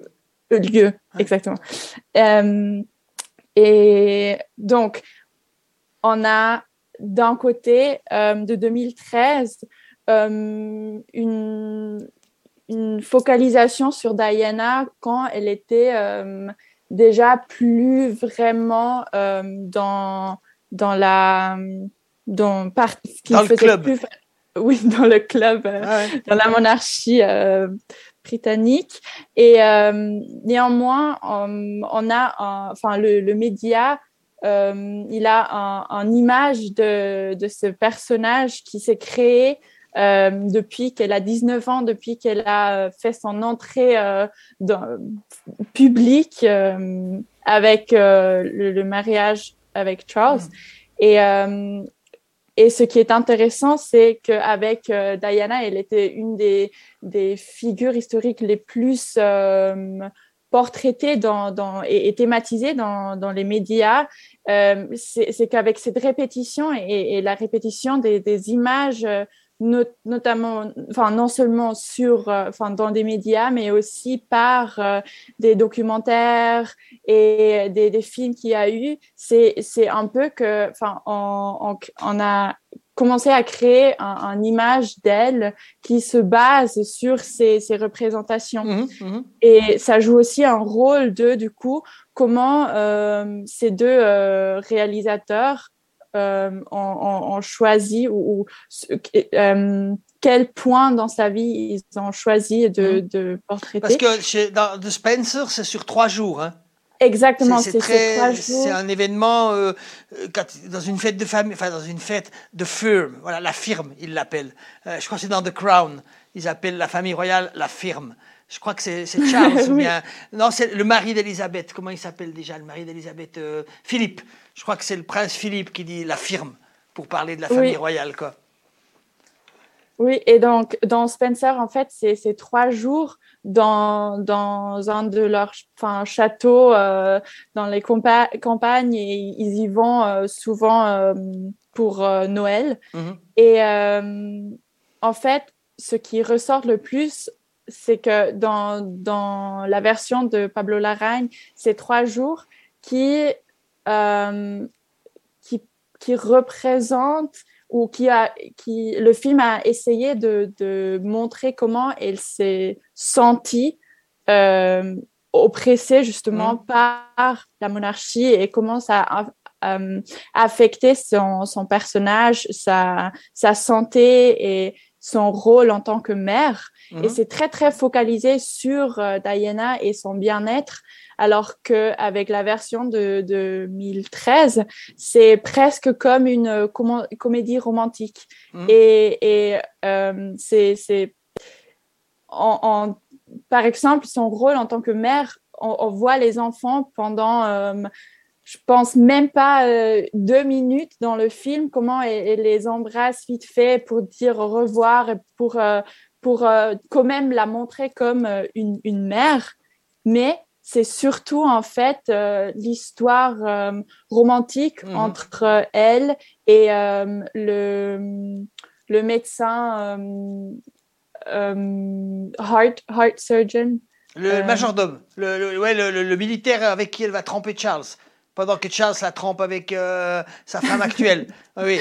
Oui, oui. Donc, euh, c'est, c'est, très intéressant comment, et je, je trouve que ça reflète beaucoup, euh, surtout avec euh, la version de Pablo Larraín, comment on euh, représente Diana et comment on, on critique aussi un peu plus euh, la, la monarchie Mhm, mhm. et surtout en lien aussi avec les événements qu'il y a eu avec Harry et euh, Meghan Markle. Mhm. Euh, et, euh, et et surtout aussi, ce que je trouve très intéressant, c'est comment on a montré ou on a vraiment mis la lumière sur euh, les, les, problèmes de, de santé euh, qu'elle a eu, alors que en, en 2013, euh, elle, elle, a mentionné, enfin parce que là, dans le film, ils ont quand même enfin, euh, Hirschspiegel, il a quand même essayé de, de, retisser quelques moments dans des médias qu'il y a vraiment eu. Enfin, dans la réalité et aussi euh, notamment avec l'interview qu'elle a donnée à BBC où Diana a vraiment aussi parlé de comment elle s'est euh, euh, elle s'est fait elle s'est fait mal à elle-même Mhm, mhm. et, et alors que ça c'est montré dans, le film de 2013, mais très brièvement, mais on voit quand même que le médecin, il l'a vu, mais c'est pas du tout thématisé, alors qu'on pourrait quand même se dire que, que un, un médecin, enfin, il va peut-être ou, ou j'imagine, enfin. Mais tu penses, tu penses que parce que 2013-2021 c'est court, hein, c'est c'est neuf Oui. ans, et, et tu penses que là le, le changement de climat par rapport au rôle de la femme, par rapport à MeToo, par rapport à aussi la la crise institutionnelle de la royauté anglaise, tu penses qu'elle a de l'importance, euh, enfin, même si c'est que huit ans de, de différence entre les deux films au moment où ils sortent, euh, toi tu vois une euh, un vrai biais historique, c'est-à-dire le film de 2021, on n'aurait pas pu le faire en 2013, tu penses? Parce que c'est pas les mêmes thématiques où il y a, y a un vrai changement sur l'image qu'on a de Diana? Oui, je suis très consciente que c'est plutôt short, enfin Mhm. la- le temps euh, entre les deux films, mais je vois quand même euh, une, une différence dans comment Diana elle est euh, représentée parce que je trouve que euh, dans 2013 elle est très définie à travers ses partenaires et à travers ce, ce regard euh, masculin, on pourrait Mhm, dire, mhm. alors que dans la version de Pablo Larraín, c'est vraiment euh, on a beaucoup plus essayé de euh, mettre elle dans, dans, la, dans le centre. Mhm, Et, et, et aussi avec, euh, des, avec euh, la représentation de, de, sa, de, de ces problèmes qu'elle a eu de santé. Parce que je, aussi avec The Crown, par exemple, il y a eu un, un épisode où euh, euh, il y avait euh, un carton avec une trigger warning. Bien sûr, deux épisodes, ouais. Oui, exactement. Où, Attention, ça peut heurter. Et puis les troupes de la, il y a des- il faut téléphoner au 0800 808 33 si vous avez des troupes de, alimentaires parce qu'on la voit vomir, on la voit ces épisodes boulimiques. Enfin, c'est thématisé. Oui, c'est un peu. J'aurais tendance avec ce que tu me dis à dire que The Crown, c'est un peu entre le film de 2013 et le film de 21. Elle a plus de place, mais quand même le côté conte de fées et, rôle institutionnel et, romance est quand même encore là dans The Crown, mais c'est quand même assez taf déjà quoi. Oui, oui, exact. Mais après, bien sûr, The Crown, c'est une série. euh, on a beaucoup plus de temps aussi de, de développer euh, tous ces tous les romans, c'est quand même encore de, de thématiser euh, son bien-être et tout. Donc, c'est c'est un peu différent. Mais euh, du coup, je trouve qu'avec euh, La Reine, ça, enfin, ça, ça montre quand même très, je trouve, avec euh, aussi de plus en plus des stars qui parlent de leur euh, de, de leurs anxieties qu'ils ont, qui sont très publiques sur Instagram et des réseaux sociaux, que pour aussi montrer, enfin peut-être qu'ils ont euh, Enfin, pour, pour thématiser ça et que qu'on peut être ouverte à, euh, avec ses fans et peut-être c'est aussi, enfin, on pourrait dire une manière de montrer que voilà, euh, euh,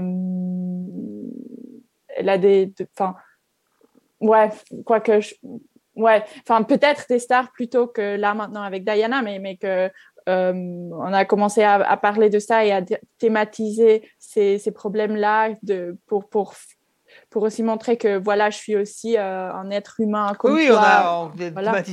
de violences euh, domestiques, de violences sexuelles, de, de, de ouais.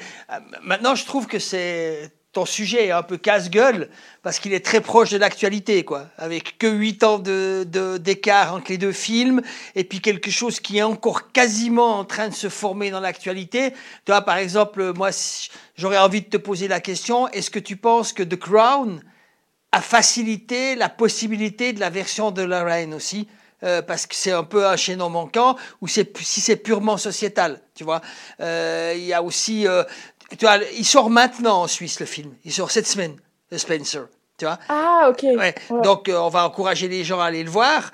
Euh, la bande-annonce, elle vend très bien ce que tu dis.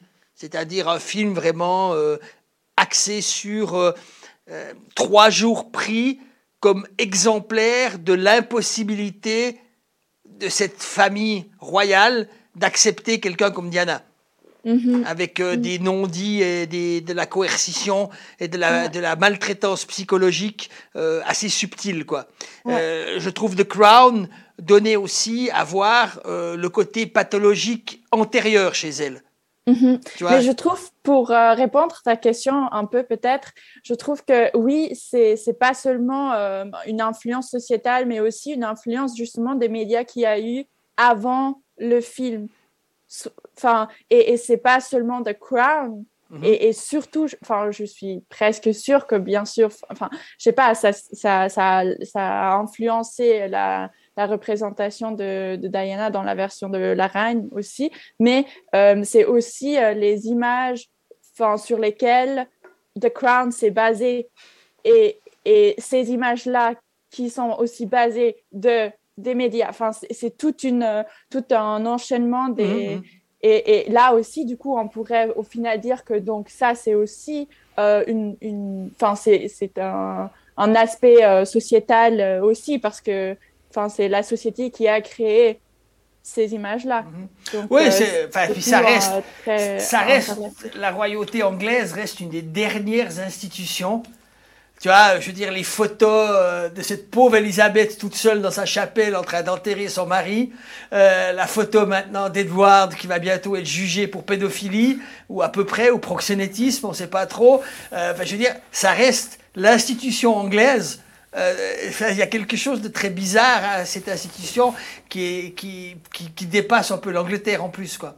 Donc, donc je trouve c'est casse-gueule de prendre cette figure-là sur deux films à 9 ans de distance, quoi. C'est... Oui. Mais... Ouais. J'avais, enfin, j'ai, je suis en train de regarder aussi la version euh, de 1993 euh, quand elle, elle, enfin, elle était encore alive. Ouais. Et euh, je vais peut-être l'inclure aussi parce que j'étais aussi très très consciente que c'est peut-être un peu short et Ouais. de me que baser sur ces deux. Ouais, puis en même temps, c'est sur une décennie où il y a eu euh, des vrais changements sociétaux, quoi. Euh, comme tu dis, il y a le, le, le, le fait qu'un héritier putatif euh, épouse une femme divorcée, qu'il épouse une roturière, que, qui se tire pour euh, aller bosser en Californie, dans la Silicon Valley, euh, euh, qui sont accusés de racisme. Enfin, il y a, y a aussi, euh, c'est une année, enfin, c'est une décennie avec euh, des changements assez euh, sociétaux assez importants. Euh, alors peut-être euh, c'est c'est assez pour voir une différence, mais ça reste quand même très court dans l'absolu. Oui, oui, non, t'as raison. D'autres actualités à Londres? Euh, pas vraiment. Je pense que je t'ai dit tout en ce moment. Enfin, après, voilà, Covid. Nous, on, on m'a annoncé que la semaine prochaine, on a une euh, department party Ah. de ma faculté. Donc, euh, on Cool. C'est du Boris Johnson-like. Take, uh, uh, come with your bottle. Come with your bottle, please. It's a walking session, but come with your bottle, please. Et puis il faut que tu te Exact. décoiffes un petit peu. Je pense que c'est bien. Ok, alors bonne party. Envoie-nous une photo. Merci. Et puis- ça. Ferme ton sac à dos. Je- il était fermé. Check ton sac à dos plus régulièrement. Ciao. Ciao. T'as retrouvé le micro? Oui, oui. Voilà, c'est formidable. Donc, on a regardé la bande-annonce de One Breath. One Breath. Euh, c'était pas le premier film que tu faisais en Russie, je pense. Ah bah non, le premier c'était euh, La Traductrice, puis après tu as commencé à bosser en Russie. Entre-temps, tu as fait des séries. Oui, j'ai fait deux saisons d'une série en Voilà, Suisse. Parmi les. C'était assez au début de l'heure du secret, c'est une des pas Ouais, une ça a pas- bien marché, C'est pas la première, mais c'était assez euh, rapide dans la dans la série des séries, si je puis dire. hein, quand Philippe Berthet a lancé euh, cette idée de remplacer les unitaires par des séries, dans l'heure du secret, c'est un policier. Ouais. À tourné au Locle, si je ne fais Voilà. erreur, euh, et qui a eu deux saisons. hein. C'était la première qui avait deux saisons, je pense. Ouais, ouais. hein. Donc À part, euh, non, si on parle pas de sitcom comme Bigoudi. Non, non, non, non, de- de séries. De séries, De oui. non, Non, c'était une expérience géniale. Bigoudi est à la série. puis c'est j'ai quand même Alain. Berset qui a fait de la figuration pendant 8 heures. Ah ben ça, je sais pas. Mais c'était l'intitulé dans le matin avec les photos, c'était extraordinaire. Il m'a contacté à travers son assistante à l'époque, qui était le président de la Confédération. Et euh, il dit, intéressé à venir voir le tournage. Je dis, est-ce qu'il veut participer? Oui. Je dis, mais il faut savoir que c'est des heures, on ne peut pas venir et partir. Oui, oui, d'accord. Et on tournait au Locle, une scène dans un café. Et euh, derrière le Frédéric Recosio. C'est et- pas toi qui venais voir avec sa limousine après. Non, c'est pas toi. Non, parce J'avais que- pas le permis. hein. Non, mais lui, Ah. ah, lui non plus. Il y a quelqu'un qui conduit. hein. Et derrière le- les personnages principaux qui parlent, il y a une table, il y a le maire du Locle et Alain Berset qui font semblant de parler pendant 8 heures. Ils étaient là. Et avec une patience. Vraiment, ils ont joué le jeu. facile, ils font semblant de parler toute Oui, la mais c'était toute une façon. ironie, mais sans rien dire à haute voix. En faisant ça. Non, c'était super. Mais, Il euh, est dans le plan? Oui, oui, bien sûr. Euh, Je sais pas, je me rappelle pas euh, tous les plans. euh, Comme si tu avais regardé. célèbres. Euh, Bien sûr, j'ai regardé, je fais mon, je fais mon travail. Non, j'ai regardé la une, et puis j'ai regardé les deux premières de la deux, parce que de mon point de vue. Oui, il y avait en trop de temps déjà entre deux qui sont passés. On ne Ouais, peut pas une puis du point de vue narratif, il y avait, j'avais pas vraiment le besoin d'avoir une deuxième Non, saison. non, mais bien sûr. C'était, pas ce qu'il y avait, trop, voilà, une déborde dans Oui, le donc c'est ok, hein, je veux dire. tu Mais vas voilà, ouais, c'était la première expérience de série. C'était en Suisse. Après, j'ai fait une série d'action. C'est aussi ce que j'aime beaucoup, c'est toucher aux genres différents. J'ai, déjà eu la chance de travailler racontant des histoires dans le genre de la comédie, drame, bien sûr. Euh, Comment bien sûr? Bon, parce que c'est plus facile de faire un drame qu'une bonne comédie. J'en suis persuadée. C'est plus, c'est pas facile, mais c'est plus facile si on compare. C'est beaucoup plus facile de se planter avec une comédie, parce qu'une comédie, On si va peut formuler ça comme ça, mais c'est, toute une Ouais. chorégraphie intérieure, c'est le rire et le. Ouais, je trouve ça un art plus. euh, c'est- Plus compliqué, ouais. c'est plus exigeant. Drame, film, d'a- film d'action avec la série d'action. C'était Hope. C'était en Russie, Hope, la série Hope, dont on a aussi la bande-annonce, et où chaque deux jours j'avais une voiture qui explosait. J'avais. Comment t'es arrivé sur cette série Euh, après One Breath, euh, la plus grande plateforme, un peu le Netflix russe, Start.ru, rue, Star- Start, ça s'appelle Start. Ils nous ont contactés parce qu'ils voulaient que je réalise la série et ils m'ont proposé un scénario. Et la comédienne, qui est une très grande star russe, qui jouait dans One Breath, le rôle principal, elle jouerait le rôle principal de la série. Et on, a- on est parti tout de suite après One Breath dans cette aventure. Et Donc ça là, devait pas être GIF l'année passée en compétition et il n'y a pas eu de GIF là, des, euh, quand il n'y a Pas pas, de eu. chance.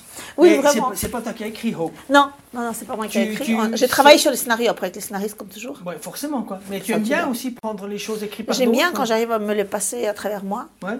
Chaque fois, c'est un truc très intéressant, chaque fois que j'ai accepté pour... Tu peux redire une fois. C'est un truc très intéressant. Très intéressant pour moi, pas pas, mal, pour les mal, autres. C'est pas mal. Voilà.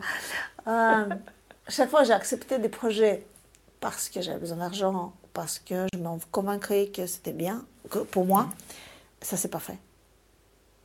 Et Tu maligne, toi. Tu dis pas j'ai regretté. Puis tu dis ah, Non, lesquels, lesquels. Ça, c'est pas fait. Le projet, c'est pas fait. C'est Euh, pas que le compris, projet. Et parce que, mais c'est, mais c'est parce Toi, qu'il faut fait avoir. des choses nécessaires que tu avais choisies, en fait. Non, ça mais des choses que j'arrive à avoir un, un raisonnement, un en t'embête moi. Non, mais c'est ça. Mais j'ai fait le, le masterclass de Andrzej Wajda quand il était vivant, l'écran. Euh, l'école C'est mieux de l'avoir fait quand tu étais vivant. En même avis. temps. Sinon, en virtuel, on aurait pu avoir son clone, mais non. Ouais. Et c'était génial. Et pendant les qu- cinq fois où on est allé en Varsovie, il y a son bras droit, qui est un grand réalisateur polonais, qui a dit que ch- chaque fois que je prenais un projet, il fait faites gaffe, parce que comment ça résonne en vous? Moi, c'était un peu genre, oui, c'est ça, on est déjà content de faire un film. Et après, je l'ai je l'ai vécu, quand des projets se cassaient la gueule, mon dernier moment, alors que tu as investi six mois de ta vie. Mais tu sais pertinemment, au moment où ça se passe, ça se casse la gueule. Et la petite voix, elle avait dit, pas parce que les gens autour, c'était juste, les choses se sont pas faites, mais c'était pas ton truc. C'est pas ce que tu te dis a posteriori pour, avaler la couleuvre, tu crois? Non, tu analyses, c'est ce qu'on nous fait. c'est- Si on n'analyse pas ce Toi, tu es une femme froide qui analyse les sentiments. Ah, mais pas avec, du- euh, tu, fais de l'auto-analyse. Toi. tellement Toi, froide. tu vas faire in treatment avec une seule comédienne. Non, ça a déjà fait dans tous les vois. pays. On va pas refaire en Russie, en France, en Pologne, partout, ça se fait. Mais en. Suisse, ce serait pas mal avec un, psycha- un Ah, psychanalyste. mais est-ce qu'on va faire mieux que celle d'Arte Elle est pas mal. Avec un psychanalyste. Ah, ça Tu parles Alors, cette histoire. Et là, c'est chaud, ça dure comme cette émission pendant 3 heures et demie. Hein Et les épisodes ici, tu te rends compte Ouais, c'est bien, ce serait bien. Ça, je sais pas. C'est pour ça que les psychanalystes vaudois sont très riches. C'est parce que Mais tout ça pour dire qu'il y a, euh, il y a deux, trois genres que je n'ai pas encore essayé, mais, euh, mais ça m'intéresse. Quand l'histoire m'intéresse, c'est l'histoire impose le genre dans lequel ça va être raconté et j'adore changer. Hope, ça parle de quoi? C'est euh, c'est une sorte de Nikita, mais après. C'est-à-dire c'est une femme qui a 40 ans et qui depuis euh, des années a une double vie. Et ça commence quand elle a 18 ans et les actions se passent dans les années 90 et aujourd'hui, en parallèle. Et aujourd'hui, les années sur lesquelles ils se sont mis d'accord, où elle va jouer un double jeu dans sa vie, elle a un mari, une fille, et puis en même temps, elle est tueur en série. Enfin, pas un tueur en série, tueur à gage. un gage. Et ça, c'est- ce nombre d'années arrive à bout et elle veut sortir. C'est évidemment pas si facile que ça. C'est pas bon, genre, je vais y aller. Et donc, c'est tout toute la dualité qui est en elle, qui est acquise depuis des années, et tout le problème qu'elle a à, à refuser d'accepter qui elle est devenue. Et donc, ça, c'est et un drame psychologique et une série d'actions. C'était très intéressant. Ça tire beaucoup. Ça tire beaucoup, il y a une voiture qui explose. On avait... Et ça, c'était, au début, c'était hyper chiant parce que tu travailles pas avec des comédiens, mais tu passes une journée à avoir une voiture qui va exploser contre un arbre parce qu'il faut que tu répètes parce que tu n'as qu'une voiture, évidemment. Et il y a quatre caméras, et, ou une voiture qui explose, une caméra qui arrive entre un arbre, ou des gens qui. C'est des budgets de combien euh, quand tu fais une série comme ça à peu près? Ah, là, je veux te dire, avec un convertisseur en ligne parce que je me. Tu Ah, le connais en roubles C'est à peu près, non, c'est à peu près 600 000 francs suisses l'épisode, en 400 et 600 000 francs suisses. Donc c'est un peu moins cher qu'une série moins cher, suisse, 400, mais 400 000, parce que la production est moins chère sur place. Parce que tout est moins cher sur place. Ouais. Les- la pro- le, le matériel coûte la même chose, à peu près une caméra, les, les optiques, tout ça. Mais les gens, les salaires, on travaille 12 heures par jour. Ah, une journée de tournage, c'est c'est pas 12 comme ici. heures. Mais c'est tellement bien. Moi, ça va être difficile de travailler là euh, 10 heures. Je pense que avec vas la pause souffrir, ouais, parce que 10 heures, c'est il faut déjà se Six- battre pour six les jours avoir, par mais- semaine. 12 heures, 6 jours par semaine Ouais. Un jour de congé. Tu vois, tu vois pas comme réalisatrice une baisse de qualité le sixième jour Quand c'est de nuit, absolument. Mais personne, euh, deuxième réalisateur ne font pas un planning où tu as six nuits de suite parce que là tout le monde meurt. Mais de jour, non. T'appelles ça le deuxième réalisateur Nous, On le appelle ça first. ID. Ah, c'est intéressant. Deuxième réalisateur en Russie, appellent ça. Ah, c'est très rigolo. C'est très rigolo. Premier euh, assistant ici et deuxième réalisateur là-bas. C'est marrant. comme, C'est marrant euh, quand ouais, ouais. C'est comme le monteur. C'est pas un monteur, ça s'appelle réalisateur de montage. Et je trouve ça très juste quand c'est un bon monteur. Parce que c'est quelqu'un qui donne une vraie vision, qui fait un vrai input. C'est pas juste un monteur qui a. Deuxième réalisateur, j'ai plus de doutes. Mais Ouais, moi aussi, mais c'est comme ça que ça se Ah ouais. l'Union soviétique, tu vois, depuis toujours. ça. Il y a des postes Non, qui mais- changent de Oui, mais après, la façon dont tu nommes les choses euh, disent des fois aussi un peu quelque chose des parcours mais- qui sont possibles, tu vois. Oui, c'est souvent des gens qui veulent devenir réalisateur. Ouais. Moi aussi, aussi. Ici aussi, mais par exemple, pas en France ou en Allemagne. Pas en France, ouais, c'est un métier à part. D'ailleurs, c'est le problème en. Russie. Souvent, il y a pas, ils partent pour la réalisation, puis il faut former de nouveaux. puis il n'y a pas une vraie école. Comme ici, c'est Ouais. un problème. Il n'y a pas une vraie école de, premier assistant. Ah ouais, ouais, c'est- c'est- alors que c'est un poste crucial. quoi. Ah ouais, Euh, totalement, crucial, etc. totalement, totalement. Donc, 6 jours, 12 heures. euh, Des fois, à cause des dispos des comédiens, parce que ça aussi, tous les comédiens jouent au théâtre. Ouais, comme tu l'as dit, donc ça rend. Et donc, euh, il y a des jours où il doit finir à 4 heures, puis tu continues avec d'autres scènes. Il y a des jours où, euh, quand, théâtre, quand tu dis, plutôt à Moscou, donc les tournages se font plutôt près de Moscou, j'imagine. s'ils ne se font pas près de Moscou, ce sera une, une période de jours où ils ne vont pas jouer au théâtre. Et, mais ils vont faire des allers-retours pendant 2-3 jours pour jouer. Parce qu'ils ne jouent pas chaque jour, c'est un théâtre de répertoire. Ok, Tu joues la même pièce pendant 5 ans, mais une fois par mois. C'est un théâtre de répertoire comme la comédie française. C'est le seul ici que je pourrais nommer comme. Ouais, ouais, je pense, c'est les Allemands. Il y a une troupe, les Allemands aussi, ouais, exactement.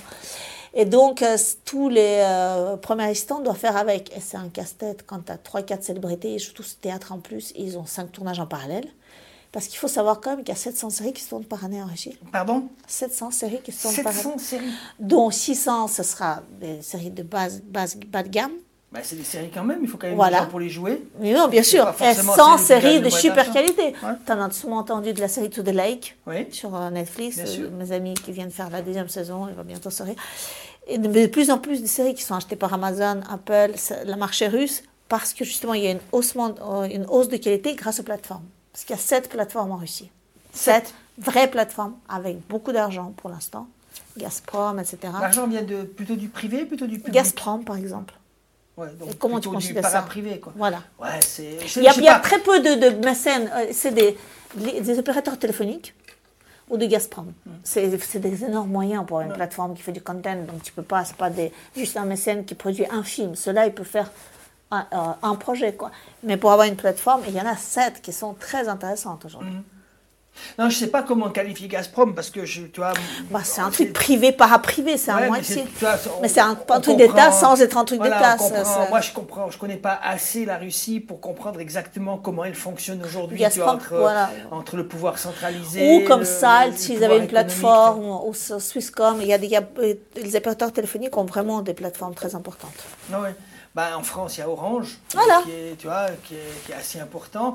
En Suisse, on ne peut pas vraiment dire Non, que. Swisscom soit important. Non, parce qu'ils Blue, font pas du content. Parce qu'ils commencent un peu, ils Ouais, savent pas, mais ils veulent pour pas l'instant, vraiment, pas. On ils peut pas appeler ça une plateforme de content. Non, non, non, puis ça sera jamais vraiment, je pense. C'est ce qui est d'ailleurs un, ce qui est d'ailleurs un problème parce que tu n'as pas de plateforme européenne en fait. Oui, et ça, c'est un, ça, c'est un souci. Ah oui, c'est un vrai problème. euh, justement, Moi, je pensais que politique Play Suisse et- va le devenir. C'est trop petit. C'est trop petit, si tu veux pas. Tu vois, tu vois à quel niveau, tu vois, même les Français avec Salto, c'est en train de se casser la gueule Ouais. et tout. Il y a Canal, mais c'est pas vraiment une plateforme, c'est autre chose qu'une Ouais. plateforme. Mais c'est un vrai, ça va être Ouais. un vrai problème parce que l'ensemble de la distribution va être dans des mains anglo-saxonnes complètement. et quand même, c'est un peu le nerf de la guerre, c'est-à-dire euh, par où, par quel tuyau Mais en Russie, c'est vrai qu'on voit des, des choses qui auraient pu jamais passer sur une chaîne fédérale, une chaîne publique, qui est des séries avec des sujets, je veux dire, des histoires. Par exemple, Happy End, c'est une histoire qui. euh. Ça, c'est euh, une série que tu as faite. Non, non, euh, Happy End, c'est pas du tout à moi, mais c'est une ah non, je histoire des amis. Tout, ouais, je confonds avec Tout va bien, tu vois. Ah, tout va bien, ça c'est un film, un long métrage aussi, ouais, ça, produit ouais. par une plateforme d'ailleurs. Mais. euh, Ouais, c'est pour ça, c'est à peu près le même titre, mais en une- français, par une plateforme, mais c'est pas une série. qui vient d'une une fille qui vient d'une province commence la- faire de la webcam érotique à Moscou. Jamais sur une chaîne de télé ça aurait été possible. C'est génial parce que ça donne euh, la possibilité de raconter des histoires d'autres en contournant une forme de censure qu'il y a forcément sur une télévision publique, surtout en Russie. Et ça a donné naissance à, à des cinéastes, à des histoires, des scénaristes. C'est génial. C'est ici, on a, on a la vision, tu vois, avec Navalny, avec la, la- ils viennent d'interdire en Allemagne la diffusion de la chaîne russe euh, d'État. Tu sais, euh, voilà. On a une, on a une vision ici d'une, politique euh, assez stricte au niveau du contenu et au niveau Alors, les plateformes ont réussi à le contourner pendant 4 ans.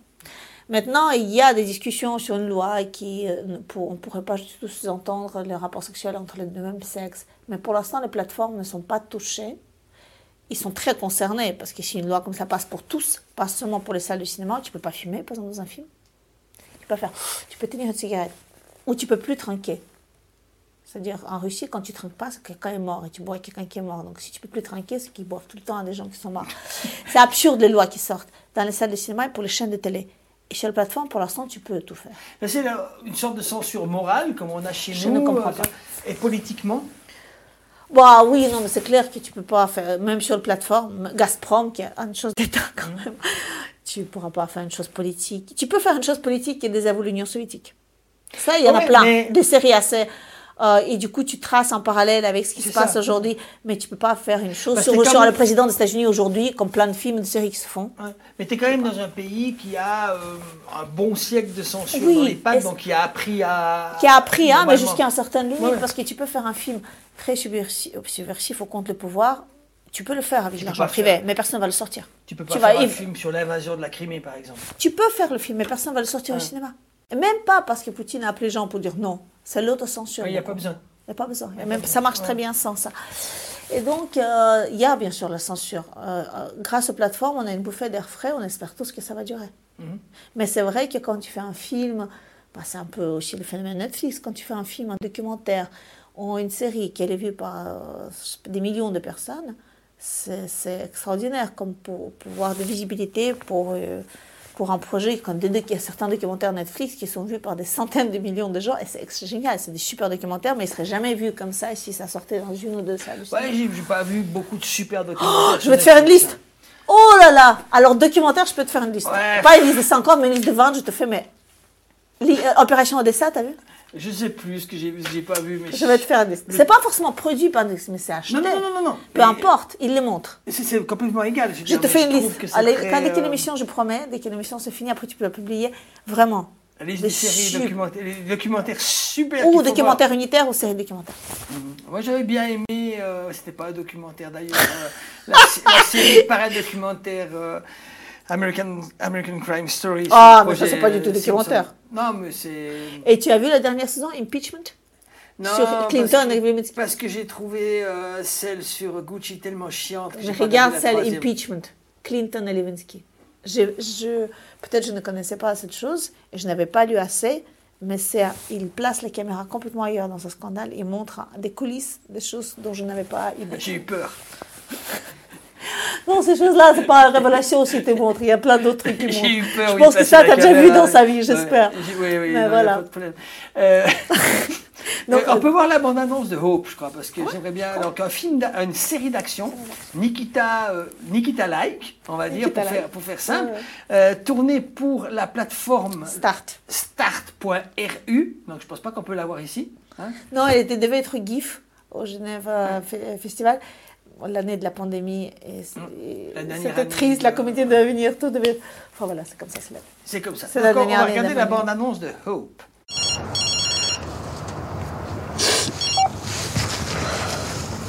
Привет. Да, все в порядке. Вылетаем скоро.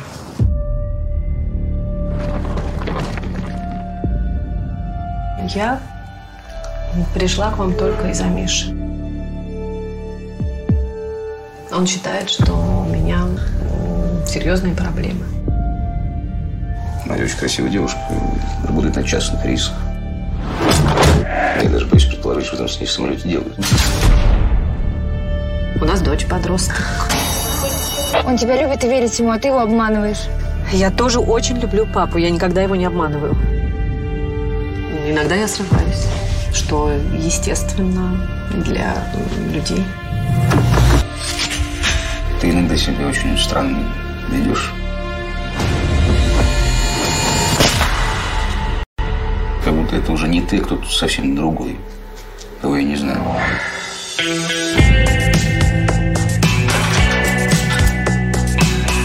Садись. Хочу забрать тебя отсюда. За это ты будешь делать, что я тебе скажу.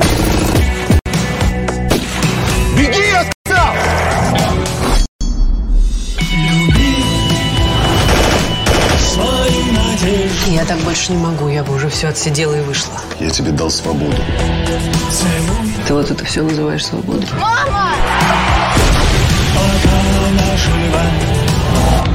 Отпусти меня. Для тебя ничего не изменится. Она нужна всем. Мне нужно исчезнуть. Нужно сделать три паспорта. Надежда. В мае. Только на старт. Un prénom féminin qui dit l'espoir. Non, je dis, euh, c'est monté assez efficace. Hein. Qui c'est qui monte? Alors, euh, depuis euh, One Breath, puis après la série Nadejda, puis après le film Tout va bien, et le film Les Amants que je viens de faire maintenant, c'est tout monté par un monteur suisse. Je tourne en Russie, mais je monte en Suisse, par un monteur suisse qui ne parle pas un mot du russe et qui monte que sur les émotions. Et c'est extraordinaire. C'est qui? Thomas Kay. Ah, c'est Thomas. Tu connais? Oui, Thomas, il a, il a travaillé sur le film de Free to Run. Oui, bien euh, sûr. De, de- Euh, De Pierre, il a, il a fait Pierre Crime. Morat, oui. Ouais. Oui, c'est euh, il fait partie un petit peu de cette euh, famille genevoise qui a travaillé, enfin des familles au sens euh, qui n'est pas tout à fait légitime dans le cinéma Bah, c'est suisse. c'est un peu que là, on est un peu, on se ressemble beaucoup avec Thomas pour ça. Ouais, Ça, non, mais c'est rigolo. Toi, Pierre, c'est la même chose. C'est des gens qui, qui, qui fabriquent beaucoup de choses, qui font, qui y vont. Euh, son frangin fait de la musique, je crois. Ouais. Euh, ah, c'est Thomas qui D'ailleurs. Kevin, son frangin, a écrit la musique pour Tout va bien, le dernier film que j'ai tourné. Tu les as connus comment, les frères Kay? Alors Thomas, on a fait euh, un documentaire sur un, un opposant kazakh pour Point Prod. C'est David Ries qui nous a fait nous rencontrer. Euh, et puis c'est comme ça qu'on s'est rencontrés. Et quand avec One Breath, on a eu d'autres monteurs, on est arrivé à une espèce dans une impasse. On savait qu'on pouvait aller plus loin, mais on ne savait pas où. J'ai appelé Thomas. Je dis écoute, je t'envoie un film, tu peux le regarder. Je- euh, il ne parlait pas le russe, il n'y avait pas de sous-titres, il n'avait pas lu le scénario. Il a vu le film, il a tout compris, il l'a remonté. Et c'était ça. Et le producteur russe dit on veut travailler qu'avec lui maintenant. Et un ami, après, m'a dit qu'il travaille beaucoup à Los Angeles, que des grands monteurs, souvent, font ça. Ils enlèvent le son. Ils montent d'abord que sur des émotions. Parce que les mots, c'est que des mots. Et c'est les regards, c'est les gestes. Et donc là, Thomas a monté toute cette série. Euh, donc c'était 16 épisodes de 24 minutes, 8 épisodes d'une heure, si on veut. Ah, c'est en c'est- 24 minutes, 16 Ouais. épisodes. Thomas les a montés, et puis après, tout va bien. euh, All is good. Ce film qui est passé sur la plateforme Start le 31 décembre 2021. Pour la fin de la fin de l'année. Oui, parce que ça se passe le 31 décembre, l'action. Ah, c'est un concept marketing. Tout à fait, un road movie à travers Moscou. Ça, c'est tout va bien. Hein? Ouais, ça, c'est tout va bien. filmé en studio celui-là? J'ai filmé euh, 80% en vrai lieu, 20% tout ce qui se passe dans la voiture, on a filmé en studio LED. ouais. C'est-à-dire? où il y a des écrans LED à 360 degrés autour de nous. On tourne des images avant dans la rue, avec les feux, ils s'arrêtent, de la Moscou un peu festive de Nouvel An.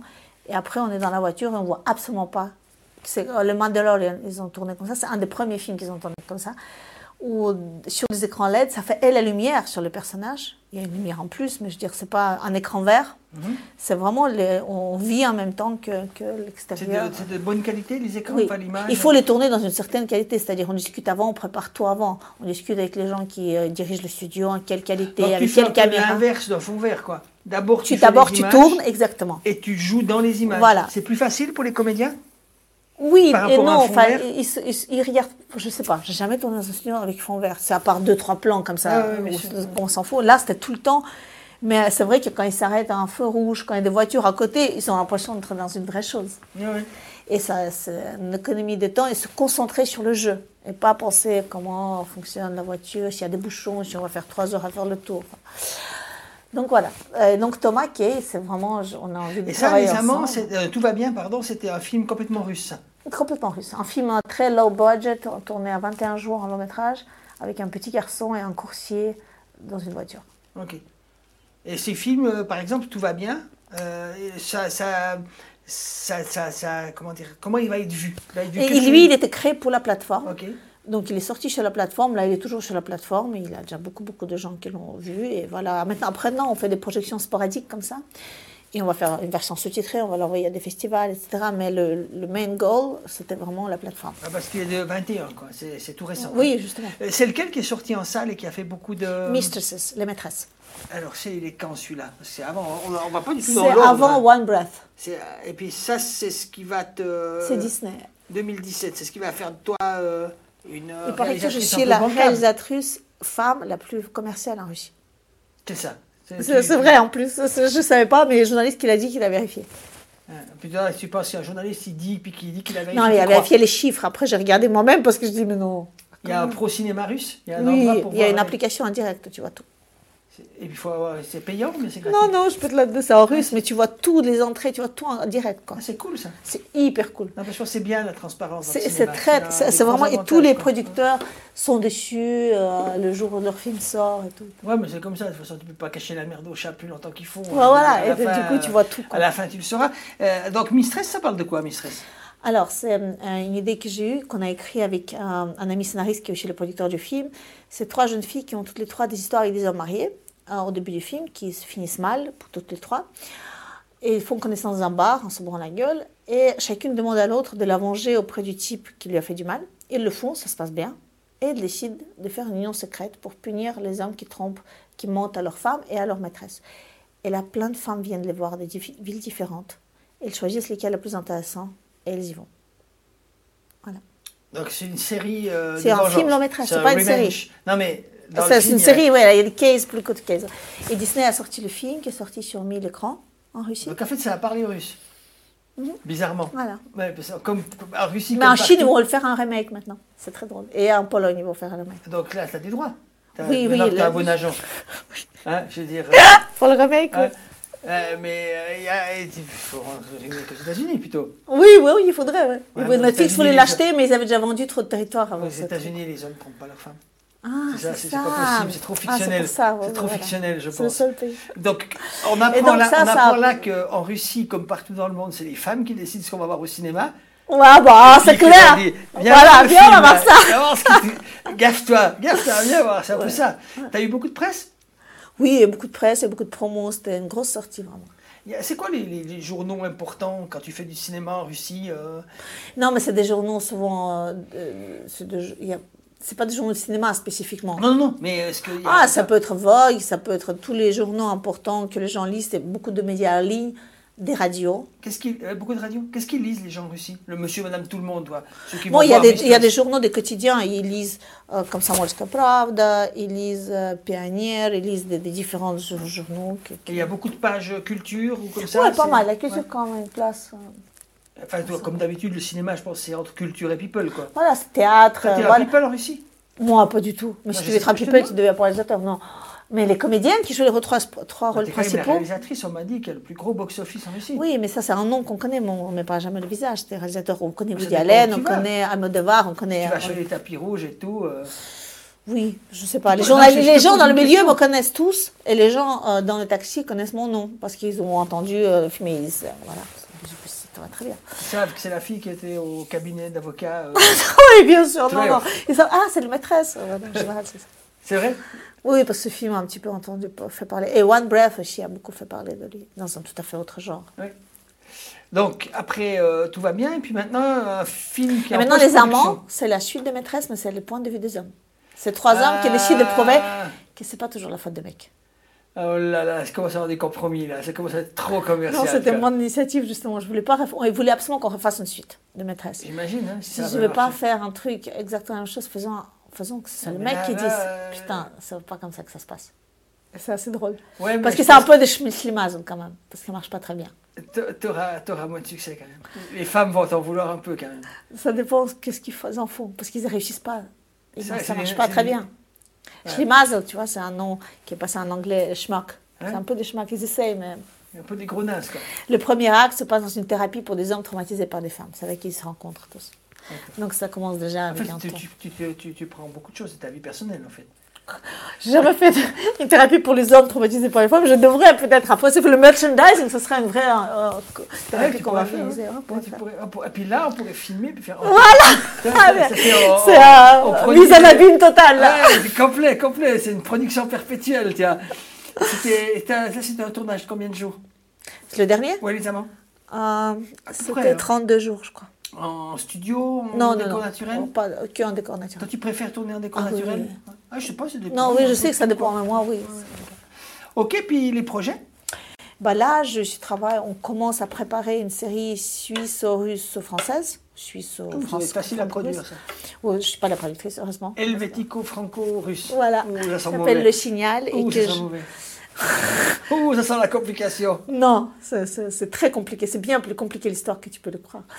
C'est une série d'anticipation, un peu science-fiction, je ne sais pas. Première série de science-fiction suisse, je pense. Ah, voilà un nouveau genre, quand on parlait de genre. Il y a eu des films de science-fiction, mais il n'y a pas eu de série de science-fiction. Ouais, je pense. Je crois. Peut-être vois je me trompe, Je connais hein, pas toutes les séries et puis surtout. Voilà, que- non, il y, a, il y a beaucoup de séries policières. Oui, mais là, c'est vraiment-. Non, parce que parce que parce que ça demande de. Ça, on pas, on fait pas tellement. Enfin, il y, a, il y a quelques films de science-fiction. Mais c'est pas science-fiction, Minority Report n'a pas des choses qui volent, c'est plus d'anticipation. C'est pas tu sais, des séries où c'est comme aujourd'hui, mais c'est pas comme aujourd'hui parce qu'il y a deux, trois trucs. qui ont Ouais, changé. ok, ok. Bref, que, euh, qui est produite et euh, coécrite par Alexandre Yodachescu, avec qui, qui m'a proposé, on le co-réalise ensemble. Ok, d'accord. Voilà, il y a six euh, épisodes. 6 fois 52 Ouais. Et puis le pitch? Alors, le pitch, euh, j'espère que je. Mais je pense que oui, je, je, Ah, je ce le que vois. tu peux dire. hein, après, C'est, faut vendre un peu. hein. euh, ça se passe au CERN. Parce qu'en en fait, le CERN, je me suis souvent dit, euh, j'ai mon beau-papa qui a travaillé là-bas pendant des années, que c'est une chose incroyable qu'on a juste à côté. Il y a très peu d'histoires liées Ouais, au CERN. vrai, c'est vrai. Et c'est quand je suis arrivée pour la première fois pour voir le détecteur, j'étais sidérée parce que c'est euh, c'est pas un endroit ouvert au public du tout. Il y a plein d'endroits que tu peux visiter au CERN, mais pas ça, à 100 mètres sous terre. Tu vois, le détecteur, c'est comme un film de science-fiction juste à côté de chez toi. Mhm. Impressionnant. Et donc, ça une expérience au CERN qui fait que les cinq personnages se, se retrouvent dans des- une réalité alternative, mais gardent le souvenir de l'autre univers duquel ils viennent. Et ils arrivent dans une Genève où la guerre froide ne s'est jamais terminée et où la Suisse va peut-être adhérer à l'Union soviétique. Il faut un réfugié roumain puis une réfugié soviétique pour écrire des trucs Ouais, pareils. bah, c'est ça qui fait, qui fait des histoires différentes. Ouais. Non, en tout cas, c'est. Enfin, moi, j'étais très, très heureuse de, de, de faire une histoire que j'ai jamais fait, de faire un genre que j'ai jamais fait et de retravailler, de faire un projet intéressant ici. Parce que c'est vrai que ça fait quatre ans que je tournais, comme tu as vu, beaucoup en Russie. Bien et j'ai envie de, de- de faire des projets ici. Et en plus, il y a la Russie dans l'histoire. Donc, C'est quoi C'est tourné en partie en Russie en ça a partie tourné ici en partie ici, en partie en Russie, et aussi parce que ça demande beaucoup de Et la moyens. France, euh, comment arrive la France là-dedans Il y a des comédiens français, puis... C'est euh, qui en France qui coproduit, tu sais Non, je ne sais pas, je, je me rappelle pas du tout. Oh, je t'égale, la- Oui, non, je, je me rappelle pas. J'ai une mémoire, comme on a vu, super. Comme mon fils dit, me compare souvent à Dory. Le, c'est le, Le poisson. Dory, ouais, la, la- la- la copine de. Bonjour, comment je m'appelle voilà. C'est pas mal, c'est pas mal. Tu, ton fils met des petits coquillages, quand tu rentres bourré le soir, Ah bon que tu qu'il puisse retrouver la maison et faire à manger un petit peu. Tu fais à manger? Oui, mais surtout pour lui ou pour des amis. Pour moi, toute seule, non. tu, fais, tu cuisines quoi Suisse ou russe? Ou juif? Le tout. Je fais des fusions. Tu fais des fusions, ouais. Moi, je suis, je cuisine pas tellement. On fait une fondue, il n'y a pas besoin de cuisiner, c'est pratique. Bon, moi, je crois que la fondue, On tu t'as dit fondue, t'as pris l'accent Non. suisse, quoi. je te jure, je jure, c'était hallucinant. quoi. Tout à l'heure. Non, mais je, que je connais pas bien la cuisine suisse pour la cuisiner, à part la fondue et la raclette, que mon non. fils adore. Donc, euh, ça va très bien. Il y a quoi Il y a les, il y a les cardons à Genève. Les Malakoff. Je me suis toujours dit que c'est une origine russe. Les Malakoff? Non, je crois pas. Ouais, non. Je crois que c'est des Mais tu connais les desserts pavlova Non. Y Non, partout ici, dans chaque, chaque deuxième café, il y a un dessert pavlova ici. Pavlova. Et c'est pour la ballerine russe Anne Pavlova qui a vécu ici. J'ai découvert il y a trois jours dans un menu, j'ai regardé sur internet et je suis cette chose incroyable. Pavlova non, Pavlova. Moi, je prends pas de dessert au restaurant, normalement. Moi non plus, mais je regarde les, pour lire au moins, C'est parce quoi que je peux pas manger. C'est des meringues, crème fouettée et des framboises. Pavlova. A- Tu feras attention maintenant dans le Je, menu je dessert. regarderai, oui, je Ouais. regarderai s'il y, a s'il y a Pavlova après, le dessert Nureyev ou le dessert Stravinsky, euh, tu vois. Nabokov, dessert Pavlova. le fameux de gâteau Nabokov. Nabo- Le gâteau Nabokov, c'est un peu, euh, c'est un peu limite, quoi. C'est un peu limite. c'est- Il faut le prendre après Il n'a pas l'entrée écrit Balthus. que tu. Lolita, tu sais. Non, non, je sais. Il faut prendre entrée Balthus de Nabokov. Puis au milieu, tu peux prendre un petit peu, je sais pas, de. Comment il s'appelle ce réalisateur euh, ou non polonais qui travaille en France, là euh, Ah oui, mais il est décédé, je crois. L'ex-mari de Sophie Marceau. Non, non, c'est pas. Je parlais pas. Je parlais de, de, de, de Polanski. Ah tu sais qu'il doit tenir à Genève, tourner Il fait des films encore? Oui, il fait. Je sais pas, c'est dommage si tu as vu des pas de Dreyfus, parce que c'est un très grand film. Oh, je trouve pas. non. Mais tu Oh, l'as vu? Ouais, Mais c'était il y a un an, pourquoi tu demandes s'il fait des films toujours? Non, mais je sais, je- non, parce que c'est- avec toutes les polémiques et tout. Oui, non, non, non, Dreyfus, non, je trouvais que c'était un film superflu. Ah, je trouvais très bien. Ah non, je trouvais que que t'apprends rien. Et je dis, ok, mais toi, tu savais tout de l'affaire des- la- 90% de gens ne savent rien. Et ils savent toujours rien, parce qu'ils ne sont pas allés voir le Non. film, ceux qui savaient rien. Mais je t'assure, c'est un film Moi, de bourgeois. oui, mais je trouvais Jean du Jardin formidable. Enfin, assez incroyable. Je ne le voyais pas du tout dans ce rôle-là. Je me suis vraiment ennuyé. Vraiment ennuyé. Je trouvais que c'était vraiment un film euh, ni fait ni à faire. Quoi. On n'a pas les mêmes goûts. Bon, ouais, pas, Ouais, ça, c'est normal. Tu vas souvent au cinéma? Oui. Qu'est-ce que tu es allé voir là dernièrement? Ah, le Alley Night Park, euh, le, le Guillermo del Toro. Ouais, ouais, On le- est allé à Londres avec Sacha il y a une semaine. Ah, le Nightmare. Nightmare. Ouais. J'ai pas vu. Moi, j'ai été voir quoi J'ai j'ai rien vu de génial. Bah, je suis allé voir le. Avant, j'ai vu Madres Paralelos. Ouais, moi, je suis dans Almodovar, je suis arrêté. C'est horrible. Mais tu vas voir quoi au cinéma? Euh, un peu tout. là. Un peu tout, sauf les Sauf trucs. que tu trouves ennuyeux, c'est qu'il a Ah, arrêté. sauf les trucs qu'on a déjà vu fais 25 fois le même film, quoi, qui n'ont plus rien à dire, puis qui inventent des dispositifs, quoi. Euh, non, là, je suis allé voir, euh, je suis allé voir quoi dernièrement? Je suis allé voir La Panthère des Neiges, Lynx, je vais voir les films qui marchent. Je suis allé voir euh, Au revoir, Monsieur Hoffman. Guillermo del Toro, je pense que ça je Au revoir quoi, monsieur? Hoffman sur des enfin, une histoire de, de collaboration dans la Deuxième Guerre mondiale. Mhm. Le pitch est pas mal, mais c'est une adaptation d'une pièce de théâtre, puis ça se voit un peu. Mhm. C'est un bijoutier juif Mhm. qui est à Paris. La France est occupée, il reste, et puis il se rend compte que ça commence vraiment à chauffer. Il décide d'envoyer sa femme et son enfant en zone libre, et puis de vendre artificiellement sa bijouterie à son employé, puis partir en zone libre. Uh-huh. Et puis il dit à l'employé, quand je reviens, tu me la revends. Mais comme ça, Ah. il est un à rien pendant que je suis pas là. Puis il n'arrive pas à sortir de Paris parce qu'il y a trop de contrôle, donc il va vivre dans la cave De euh, la bijouterie. de la bijouterie. Et puis le mec va commencer à se servir de lui, le faire bosser gratuitement, et puis lui demander de coucher avec sa femme parce qu'il peut pas avoir d'enfant. Wow. C'est qui qui joue? Euh, c'est Lelouch qui joue le collaborateur, c'est Auteuil qui joue Monsieur Hoffman, et puis c'est Sarah Girardot qui joue la femme. Ah, Donc c'est des bons comédiens. Ah. Après, si tu veux, moi j'étais gêné parce que tu es obligé de faire du, du collabo un salaud absolu. Mhm. Et c'est moins intéressant, C'est parce pas que c'est plus intéressant noir, que ce bien soit un sûr. salaud normal, tu Bien vois. sûr. Donc, tu vois, les Français, quand ils parlent de la collaboration, euh, pour que tu puisses quand même prendre la distance, ils font une ordure. font quoi. vraiment un- il est méchant parce qui qu'il est très, très méchant. mais qui va jusqu'au bout, qui bat sa femme à la fin, tu Ouais. vois, puis qui la viole même. Tu vois, vraiment, il fait tout à la fin. quoi. Dans la, dans la euh, thématique, en tout cas, de la période historique, il y a un film qui va sortir ici, Persian Lessons. Il est sorti là, oui. Il, est sorti, va le voir. Ouais. Va le voir, s'il te plaît. Tu me C'est très ce étrange, penses. ouais, c'est très étrange. J'ai trouvé le pitch très étrange, un peu extrême de ce type. Mais c'est inspiré d'une histoire vraie. ouais, je sais, j'ai vu ça. Regarde-le, je l'ai vu, je sais plus où, à quel festival, mais c'est magnifique. Tu peux, tu peux dire sur quelle plateforme piratage. Ah non, non, non, ça, j'ai vu au cinéma. Ça, j'ai vu aussi. Et puis, qu'est-ce que j'ai vu encore des films pour enfants Deux, trois trucs. Euh, les blockbusters, euh, tu vois. Spider-Man et compagnie, mais c'est pas. Voilà.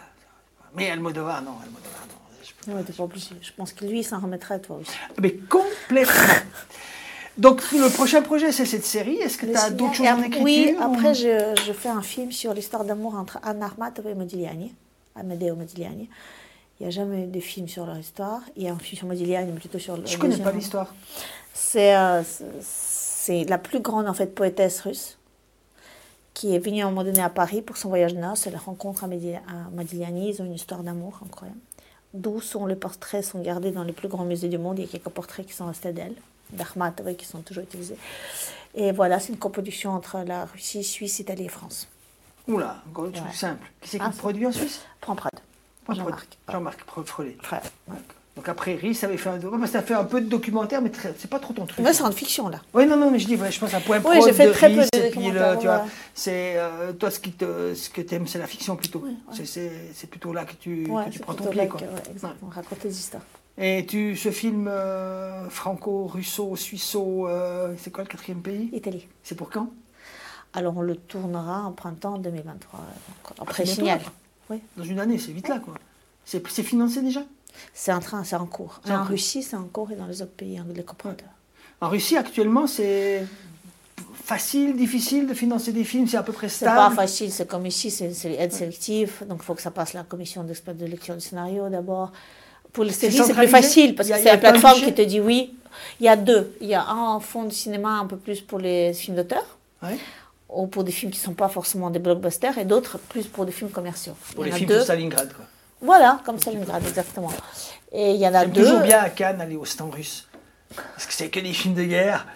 c'est que tu dis, oh là, oh, Oui, là, après, tu vois. que ça- ah, mais c'est vrai que ça donne l'image, peut-être. ouais. C'est un peu, mais, mais en tout cas, ça donne l'image. Mais Bon, si tu vas à Téhéran, euh, officiellement, il y a aussi que des films sur la guerre Iran-Irak et tout, alors qu'il y a tout un autre cinéma aussi, tu vois. Après, je sais pas, il y a du cinéma indépendant en Russie Ah oui, oui. Indépendant, indépendant, quoi. euh. Bah, indépendants, non, ils ont des subventions. Ouais, non, mais indépendant Mais, euh, comme chez nous, quoi. Je veux dire, complètement dépendant de l'argent, quoi. Et puis, il y a un circuit de, de salles, ou bien Comment ça va, le- Oui, il y, l'exploitation en Russie il y a des salles, mais c'est vrai que bah, c'est exactement comme ici, comme c'est emblématique des films indépendants, de petits films qui ne sont pas du tout des hum, comédies, des grosses comédies ou des films d'action qui ne vont pas rapporter, ils vont sortir en euh, limité dans certaines salles qui sont les salles ASC un peu, et pendant quelques jours ou deux semaines.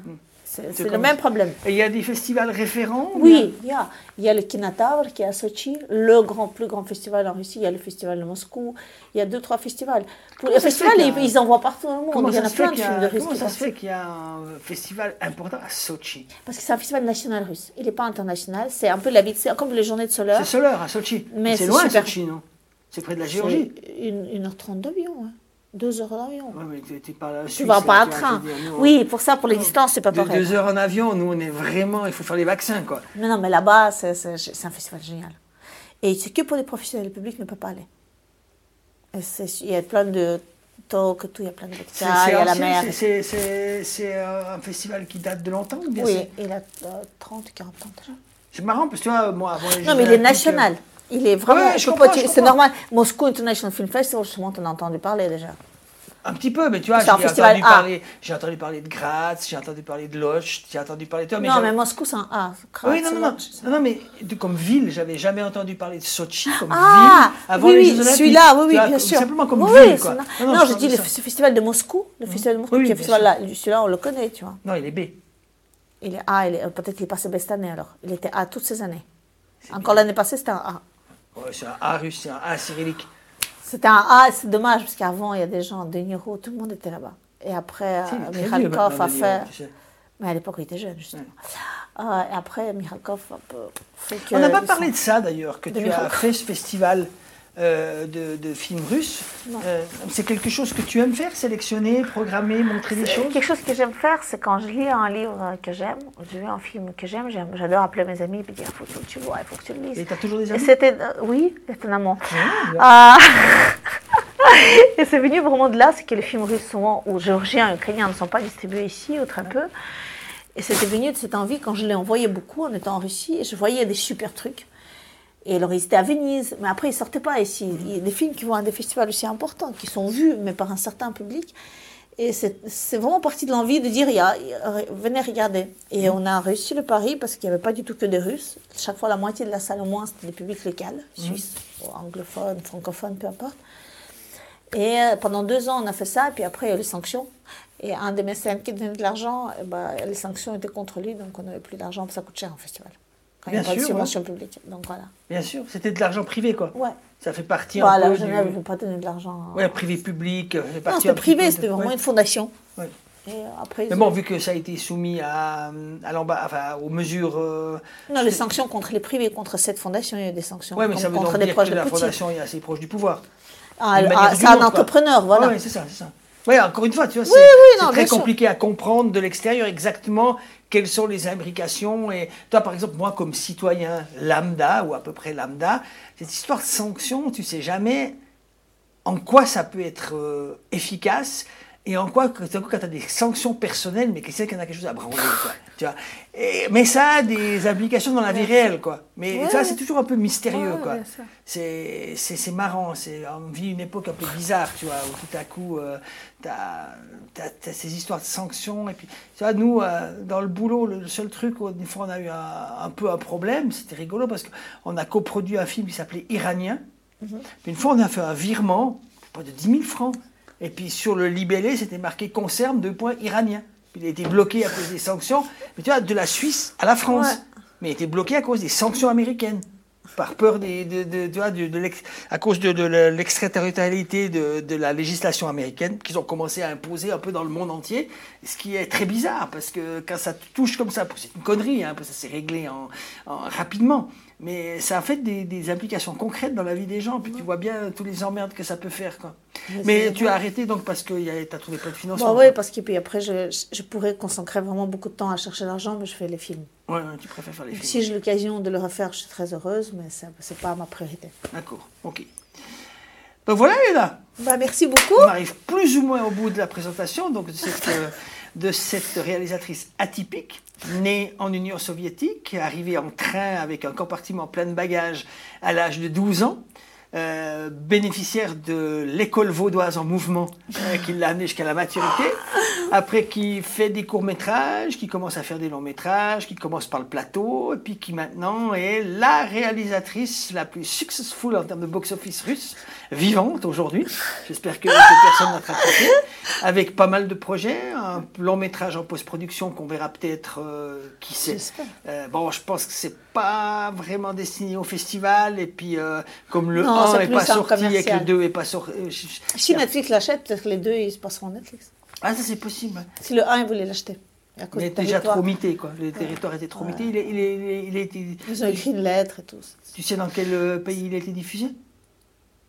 Ou dans, Non? je sais pas, mais je sais qu'il y a, il y a beaucoup de pays de l'Europe de l'Est. C'est ça le problème, c'est qu'ils ont vendu plein de trucs. Ah ouais, bien sûr. Ouais, et puis Netflix, ils veulent les droits Ouais, mondiaux, quoi. exactement. Et puis c'est un peu Et compliqué. cette fois, j'espère qu'ils vont pas faire la même erreur, les producteurs. Ouais. Parce que c'est quand même cool. C'est cool, mais tu C'est cool juste pour être vu par plus de gens. Des Et pour pouvoir dire à tiers mes amis tu suisses. ouais. Faut encore être sûr qu'ils l'achètent, quoi. Tu vois. Oui, mais tu peux. Ouais, ouais, tu peux pas avoir la garantie, c'est une loterie à chaque fois. C'est à chaque fois une loterie, c'est comme les festivals. Tu dis non à celui-là en espérant mieux. Voilà, et puis après, t'as rien, et puis tu, tu restes. Merci beaucoup pour Merci cette beaucoup invitation. d'être venue, Elena.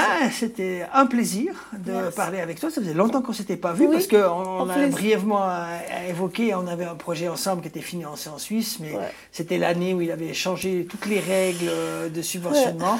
Je me rappelle de cette rencontre à Berlin euh, qu'avait organisé Nicolas Bidot avec le ministre de la. Culture qui était là, mais on n'a pas réussi à débloquer.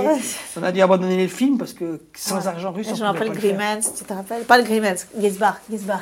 Ce château où on voulait tourner, cet hôtel. Ah, ce fameux hôtel euh, qui appartient à la Fondation Franz Karl Weber. C'est là qu'on veut- que toute l'action était Oui, c'était oui, parce que c'était le, le- le- les- une sorte de 20 ans de Matu. Voilà, un travail de- avec des de- choses qui ressortent euh, des années collège.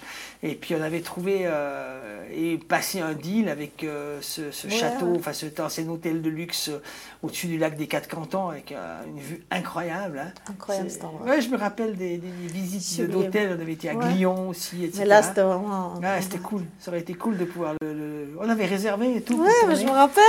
Mais avec la fille de Franz Weber, c'était Ouais. assez drôle, quoi. C'est quand même un petit côté sec dans ce, dans ce business. Mais il est ouvert l'hôtel quand même, Ah ouais, pas l'hiver, mais euh, Ah ouais, j'ai une amie qui était. Ouais, c'est inchauffable. Je pense Voilà, que c'est. C'est ce qu'il nous avait expliqué. Ouais.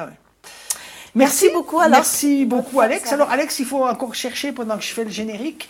euh, La chanson. La chanson de Anaconda, qui s'appelle AR, A-A-R. Beno, Beno, bien, Anaconda. On va essayer de finir avec ça. Si on se fait couper, on s'excusera. Euh, C'est un hommage aux chers disparus suisses alémaniques de cette semaine que nous a, dont nous a parlé Ursula Pfander. Euh, donc, Endo Anaconda avec son tube, semble-t-il, art, puisqu'on ne peut pas se promener à Berne ou où que ce soit au bord de l'art sans passer à ce monument de la culture populaire et intellectuelle suisse-allemande qui était voilà, etc. Donc le temps qui cherche. Je- J'en profite pour remercier toutes celles et ceux qui ont rendu cette émission possible comme d'habitude, c'est-à-dire dans l'ordre d'arrivée, euh, comme l'ordre d'apparition au générique, Marion, Juliette, Alexandre qui nous a fait le plaisir de faire la régie ce soir ici, Sébastiano qui produit l'émission, nos chroniqueuses de ce soir, c'est-à-dire Malika, Yann Guan et Ursula. Merci encore une fois à Elena Azanov. Merci. Sans A. Elena Selig. Elena sans H et Azanov avec H. Voilà, et puis euh, un V et pas deux F, contrairement à, à aux Cigarios euh, Davidoff. Davidoff. hein. Ah, parce qu'on sait jamais. Qu'est-ce qui fait que c'est V ou deux F? Je sais pas, il faut demander à Davidov, mais V, c'est parce que c'est Khazanova. Mais lui aussi, c'était un V, Davidov. Il a juste fait FF, parce que c'est plus joli, tu changes, et puis voilà. Tu devrais faire ça un petit peu. euh, Pour, euh. Non. Ah, non. Merci beaucoup. On arrive à quelque chose? Oui. Alors, alors, ça va être prêt. C'est pour- comme c'est téléchargé en live, ça prend un petit peu de temps parce qu'on a oublié de le préparer, parce que j'avais oublié de dire qu'il fallait oublier de le préparer, et puis c'est bon. Mais euh, c'est tout ça. D'ici là, n'oubliez pas d'aller au cinéma. On meuble un peu un temps dans la musique pour euh, voilà. Tu nous, tu nous dis quand c'est prêt. Euh, de quoi je peux encore parler? Je peux encore vite chercher qui c'est qui va, euh, qui c'est qui va nous faire le prochaine. Là, c'est vraiment du freestyle complet. Alors, il faut que j'ouvre le document, il faut que je rouvre le, le classeur Excel. J'avais quitté Excel, j'ai dû redémarrer parce que ça va intéresser tout le monde. On a, on a changé de serveur. Ah, il y a. Florence Rivero qui me fait bravo pour l'émission. Eh, bonsoir Florence, comment ça va? Il faudra que je t'invite pour le casting, Florence, pour parler un peu de casting. hein. Et puis la mise en scène. Tu fais des mises en scène actuellement, Florence? Oui, il prépare. Il y a personne. Ah oui, ben voilà, une chose dont on n'a pas parlé, tu as fait du coaching sur Olga aussi. Ah oui, c'est vrai. C'est un autre, une autre facette. Donc Olga, Ah le film de Ellie Grapp, bah oui, ça va. Oui, oui. Euh, fait le film que nous, on a beaucoup, avec- beaucoup aimé. Un film qu'on a trouvé très, très réussi, très, très touchant. Et donc, tu as fait du coaching pour. De euh, les- Nastia Boutiashkina, le comédienne principale. Comment on dit? Anastasia Boutiashkina. D'accord. Elle était actrice au départ ou gymnaste C'est ça hein? gymnaste. C'est assez balèze, quoi, ce que vous Ouais. avez Ah réussi non, à faire Ellie, vraiment, c'est vraiment Ellie. Et puis, moi, je suis venue à un moment donné où, où il y avait besoin d'aide, de faire un peu l'intermédiaire, parce qu'il ne parle pas du tout le français, ni, aucune, ni l'anglais, ni aucune langue, pour expliquer certaines choses, ce qu'Ellie lui demandait, etc. C'était génial. Tu as été longtemps sur le tournage ou juste par Trois semaines, trois, quatre semaines. Ah, quand même, Ouais. quand même. Ici en Suisse En ou- Ukraine et ici. Ah, Ah. Ici un tout petit peu et surtout en Ukraine. Tu voyages, t'es assez souple, toi, tu voyages facilement. Moi, j'ai deux passeports, même pendant Covid, c'était facile. En Russie, je pouvais aller parce que le passeport russe, ici, le passeport suisse. Donc, je sais pas, aux États-Unis, non, je ne pouvais pas. T'as fait beaucoup de tests? Ah oui. Ouais, Le Oh passeport là. russe, je suis pas sûr que ça aide beaucoup pour les États-Unis actuellement. Non, pour les États-Unis, je suis pas sûr. Mais j'ai les vaccins là-bas, j'ai le vaccin ici, j'ai le Sputnik. euh, C'est vrai, Moi, j'ai tout le temps le Sputnik. Et ça m'a protégée, mais euh, parce que vraiment que je, comme je suis un peu. Mais t'as le aussi fait l'autre ou bien? J'ai fait l'autre juste maintenant ici pour avoir le pass parce que Ouais, c'est sinon ça. je pouvais rien Ah, ça marche, tu peux les mélanger comme ça? Bah, je suis pas, pas comme ça, j'ai laissé passer quelques mois quand même. Oh, J'étais sans passe, j'attendais, et puis après j'ai fait ici. Mais avec le j'étais- Mais ici, t'as pas dit que t'étais déjà spoutniqué ou bien? Oui, tu peux lui dire, ça n'existe pas. C'est comme. euh, Sputnik n'existe pas parce que politiquement, il n'existe pas ici. Le médecin cantonal m'a dit au revoir, ça n'existe pas. C'était super. Donc t'as recommencé à zéro Non, je fais juste le booster. Donc, t'es quatre... Non, non. Donc ça n'existe pas, mais t'as boosté un truc qui n'existe pas. Voilà. C'est assez, C'est- assez humour juif euh, russe. Totalement, mais totalement. Ça n'existe pas. Mais on va quand même. C'est pas mal. Alors, on en ma- ma- Tout Alexandre le monde était malade. Ah, Tout le monde était malade tout autour de moi et Sputnik a fait que ça- Écoutez, moi, je, je trouvais que ça marchait bien. Bah, Ouais, voilà. peut-être tu l'as eu sans symptômes, comme on espère tous un petit peu. Quand j'ai mais- fait une fois, une fois les tests anticorps, je ne l'avais pas eu sans symptômes, je n'avais rien sur les yeux, il n'y avait rien. Ah, t'as fait les tests quand même. Moi, je voulais savoir, justement. Ah, Peut-être je tiens, l'ai eu, mais non. Donc voilà, maintenant j'ai. Et là, et là-bas, et toi. Alors on attend, je, je sais pas si on va. On peut, tu peux raconter un gag? Ah, je suis très mauvais, je, suis- je suis russe. très très mauvais en gag. On aimerait juste passer la chanson euh, en hommage à Endo Anaconda. Et si vous la mettez euh, en live sur hein YouTube, vous ne payez pas? Euh, je sais pas, je sais pas, tu sais, c'est plus compliqué que ça parce qu'on est, on est diffusé sur plein de. de, de- Plein de- Netflix, sur Amazon, sur Non, non, mais sur- on, a, sur YouTube, on est sur euh, YouTube, on est sur Facebook, on est sur Ah machin, ouais, y a truc. Puis après, ils réenregistrent pour euh, que ce soit téléchargeable et puis euh, podcastable depuis demain matin. Donc euh, il faut que ce soit, je sais pas, ils ont des protocoles, tu sais, euh, ça dépasse un petit peu. Ah, je crois que ça marchait. Je sais pas. Je crois, je vois. Je sais pas. Alexandre, donne-nous des nouvelles, s'il te plaît. Alors, vas-y, et après, on envoie le générique. Merci encore, Merci Elena. beaucoup, merci et à puis, vous, merci tu la laisses un petit moment. On essaye de ne pas se faire couper par, euh, pour des questions de droit d'auteur, parce qu'après, il faut écrire Ouais, et tout. Donc, on va quand même écouter, voir un peu de quoi ça a l'air. Tu nous mets le son. Merci, et bonne soirée à toutes et tous. Merci.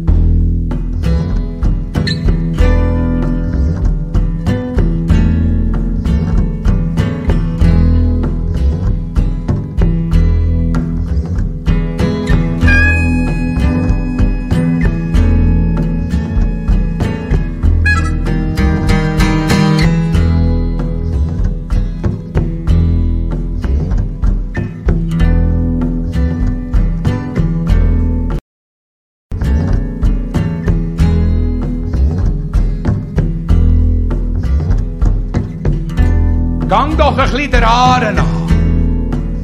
Der schöne, schöne, schöne grünen Ahren an. Der Ahren an. Schau mit Wellölen, Wellölen. Mit diesen Velo, der schöne, schöne grünen Ahren an. Der an. Gang doch ein bisschen den an.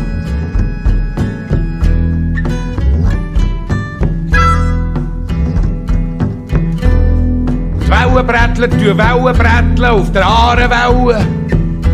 Gang doch noch ein der Aare nach. Der schönen, schönen grünen Aare nach. Der Aare nach.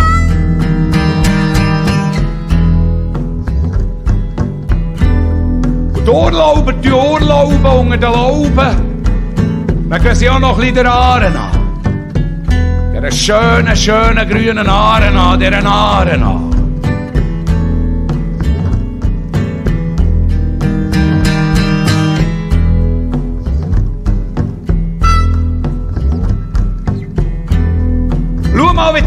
Hunde. It may get bigger, it may get a little bigger, it may not get bigger at all. We'll see what happens. But regardless of what happens, we're totally prepared.